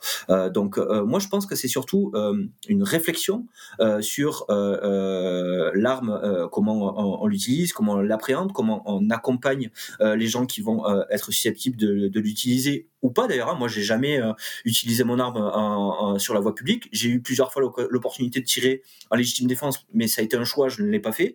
voilà, mais on, peut très bien ne pas jamais utiliser son arme dans toute sa carrière. Et, d'ailleurs, c'est tout ce que les policiers souhaitent, je pense. On n'est pas rentré pour euh, pour faire des fusillades ou pour euh, ce genre de choses. Mais euh, je pense qu'il y a une réflexion à se poser aussi sur quand on, on, ramène son arme à domicile, parce que ben là maintenant on a l'opportunité, grâce à Alliance et au ministère de l'Intérieur, de pouvoir voyager gratuitement à condition d'avoir son arme, donc d'être en service, il hein, faut le rappeler. Donc ça veut dire une charge mentale potentielle supplémentaire pour les policiers. moi aussi j'ai mon ordinateur avec moi. Ouais, ouais, non, mais voilà. Enfin, je veux dire, une arme, c'est une responsabilité. Je veux dire, tu, tu peux pas la laisser traîner dans, un sac à dos, une sacoche ou sur la table, quoi. Enfin, c'est euh, euh, surtout quand il y a des enfants autour. Enfin, voilà, c'est quand même des choses à, à, prendre en compte, à sécuriser. Et, et, surtout, ben, on a euh, indirectement un accès facilité à mettre fin à ces souffrances quand on a un moment d'extrême difficulté. et on l'a à disposition. Et d'autant plus que c'est un symbole, l'arme pour les policiers, il y a une vraie réflexion à avoir, parce que euh, tu vois, tout à l'heure, on parlait de, de. Euh, euh, IVP, interdit de voie publique. Euh, désarmé pour moi qui n'était pas suicidaire à l'époque, qui n'avait pas eu d'idées noires, etc., qui était juste ostracisé, c'était révoltant. Voilà. mais pour le policier qui est en difficulté, lui enlever son arme, c'est lui enlever le symbole de son métier. Mhm. C'est lui enlever sa capacité à être policier normal euh, sur euh, la voie publique. Et psychologiquement, c'est très très très dur à accepter euh, parce que voilà, tout, tout, s'écroule. On se sent plus capable d'exercer. Et voilà, je pense que au-delà de la du débat, on va dire désarmer la police ou autre, moi je pense que déjà dans un premier temps, tous ceux qui sont en possession d'une arme, là actuellement, il faudrait déjà qu'ils soient un peu mieux accompagnés. Mais après, il y a une, aussi euh, une réflexion, euh, je dirais, plus sur l'ordre des polices municipales, euh, qui malheureusement, dans certains cas, sont la pâle copie de la police nationale, donc avec une militarisation, armement, etc. où là, il devrait y avoir une réflexion sur ben, la police nationale est déjà armée, est déjà en capacité d'être réactive sur les événements et autres. Pourquoi on compléterait pas avec police municipale qui serait, elle, non armée et qui serait beaucoup plus euh, au contact, beaucoup plus dans le lien, beaucoup plus dans la prévention, euh, pour compléter justement les actions de police secours euh, des policiers sur le terrain. Enfin voilà, c'est plus en termes de de répartition des forces ou des répartitions de, de, des ports d'armes que qu'il que, y aurait des, des, débats. Après, je sais pas si ça suscite des réactions, mais euh, ça, ça n'arrête pas. Ça n'arrête pas, mais je, je, passe à autre chose parce que sinon, euh, euh mais euh, on en reparlera. Y a, je pense qu'il faut en reparler, mais effectivement, il y a, y a beaucoup de, beaucoup de, de réactions. on vous pose aussi beaucoup de questions sur les sur les mutilés, sur les éborgnés, donc sur le résultat des, des des, des, des, armes. Je ne sais pas si vous avez quelque chose à dire. Est-ce que tu as parlé de, tout à l'heure du mouvement de 2016 des policiers comme un mouvement gilet jaune, euh, c'est-à-dire qui se défait des corps intermédiaires pour, euh, euh, pour, pour, prendre la chaussée, pour prendre la rue finalement. bon, une question là-dessus quand même. Quel a été votre sentiment quand vous avez vu ces mutilations à répétition éborgnement, mains arrachées, pieds arrachés, Zineb Redouane? Je pense que la plupart des, dernières lois, euh, on va dire sur les 5-6 dernières années, et hum, le problème euh, qui est, entre guillemets, arrivé avec euh, les gilets jaunes, et tout à l'heure, Fabien a utilisé un mot qui est très juste, c'est la militarisation. Ça veut dire qu'aujourd'hui, on a des policiers qui ont, qui ont des, armures avec ce qu'on appelle les gilets lourds, les casques, etc., etc., et, et les armes qui vont avec qui ont été formés euh, à la hâte, en quatrième vitesse, qui n'ont pas. Donc là, on revient sur la problématique de la formation. Euh, et ça, c'est quelque chose qui est qui a déjà été remonté plusieurs fois dans les services. Euh, on en a déjà discuté avec avec Fabien, avec un, moniteur APP des CRS qui est en charge de ça et qui souvent alerte en disant attention, ils sont pas sont pas assez formés pour pouvoir les porter sur le terrain. Mais comme il y a un objectif de rapidité et, euh, et d'efficacité entre guillemets d'affichage, euh, il faut se dépêcher et on les envoie euh, et eux on les envoie mais complètement sur le front et après on s'étonne qu'il y ait des problématiques et qu'il y ait des bavures mais ils ont des armes qu'ils ne savent et qu'ils ils, ne savent quasiment pas tirer avec en fait. Donc forcément ça amène à des problèmes comme ça. Forcément. Et au-delà de ça, sur le maintien de l'ordre, euh, enfin toi qui es spécialiste, on l'a quand même vu hein, depuis 2016, la manif euh, loi travail, euh, pas très loin de la préfecture de, police d'ailleurs de mémoire, hein, qui avait marqué un tournant dans la, le changement de doctrine du maintien de l'ordre, avec vraiment à partir de là, une, on sentait en tout cas dans, dans, ce qui était demandé un, rejet des manifestants en tant que tel. En fait, c'était, on essayait vraiment de, de disperser la manif au maximum, de faire un maximum d'interpellations d'individus euh, dits euh, virulents, et derrière de communiquer en disant regardez, ça a été super violent, on a interpellé tant de personnes. Moi, je peux en témoigner de ça directement euh, à mon niveau parce que étant à la PJ, j'ai quand même fait des renforts gilets jaunes en tant qu'OPJ, à savoir de mémoire, c'était le 1er décembre ou le 8 décembre. donc vraiment là où c'était le plus, le plus important, on va dire, en, en, termes d'intensité. Et moi, j'ai été chargé, on va dire, de récupérer les délestages de commissariat, c'est-à-dire bah, toute l'activité qui pouvait pas absorber parce qu'il y avait déjà les gilets jaunes à absorber. Euh, donc, euh, ben, voilà, le tout venant, hein, euh, cambriolage, les interpellations pour violence conjugale et autres, etc. Et au bout d'un certain moment de la nuit, donc j'ai fait 21h à 6h du matin pour cette opération. Et au bout d'un certain moment de la nuit, on commençait à avoir des commissariats débordés d'interpellations de gilets jaunes, qui nous délestaient aussi les interpellations de gilets jaunes à la PJ. Et là, on me présentait des mecs où on me disait, il est là pour port d'armes. Donc je disais, bah, ok, c'est quoi le port d'armes? Il avait un boulon dans la poche. Donc j'ai dit ok, euh, c'est pas une arme. Oui, mais c'est une arme par destination. Alors voilà, on retrouve le débat avec la voiture, le refus d'obtempérer, etc. Tu connais. Mais euh, moi j'ai dit ben non, il n'y a pas d'infraction, je place pas en garde à vue. Donc euh, voilà, main courante, au revoir, euh, euh, dehors et régulièrement comme ça. Enfin, je veux dire, il y a, y a, eu d'autres cas, j'en ai eu deux ou trois ou quatre comme ça que j'ai refusé de placer en garde à vue. Et là, je me suis fait pourrir par mon état-major en me disant mais on vous a donné des consignes claires, tous les gilets jaunes, c'est garde à vue systématique, etc., etc., etc. Donc moi je leur ai dit non, euh, je refuse, c'est un ordre illégal, je l'ai mis par écrit, hein, tout a été écrit, euh, tout a été posé, euh, en disant non, moi je suis officier de police judiciaire, si j'estime qu'il n'y a pas d'infraction pénale qui nécessite la prévention de liberté de la personne, je ne placerai pas cette personne en garde à vue. Et moi derrière ce que ça, ce que ça dit ça, et il y a d'autres collègues d'ailleurs dans Paris qui ont été soumis à cette pression d'interpellation et cette pression de placement en garde à vue pour les gilets jaunes, ce, que, ce, qui, ce qui en découle, on va dire en termes d'analyse, c'est qu'il y a une vraie volonté de maximiser encore une fois les chiffres euh, d'interpellation pour euh, utiliser ces chiffres euh, dans l'usage du discours politique. et, c'est ça qui, qui, est, terrible dans, cette histoire, c'est que on a eu une instrumentalisation de, tout ça, alors que justement il y avait des éborgnés, il y avait des mains arrachées, il y avait beaucoup de blessés. Et, moi, ce qui m'a choqué d'ailleurs et qui m'a sidéré dans un premier temps, c'était de voir la violence verbale euh, euh, euh, de, tout type d'ailleurs de personnes. Il n'y avait pas que les syndicats policiers à ce moment-là qui étaient à dire c'est bien fait pour sa gueule, il a cherché, il n'avait pas qu'à se retrouver en manifestation, etc., etc. Enfin, je, veux dire aucune compassion pour les victimes.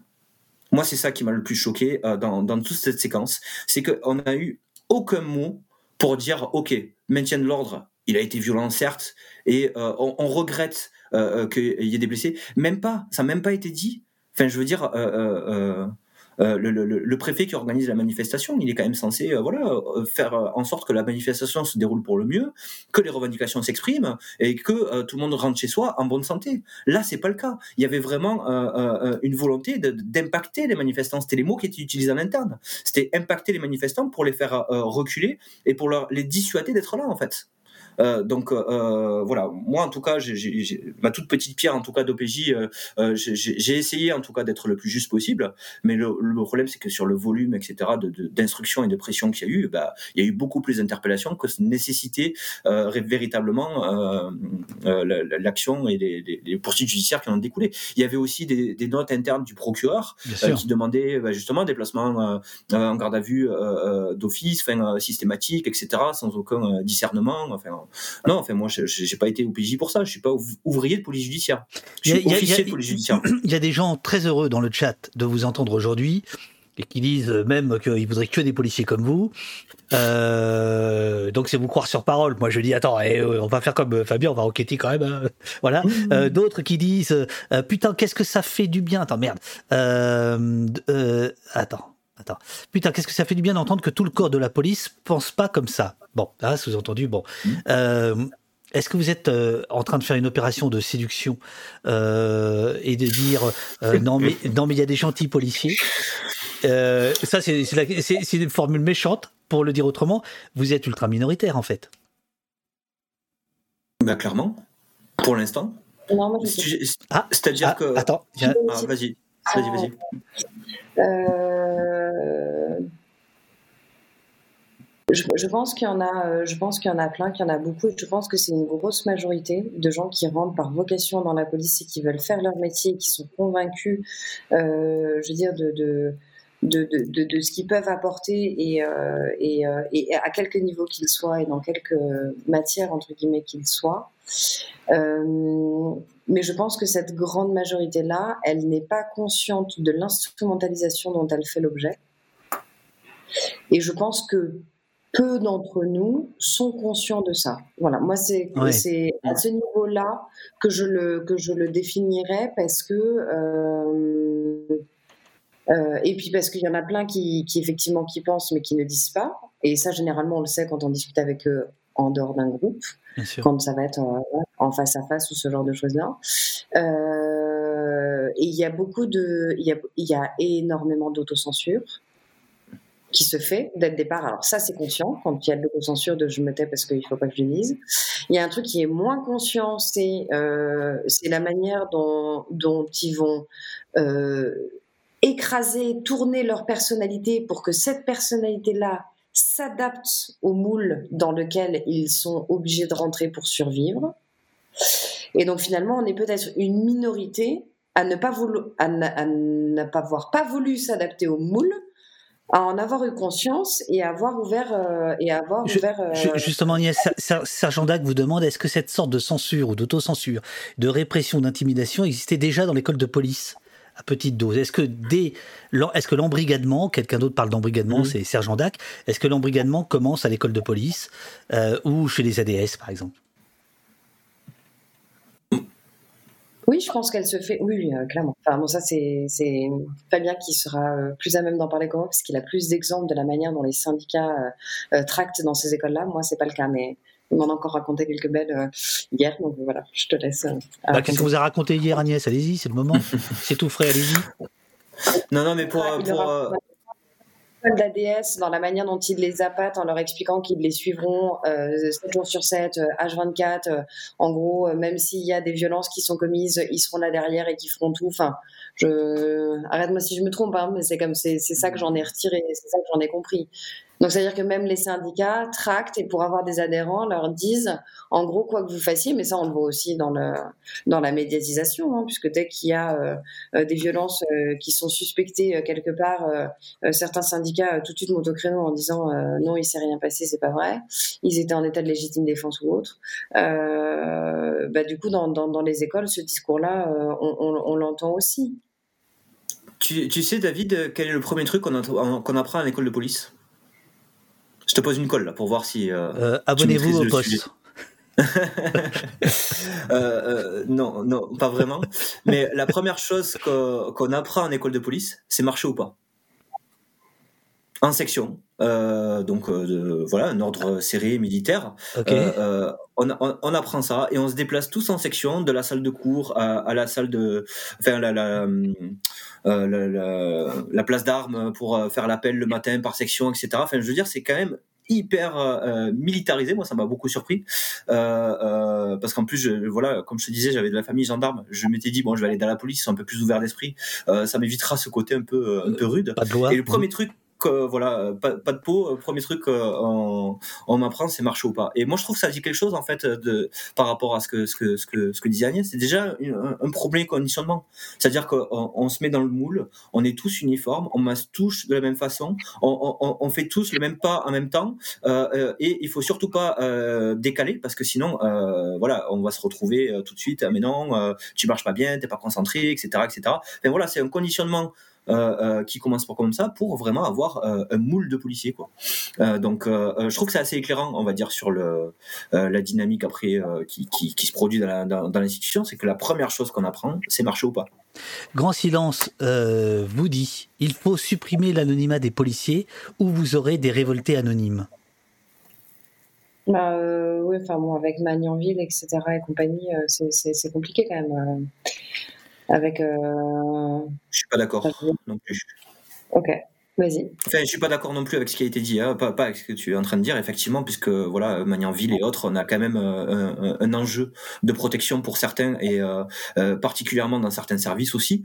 Euh, faut, faut, faut pas l'oublier. Donc l'anonymisation est nécessaire, en tout cas pour, pour, pour, pour protection. cela dit obligé, on va dire, de sortir de l'anonymisation. Euh, comme tu l'as dit, euh, moi depuis 2017, je suis sur euh, Twitter sous pseudo. Donc bon, voilà, maintenant tout le pseudo et, et, et, l'anonymisation est foutue. Mais je veux dire, ça m'a permis aussi de, d'être de, d'être anonyme, de pouvoir exprimer des idées de pouvoir euh, donner une autre version euh, de, de, la police euh, au, travers des, des, des, réseaux sociaux. Donc, je, je suis pas sûr que ce soit la solution. La solution, à mon sens, c'est de libérer la parole, tout simplement. C'est-à-dire que pour le meilleur et pour le pire, euh, euh, parce que bien sûr, il va y avoir des expressions qui vont être désagréables et qui vont euh, pas forcément plaire, euh, que ce soit dans l'idéologie politique, que ce soit dans les convictions, que ce soit dans tout un tas d'autres choses. mais, mais pour ça, il y a déjà un devoir de neutralité dans, dans, la, dans la police. Et encore une fois, le fait de libérer la parole, le fait de, de voilà de, de, de, permettre aux gens de s'exprimer librement, il y aurait déjà beaucoup moins de problèmes étouffés en interne et peut-être qu'on aurait beaucoup plus de policiers justement. pour l'instant, on est minoritaire actif. Euh, euh, mais il y a beaucoup de policiers qui nous soutiennent de manière euh, non active, on va dire, de manière cachée parce qu'ils ont ils ont peur aussi, voilà, de d'être pris dans l'œil du cyclone comme nous. mais mais mais voilà, c'est libérer la parole, ça va aussi donner du courage à ceux qui sont dans le moule depuis trop longtemps et qui n'osent même plus en fait réagir à certains propos, qui n'osent même plus, qui, qui, sont dans, dans, le renoncement quotidien en fait, parce que c'est tellement une montagne maintenant de devoir affronter tout ça et c'est aussi pour ça qu'on, encore une fois, on fait ce livre euh, pour le porter à la connaissance du public, parce que nous, policiers, on n'y arrivera pas tout seul. Ça sera ah. obligatoirement. On a perdu Agnès. On a perdu Agnès. Euh, ça, ça, on pourra pas le faire tout seul. On va dire la démarche qu'on fait là, d'essayer de, de, de, porter la parole publiquement et d'essayer de décortiquer un petit peu tous les mécanismes euh, euh, déviants et malsains qui, qui, qui, gâchent la relation avec la population et qui gâchent l'efficacité de la police euh, pour la population. Et je pense que voilà, euh, au-delà de ça, au-delà de cette partie euh, minoritaire plus large des policiers, il y a aussi bah, l'intérêt de pouvoir informer la population sur comment ça se passe vraiment à l'intérieur, pour que eux aussi montent en compétence, s'approprient le sujet et interrogent leurs élus. Il y a, euh, bah, qu'est-ce qu'on veut faire de la police? Il y, a un truc, euh, il y, a, un truc euh, emmerdant avec des émissions qui durent aussi longtemps, c'est que plus ça dure et plus c'est frustrant parce que là je vois qu'il y a plein plein de questions, alors que voilà, évidemment, ça fait 3 heures, non 3h40 qu'on est ensemble, c'est complètement dingue. Ah. mais je, je, vois bien qu'il y a, parce que plus vous répondez, plus ça apporte d'autres questions. Je sais pas comment Petite on peut parenthèse, faire. j'ai une collègue qui a fait 12h30 euh, d'audition administrative à l'IGPN euh, euh, sans avoir le temps de pause, sans avoir le temps d'aller aux toilettes, sans avoir d'eau, etc. Parce que voilà, elle avait dénoncé des choses et que elle était dans l'œil du cyclone. J'espère quand même que tu vas pas nous faire 12 heures d'audition sans pause, sans café. Non, non, j'arrête. Je dois arrêter dans 4 minutes. et voilà. Ah, Alors, je, je, voudrais aborder une dernière question qu'on a juste un tout petit peu évoquée, que je retrouve page 234 te concernant, Fabien. Tu dis que le récit romancé des grands flics que j'ai dévorés dans les livres n'est qu'un amas de glorification autobiographique égocentrée qui entretiennent la légende de la guerre contre la drogue. Euh, ça, c'était pour juste rappeler pourquoi tu arrives à la police, etc. C'est une espèce de. Certains parlent à votre égard d'une forme de naïveté euh, sur ce que peut être la police, disant que bah, en fait, beaucoup de gens savent que la police, c'est à peu près ce que vous êtes en train de raconter, sauf que vous, vous l'avez découvert de votre, par votre, votre expérience. Et euh, plus loin, tu parles de, de, de moulin à vent médiatique en marche. Euh, il y a aussi Jean-Marc qui parle de, de du récit euh, politico-médiatique. Il y a Pas à Pas qui vous demande quel regard portez-vous sur le traitement médiatique de la question policière. J'entends par là une certaine complaisance, voire une sacralisation de, de, de l'uniforme. Est-ce qu'il y aurait des choses à changer aussi de ce point de vue-là? Toi, Agnès, qui. Vous, Agnès, euh, tout d'un coup, ça y est. Ça, y est, la garde à vue fait que. voilà. Euh, vous, Agnès, qui, qui, avez rencontré pas mal de, de, de, de, journalistes de par des bouquins que vous avez pu faire, quel, quel regard vous portez sur le travail journalistique? Est-ce qu'il n'est pas complice euh, d'un ordre policier que vous dénoncez par ailleurs? Bah, Ça dépend desquels. Heureusement. Euh, non, voilà, maintenant on peut le dire, on est plus en réserve électorale, donc on s'en fout. Quand on a sorti le bouquin, il y a euh, Le Parisien qui a euh, envoyé un message à notre euh, cher attaché de prêche en expliquant que, que dans le livre, tout ce qu'on racontait, c'était exagéré. Donc je, ça m'a fait sourire parce que, parce que dans les autres livres que j'avais écrits déjà auparavant, ils avaient fait déjà des papiers sur, euh, sur ce que j'avais écrit. Donc euh, euh, je pensais pas que c'était à ce moment-là. Et Fabien me dit, dit mais tu rêves, de toute façon, les Parisiens, leur source, c'est le ministère de l'Intérieur, alors ils vont pas se griller. Hein. Ah bon, d'accord, ok, très bien. Donc même au cinquième livre, j'en suis encore à une forme de grosse naïveté par rapport à ça, euh, sur le fait que, par exemple, France 2, euh, qui euh, pendant des jours nous a fait patienter pour savoir si potentiellement on allait passer aux 20 heures, finalement ils ont décidé de pas faire de sujet. Bon, peut-être qu'effectivement c'est pas un sujet. Police, le citoyen, tout ça. Donc il y a certains médias qui effectivement, je pense, certainement s'autocensurent aussi, hein, parce qu'il n'y a pas de raison qu'ils ne le fassent pas, par peur de, de se priver d'une source d'information euh, ô combien entre guillemets importante et, euh, et qu'on ne peut pas discréditer, euh, ne le font pas. Et puis il y a tous les autres, donc tous ceux qui nous ont reçus et tous ceux qui nous ont écoutés, et tous ceux qui sont derrière nous, euh, qui voilà vont, vont, vont dans notre sens. Donc les médias avec nous, entre guillemets, là pour l'instant jouent leur rôle, nous protègent et, et, euh, et, et on les en remercie euh, infiniment. Après le traitement dans les médias de C'est- l'activité C'est marrant que vous disiez ça parce que moi j'avais un peu l'impression inverse euh, que euh, certains médias se rachetaient une virginité à bon compte en vous invitant alors que depuis des années et des années ils servent quand même la soupe quoi au discours, euh, au récit, au narratif euh, comme comme comme comme euh, l'appelle euh, Fabien. Mais peut-être que je me trompe, peut-être que je suis mauvais esprit. Mais après, je, je, je sais pas, j'en sais rien. Ce que je veux dire par là, c'est que c'est que aujourd'hui, euh, si euh, si eux euh, se font le relais et le porte-voix de ce combat-là et que ça finit par, euh, euh, je dire, par euh, servir à quelque chose et que ça nous aide, euh, voilà, je Bien ne sûr. peux que les remercier. Bien sûr. Voilà, on, a le droit de changer, on a le droit de faire des erreurs, on a le droit d'appuyer, on a le droit de, peu importe. Enfin, moi, je, ne suis qu'un instrument, je ne suis que la messagère, je ne suis que, euh, voilà, on, est là-dedans que pour ça. Donc, euh, peu importe euh, où passe l'eau et où se faufile le message, je, voilà, je remercie tout le monde parce qu'on fait tous partie et on est tous acteurs de ça. Mais sur la médiatisation de certains médias sur l'activité policière ou la réaction à ce qui peut se passer entre ce qu'on va appeler les violences policières, moi non plus j'aime pas ce terme-là. Monsieur Darmanin qui disait j'aime pas le terme violence policière, oui, il n'y a pas que les policiers entre guillemets qui sont violents, euh, donc faut pas non plus les stigmatiser euh, là-dessus. Euh, sur euh, sur les donc sur les bavures, sur les problèmes qu'il peut y avoir, sur bref tout ce qu'on connaît, il y a une réaction des médias, mais qui est pas que là-dessus, hein, c'est en règle générale que je trouve malsaine, parce que l'idée c'est toujours d'aller faire le buzz d'aller réagir par rapport à une actualité sans forcément euh, euh, faire un, vrai travail d'enquête derrière. Euh, et, voilà, ça, je trouve que c'est dangereux. Par moment, les médias remplacent la justice. Hein, quand quand on a vu pas mal de tribunes, donc c'est une arme, hein, les médias aussi, d'attaquer certaines personnes quand elles ne le sont pas par la justice. Ça, je trouve que c'est dangereux, hein, comme tout. Euh, voilà, c'est à double, c'est à double tranchant. C'est pas évident de composer euh, avec euh, les médias et, tout en restant voilà loyal. Il y a bien des moments où on a envie de les envoyer chier aussi parce que parce qu'ils nous traitent de la même manière et même nous en tant qu'auteurs. Je vois le nombre de fois où on me demande d'intervenir, c'est pressé, c'est du jour pour le lendemain, du matin pour le soir même, et, quand on essaie de trouver des solutions, ils rappellent pas, ils répondent pas. Bref, il y a de tout. Il y a de tout. Mais pour répondre à ça, euh, David, euh, je, je, le dis dans le complément d'enquête d'ailleurs, euh, les journalistes qui prennent la pression pour faire taire les manifestations euh, à l'époque euh, en disant euh, ben, les syndicats m'ont appelé, euh, ils m'ont dit que si jamais je continue à donner la parole aux policiers en colère, ben, il y aura plus de faits divers. Donc, sachant que ça fait quand même partie de la machine euh, euh, régulière, quotidienne, d'avoir toujours un, un petit fond de choses à sortir euh, en, en direct, notamment sur les chaînes euh, d'infos, etc.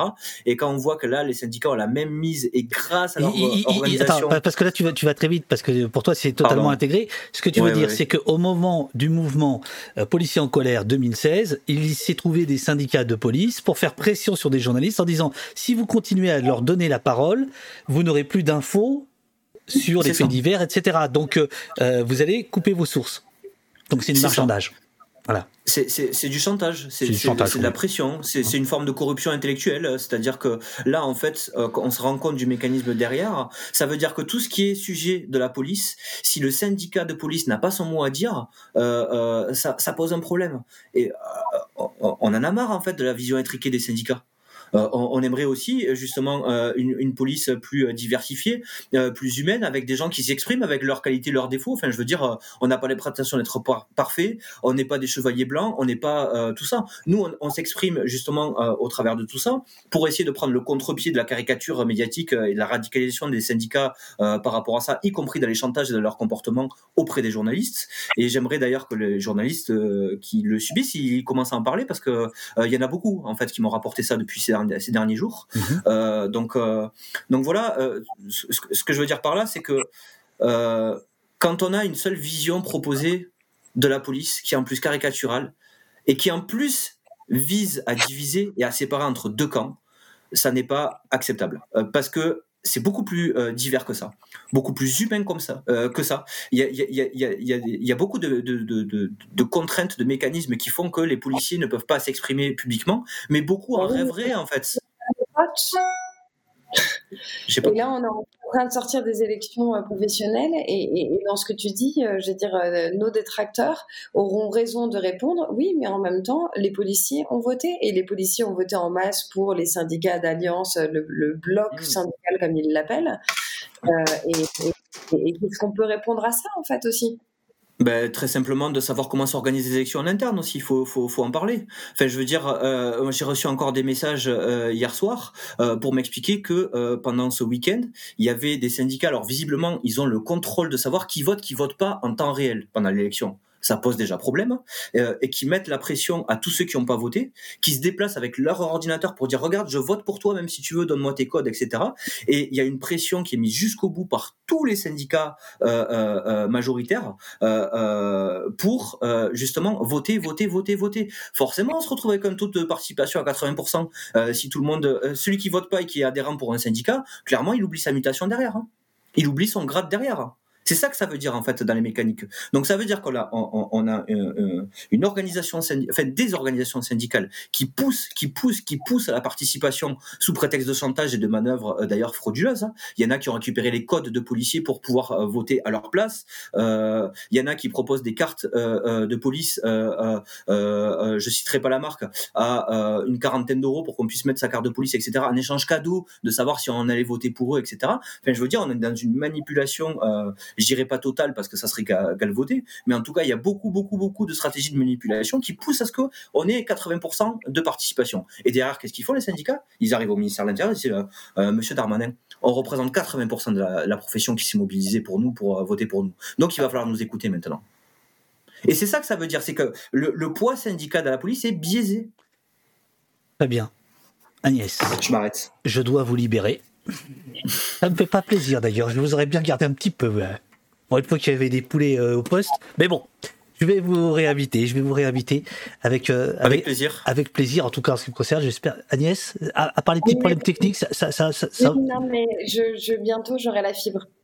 Ah bah voilà. Alors on attend la fibre et vous revenez. Voilà. Euh, merci beaucoup pour votre euh, venue. Euh, vous dit le, chat, c'était chouette. Vous dit Flocopo. Respect et soutien à vous. En conclusion, j'aurais envie d'être, de dire, broyé par les systèmes malsains, unissons-nous. Ça, c'est Kaof. Bravo à toutes et à tous. Je vous dis grand silence. Trop rare d'avoir la parole de policier, dit Flo Copo. Super intéressant, encore une fois, dit Guimouze. Courage, dit euh, grand silence. Fin de la garde à vue. Le chat ne signe pas les PV. Non, très intéressant, très intéressant. Merci beaucoup. Merci beaucoup d'être venu. Intéressant. Merci énormément pour cette grande émission. Dit Vinirom. Merci normalement. c'est- Bon, bref, ça n'arrête pas. Vous pourrez voir le. le... Ah, ça vous fait Merci. du bien, hein. Ça fait du bien quand Ah même. oui, bah oui. Ah, est ah merde, euh, euh, je suis là. euh, Attends, attends. Tu sais, David, euh, ça, ça c'est pas ressorti trop dans les euh, dans dans, le bouquin, mais moi j'ai beaucoup d'engagement euh, dans l'engagement euh, euh, pour améliorer la relation police-population. Donc, c'est-à-dire, je fais beaucoup d'échanges avec euh, euh, des jeunes des MJC. On, va faire des débats, on regarde des films ensemble, on, en discute, etc. Et tout. Et, moi, c'est ce qui m'a nourri, et ce qui, m'a apporté énormément dans toute ma carrière. C'est justement d'avoir la reconnaissance de la population qui est euh, tout simplement heureuse, et c'est triste à dire, qui est heureuse d'avoir un autre discours policier. Et, et moi, je pense que euh, euh, si euh, j'entendais des, des, des, initiatives à- qui appelaient à être collectifs, etc., euh, moi, j'encourage ça, c'est- c'est- cette, euh, cette émulation et ces, et ces échanges, euh, parce que un policier tout seul, les policiers tout seuls que nous sommes en fait à, faire cette démarche, euh, ne pourront pas s'en sortir sans la population, sans les citoyens, euh, pour essayer de faire émerger une autre forme de police. Et moi, j'invite vraiment tout le monde à se saisir de cette question et de porter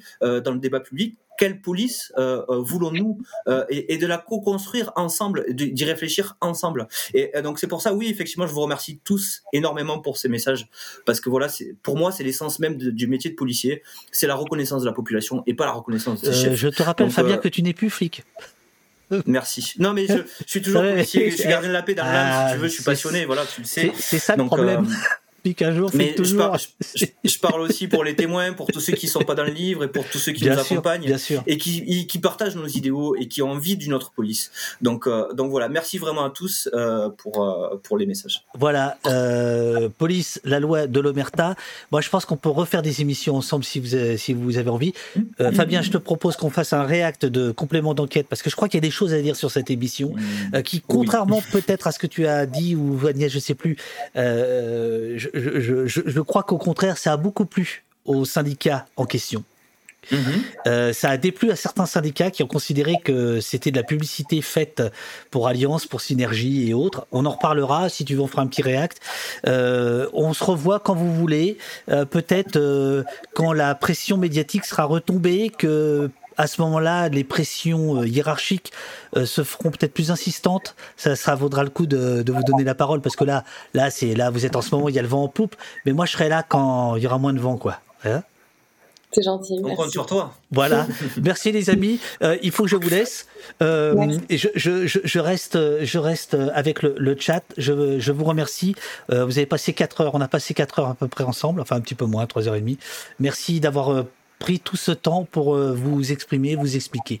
Voilà. Merci à vous. Merci beaucoup. Merci pour l'accueil et à très vite. À bientôt. À bientôt. À bientôt.